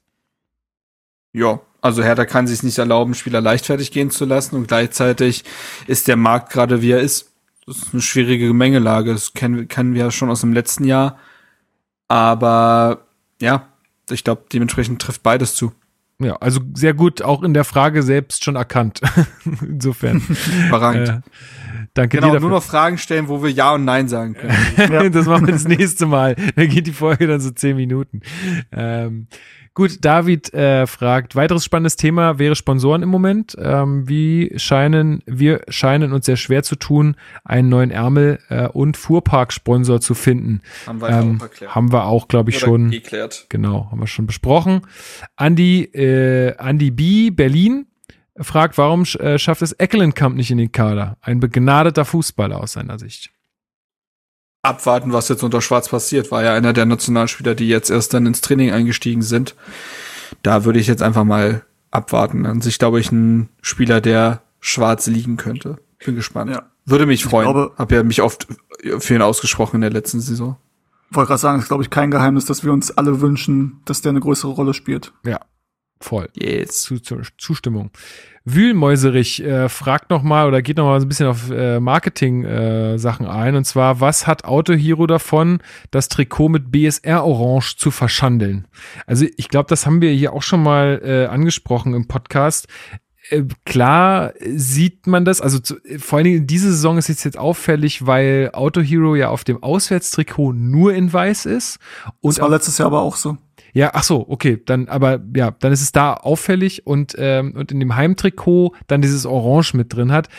Das ist tatsächlich auch für mich ein bisschen seltsam, weil, ähm, also zur Frage, warum die jetzt ihr Orange da reinpacken, weil es ist ja tatsächlich ihr Orange und nicht BSR Orange, sondern das Logo ist nun einfach so, dass wenn du Geld dafür ausgibst, dass du auf so einem Trikot bist, dann willst du natürlich dein Logo auch in den Farben haben, in denen du dich sonst auch präsentierst, weil es geht ja auch um Wiedererkennungswert und so und in die Köpfe der Leute zu kommen. Also es würde gar keinen Sinn ergeben, eine andere Farbe zu benutzen. Das machen einige Sponsoren, also zum Beispiel 1 und 1 macht es ja auch bei Borussia Dortmund, dass sie da in schwarz drauf sind. Das ist dann aber ein Zugeständnis vom Spon Sponsor. Also das machen die dann einfach, weil sie dann glauben, einen positiven Effekt vielleicht sogar bei den Leuten hervorzurufen, dass sie das machen. Oder was auch möglich ist, ist, dass sie dann weniger zahlen oder so, weil der Verein sagt, hey, uns wäre das wichtig, dass ihr das in Schwarz macht und dann sagt ähm, eins und eins, ja gut, okay, dann ähm, geben wir euch aber so so viel Geld weniger. Kann auch alles sein. Äh, aber erstmal äh, musst du als Sponsor dein Logo mit deinen Farben darauf packen. Warum das jetzt beim Auswärtstrikot nicht der Fall ist, kann ich dir tatsächlich nicht beantworten. Ähm, ich glaube, das ist halt dann das Entgegenkommen von Auto Hero, dass sie sagen, okay, das Auswärtstrikot ist halt farblich eh anders, da würde das vielleicht noch schlimmer aussehen mit dem Orangenen. Letztes Jahr war es ja auch so, es war, glaube ich, ähm, komplett dunkelblau, das Auswärtstrikot. Ähm, und da dann eben einen weißen Schriftzug ist es dann, glaube ich, raufzuhauen, sieht halt besser aus. Beim Heimtrikot wollen sie aber wahrscheinlich dann das nutzen, dass ne, deren Farben sind halt blau und orange und das ja. wollen sie dann wahrscheinlich drauf haben. Ja, okay. Vielleicht ist es wirklich ein Entgegenkommen, aber genau weiß ich es nicht. Also, ähm, ja, ja. würde ich mir mal so erklären. Aber es sieht besser aus als unser vorheriger Sponsor. Also unser vorher, nee, nicht falsch. Vorher war ja Home Day. Genau. Den davor meine ich. Also äh, like, like a Sins fragt, äh, mich würde interessieren, auf welchen Spieler aus dem aktuellen Kater ihr die größten Hoffnungen setzt. Also wer wird der Unterschiedsspieler dieses Jahr? Davy Selke natürlich ausgenommen. Goat. Ja. Ähm, das, sonst wäre es unfair. Haben wir ja beantwortet mit Suat. Ja, genau, haben wir beantwortet. Äh, vielen Dank für die Frage und das regelmäßige Hören. Ähm, der ist ja häufig mal dabei, wenn es um äh, Kommentare und so geht. Voll gut. Ähm, Alfred Dampflock fragt, erstens, was denkt ihr, auf welches System wird Schwarz setzen, Marc? 4-3-3. Zweitens, Schwarz scheint aktuell auf ein 4 äh, scheint aktuell ein 4-3-3 zu spielen. Was warum wird, stellst du da die Frage? was wird dann aus Eckelenkamp als Zehner? Und warum versucht man Schimanski einen weit, mit Schimanski einen weiteren Zehner zu verpflichten, der in diesem System keine Verwendung hat? Ja, stimmt ja so nicht. Also, ich kann verstehen, warum man so denkt, weil Zehner ungleich Achter, aber äh, vermeintliche Zehner werden bei Schwarz in einem 4-3-4141 halt als Achter eingesetzt. Also Schimanski hat als Achter letztendlich gespielt bei Moskau, so wie es Eckelenkamp bei Hertha auch tun würde. Also dementsprechend äh, alles gut. Äh, es gäbe eine Position für sie. Gut, können wir dir die Angst nehmen vielleicht, Alfred? Ähm, Oscar es schreibt also dann Eyuki und Schimanski Vorstellung am Montag. Er spielte auf den äh, Hertha-Base Podcast äh, Fluch oder Segen ja mehr oder weniger auch an, äh, dass immer wenn wir was äh, ver äh, veröffentlichen, eine Folge, dass dann auch irgendwie ein Spieler präsentiert wird oder irgendwas passiert, was man dann eigentlich hätte noch besprechen können. Ja, mal sehen. Vielleicht passiert's ja wieder zur neuen Saison. Also äh, seid gespannt. Äh, genau, Jessie hatte ich vorhin schon gesagt, die ähm, hat nochmal äh, wegen äh, Kai Bernstein gefragt, wie wir ihn sehen. Ähm, Young Good, Young Good, also Young wie Young, nee, Y-U-N-G, jetzt er, jetzt, jetzt hat er wieder einen Knoten im Ja, ey, sorry, aber lest ihr das mal vor, ja? Äh, bitte sagt was zu dem Hate, den Hertha allgemein bekommt. Zum Beispiel auf dem Kicker-Post über Serdas Aussagen wurde der komplett niedergemacht. Sonst wäre es cool zu hören, was ihr so zu Insiderwissen haltet. Gut, das hatten wir abgefrühstückt. Ich weiß jetzt nicht genau, welchen Hate er neben ich glaube, dem. Bei, bei Serda geht's darum, Serda hatte ja gesagt, von wegen Berlin hat den echten Serda noch gar nicht gesehen und mhm. hat damit auch darauf angespielt, dass er halt auf einer Position gespielt hat, die ihm nicht so liegt die nicht seine Lieblingsposition ist. Da haben wir, glaube ich, auch sehr ausführlich drüber gesprochen, was wir davon mhm. halten. Ähm, insofern finde ich das gut, ob man jetzt sagen muss, Berlin hat einen echten Serda. Ja, das ist natürlich auch, ist dann auch eine gute Aussage. Natürlich, da freuen sich ja auch Journalisten, dass sie in sowas Na abdrucken klar. können oder da eine Zitatkachel draus basteln können. Und dann gibt's halt keine Ahnung auf Instagram wahrscheinlich Leute, die sich darüber aufregen oder sich darüber lustig machen. Ja, meine Güte, so ist halt leider das Internet. Ist halt so. Ja, also nicht, nimm, nimm, nimm es nicht zu ernst, also lass es nicht zu nah an dich ran. Ähm, hör lieber den Hertha Base Podcast oder andere Podcasts im Hertha Kosmos. Ich glaube, das ist die wirklich die bessere Adresse, um sich Meinungen oder einfach so mit Hertha zu beschäftigen, als irgendwo auf Instagram in irgendwelchen Kommentarspalten. Also, ich glaube, so viel kann man sagen. Ähm, Karl, das ist ein Name, ne? Einfach, prägnant, kann man aussprechen. Ähm, was haltet ihr von Kai Bernstein? Äh, Kai Bernstein? Äh, kann er den lang ersehnten Neustart in die Wege leiten und für Ruhe im und um den Verein sorgen.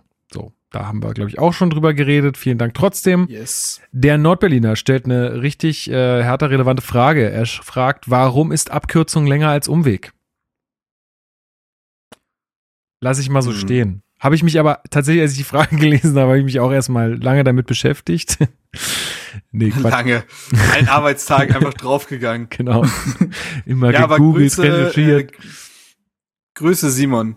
Ah ja, gut. Ja, da, man, man, kennt sich, ne? Man kennt sich. Ähm, Poggle, der Geringere, ähm, fragt, was haltet ihr äh, von meinem Hot Take, dass Maolida die Überraschung der Saison wird und mindestens zwölf Scorer macht? Tja, Poggle, da kann ich nur Klingt sagen, nach einer Wette. Wette. genau, und da würde ich dagegen halten, sage ich mal. Da würde ich dagegen halten und 1892 äh, hilft, freut sich über Geld. Ja, sehe ich. Also, nee. Ja, übrigens, äh, die haben uns empfohlen, ähm, dass wir doch gerne wieder solch eine Wette abschließen sollen ja. und gerne wieder Davy Selke zehn Tore zutrauen sollen. Ja, Pressing, der, der, der, der scored schon wieder in der Vorbereitung, ja?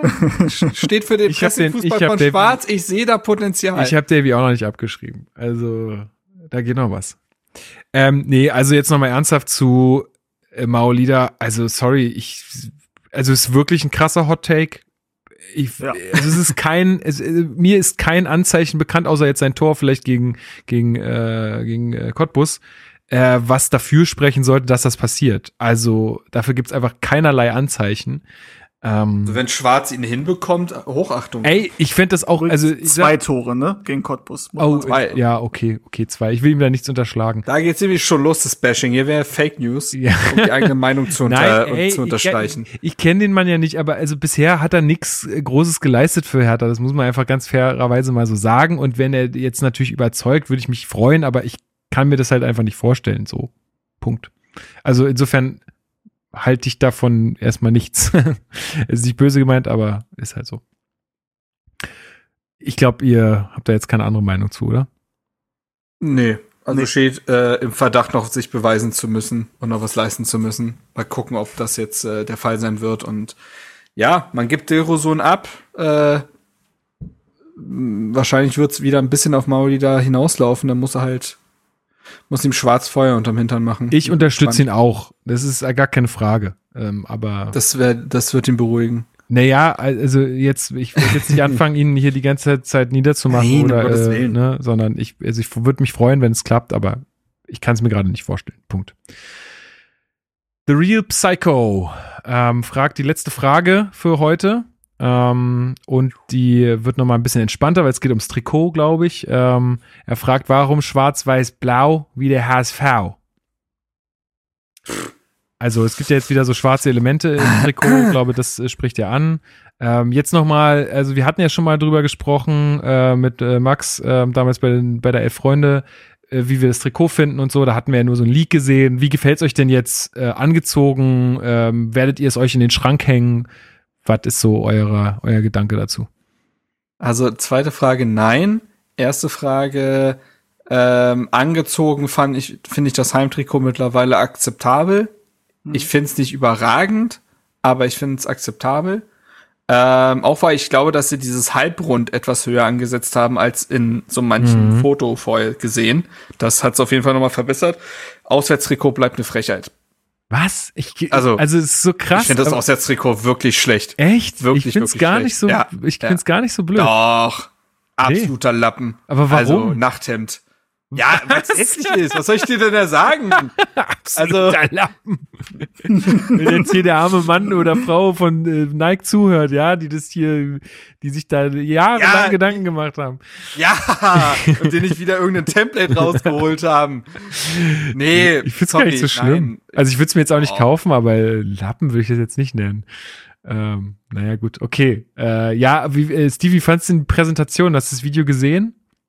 Ja, habe ich, glaube ich, am Anfang auch schon mal Ach so. kurz was. Nee, habe ich nicht. Nee, hast du nicht. Falsch, das war das BVG-Video, habe ich gerade durcheinander ja, gebracht. Ja, ja. Ähm, fand ich tatsächlich ganz cool, das Video, muss ich sagen. Also, ich, ja, kann ich jetzt nichts Negatives sagen. Im Gegenteil, fand ich ganz äh, cool gemacht. Ähm, Heimtrikot, muss ich sagen, gefällt mir getragen besser als ähm, auf den Fotos. Da finde ich das wirklich okay. Ich werde es mir aber nicht holen, weil ich 90 Euro einfach, also für 90 Euro muss mir ein Trikot schon richtig gut gefallen oder irgendwie was Besonderes sein. Ähm, ansonsten, also weiß ich auch nicht, wenn es das mal irgendwann Anfang nächsten Jahres für 30 Euro gibt, maybe. Ansonsten bin ich ja ein Freund davon, irgendwie zu gucken, ob man da ohne Sponsor rankommt an die Teile. Ja. Ähm, und auswärts ähm, finde ich zwar getragen auch besser als, ähm, als auf den Fotos, aber ich muss Marc zumindest in Teilen recht geben, also ich wäre nicht ganz so hart, aber es sieht halt maximal aus wie ein Trainingsshirt und nicht wie ein Trikot. Ich finde Herthas. Trainingsshirt hübscher als das Auswärtstrikot.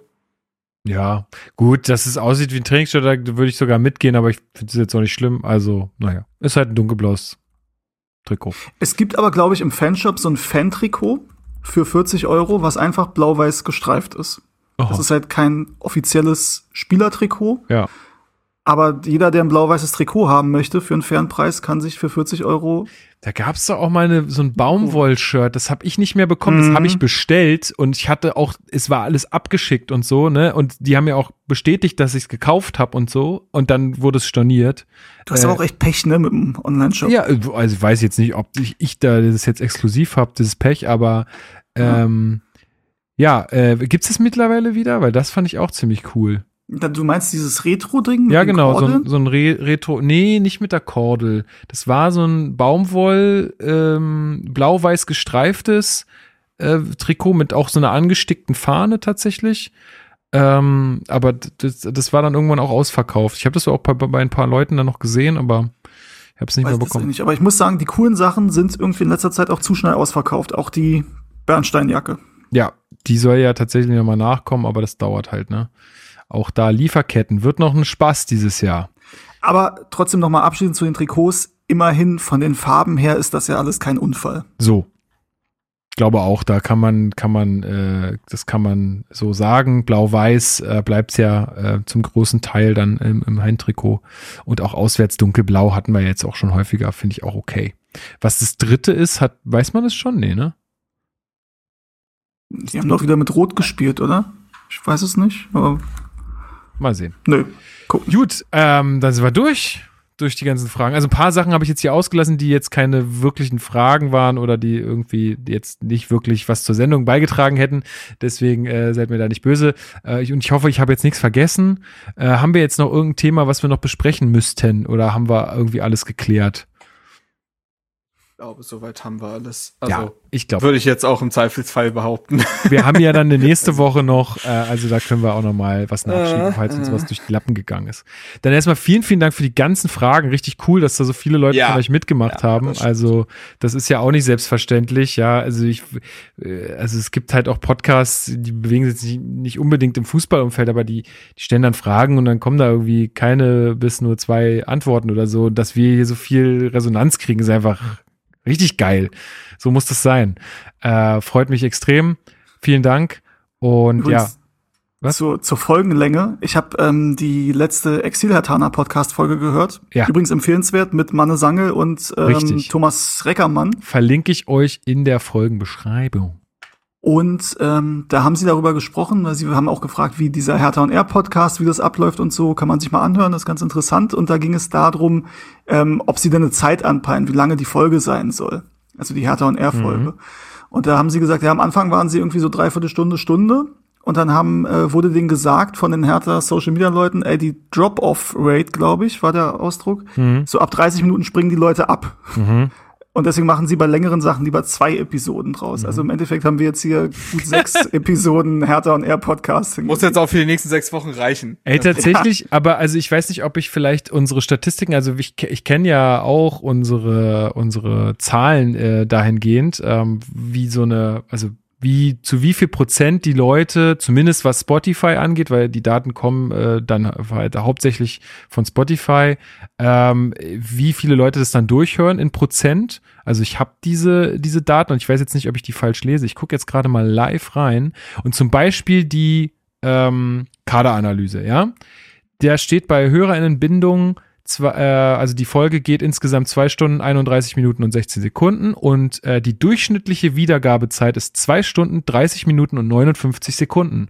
Also wenn das jemand anhört auf Spotify, dann hört er das auch zu, keine Ahnung, wahrscheinlich 98 Prozent oder so äh, zu Ende. Das finde ich schon, schon krass. krass. Also das klar werden dann irgendwie mal die Leute nach einer halben Stunde ausmachen, weil sie sagen, okay, boah, jetzt brummt mir ganz schön der Kopf hier von den ganzen äh, Transfergedöns, aber ähm, Und warum kommen unsere Hörer plötzlich aus Hamburg? Kannst du mir das erklären? ja, aber ähm, aber die hören ja dann auch weiter, weißt du? Also ah, schön. Ja, ähm, finde ich cool. Eine, also wenn ja, ist mega cool. Ja. Weißt du, weißt du, was auch richtig cool ist? Warten dass wir mit Tamina äh, jemand für Instagram gefunden haben. Richtig, müssen wir noch sagen. Cool. Mhm. Da mal zu der äh, quasi noch Hausmitteilung. Ähm, Tamina kennt ihr womöglich von dem ähm, sowohl Twitter als auch Instagram-Account HerthaBSC Edits. Und mit der hatten vor, hatte ich vor einer Weile mal gequatscht, weil ich mir dachte, ey, die wäre eigentlich perfekt, um unseren Instagram-Account mal wieder zu beleben. Und das macht sie jetzt seit ein paar Tagen. Und ich würde sagen, das lässt sich sehen, grafisch wie äh, inhaltlich. Und mal gucken, was da noch in Zukunft kommt. Das rollt jetzt halt so langsam an, aber das wollte ich hier nochmal verkünden. Also folgt uns gerne auf Instagram, Hertha Base, zusammengeschrieben, findet ihr dort. Ähm, da wird jetzt wieder mehr, mehr Content kommen. Ähm, und ja, das nochmal hinten raus als letzte Info. Nice. Sehr gut. Herzlich willkommen, Tamina. Freut mich. Ja. Gut, dann äh, ja, vielen, vielen Dank für euer Ohr da draußen, vielen Dank für eure Fragen und ähm, ja, äh, seid gespannt, äh, was jetzt die nächsten Wochen passiert. Äh, wir sind's auch. Um, ja, Steven, dich werden wir natürlich diese Saison auch immer mal wieder im Podcast haben. Äh, vielen Dank dir fürs Teilnehmen, jetzt auch so kurz nach dem Urlaub. Du musst ja morgen wahrscheinlich auch schaffen. Ich ja? muss morgen leider, habe ich wieder meinen ersten Arbeitstag. Ja, naja, siehst du.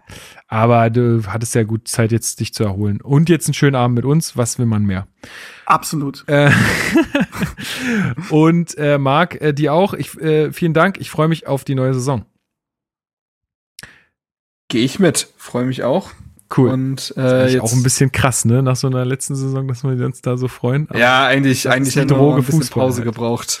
Ja, ähm, crazy. Das Rad dreht sich weiter. Wir müssen mal gucken, wie wir die äh, WM-Wochen dann äh, überbrücken. Da machen wir wieder irgendwie Quatschfolgen. Ja, ähm, auf jeden Fall. Da habe ich Bock. Aber äh, ja. Da wird Formel 1 so. gepumpt. Ich wollte gerade sagen, Formel 1 Folge kommt noch. Da, hey, jetzt, da kommt jetzt, noch jetzt, was. Jetzt, jetzt, äh, also jetzt wollen wir sie ja, jetzt wollen wir sie ja nicht vergraulen. Das können wir, das können wir, können wir aber trotzdem mal ankündigen. Ähm, äh, Steven und ich werden äh, demnächst noch äh, eine kleine Special-Folge aufnehmen, wo ihr von Stevens äh, Eindrücken aus Monaco und Budapest äh, hören könnt und alle für so die äh, Formel 1 mögen oder diese auch mal kennenlernen wollen, äh, was da so abgeht, äh, hört da gerne rein. Kommt demnächst irgendwann jetzt im Juli noch. Mal schauen.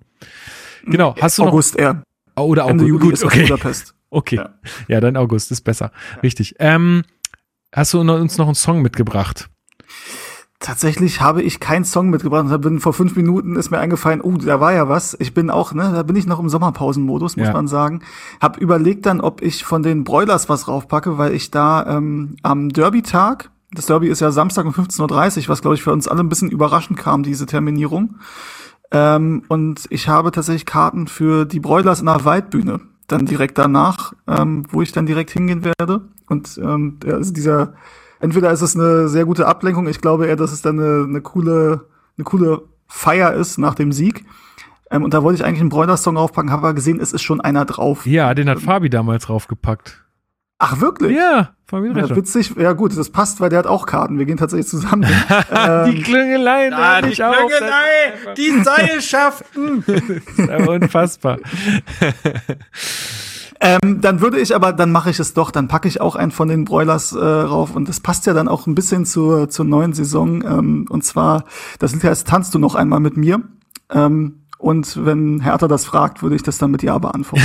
oh, wie romantisch. Das ist ja oh. so, so süß. Schön. Meine Freundin schüttelt übrigens mit dem Kopf. Also nicht alles so süß. Sehr gut, schöne Grüße an der Stelle. Ähm, alles klar, dann machen wir hier zu. Ähm, bleibt schön gesund da draußen, ne? Äh, ihr wisst, was gerade abgeht. Ähm, passt ein bisschen auf euch auf und dann hören wir uns kommende Woche wieder. Ich wünsche euch. Leute austicken werden, wenn wir den jetzt hier gleich eine dreieinhalb Stunden Folge von Latz knallen. Ja, gleich ist auch so eine Frage. Das muss jetzt erstmal exportiert werden. Ich muss das schneiden. Das, das von wegen gleich. Aber ja, ähm, mal sehen. Die werden sich hoffentlich freuen. Gut. Auf jeden. Also macht's gut, Jungs, äh, und an alle da draußen. Habt euch wohl. Genau, bleibt gesund. Howie. Howie. Tschö.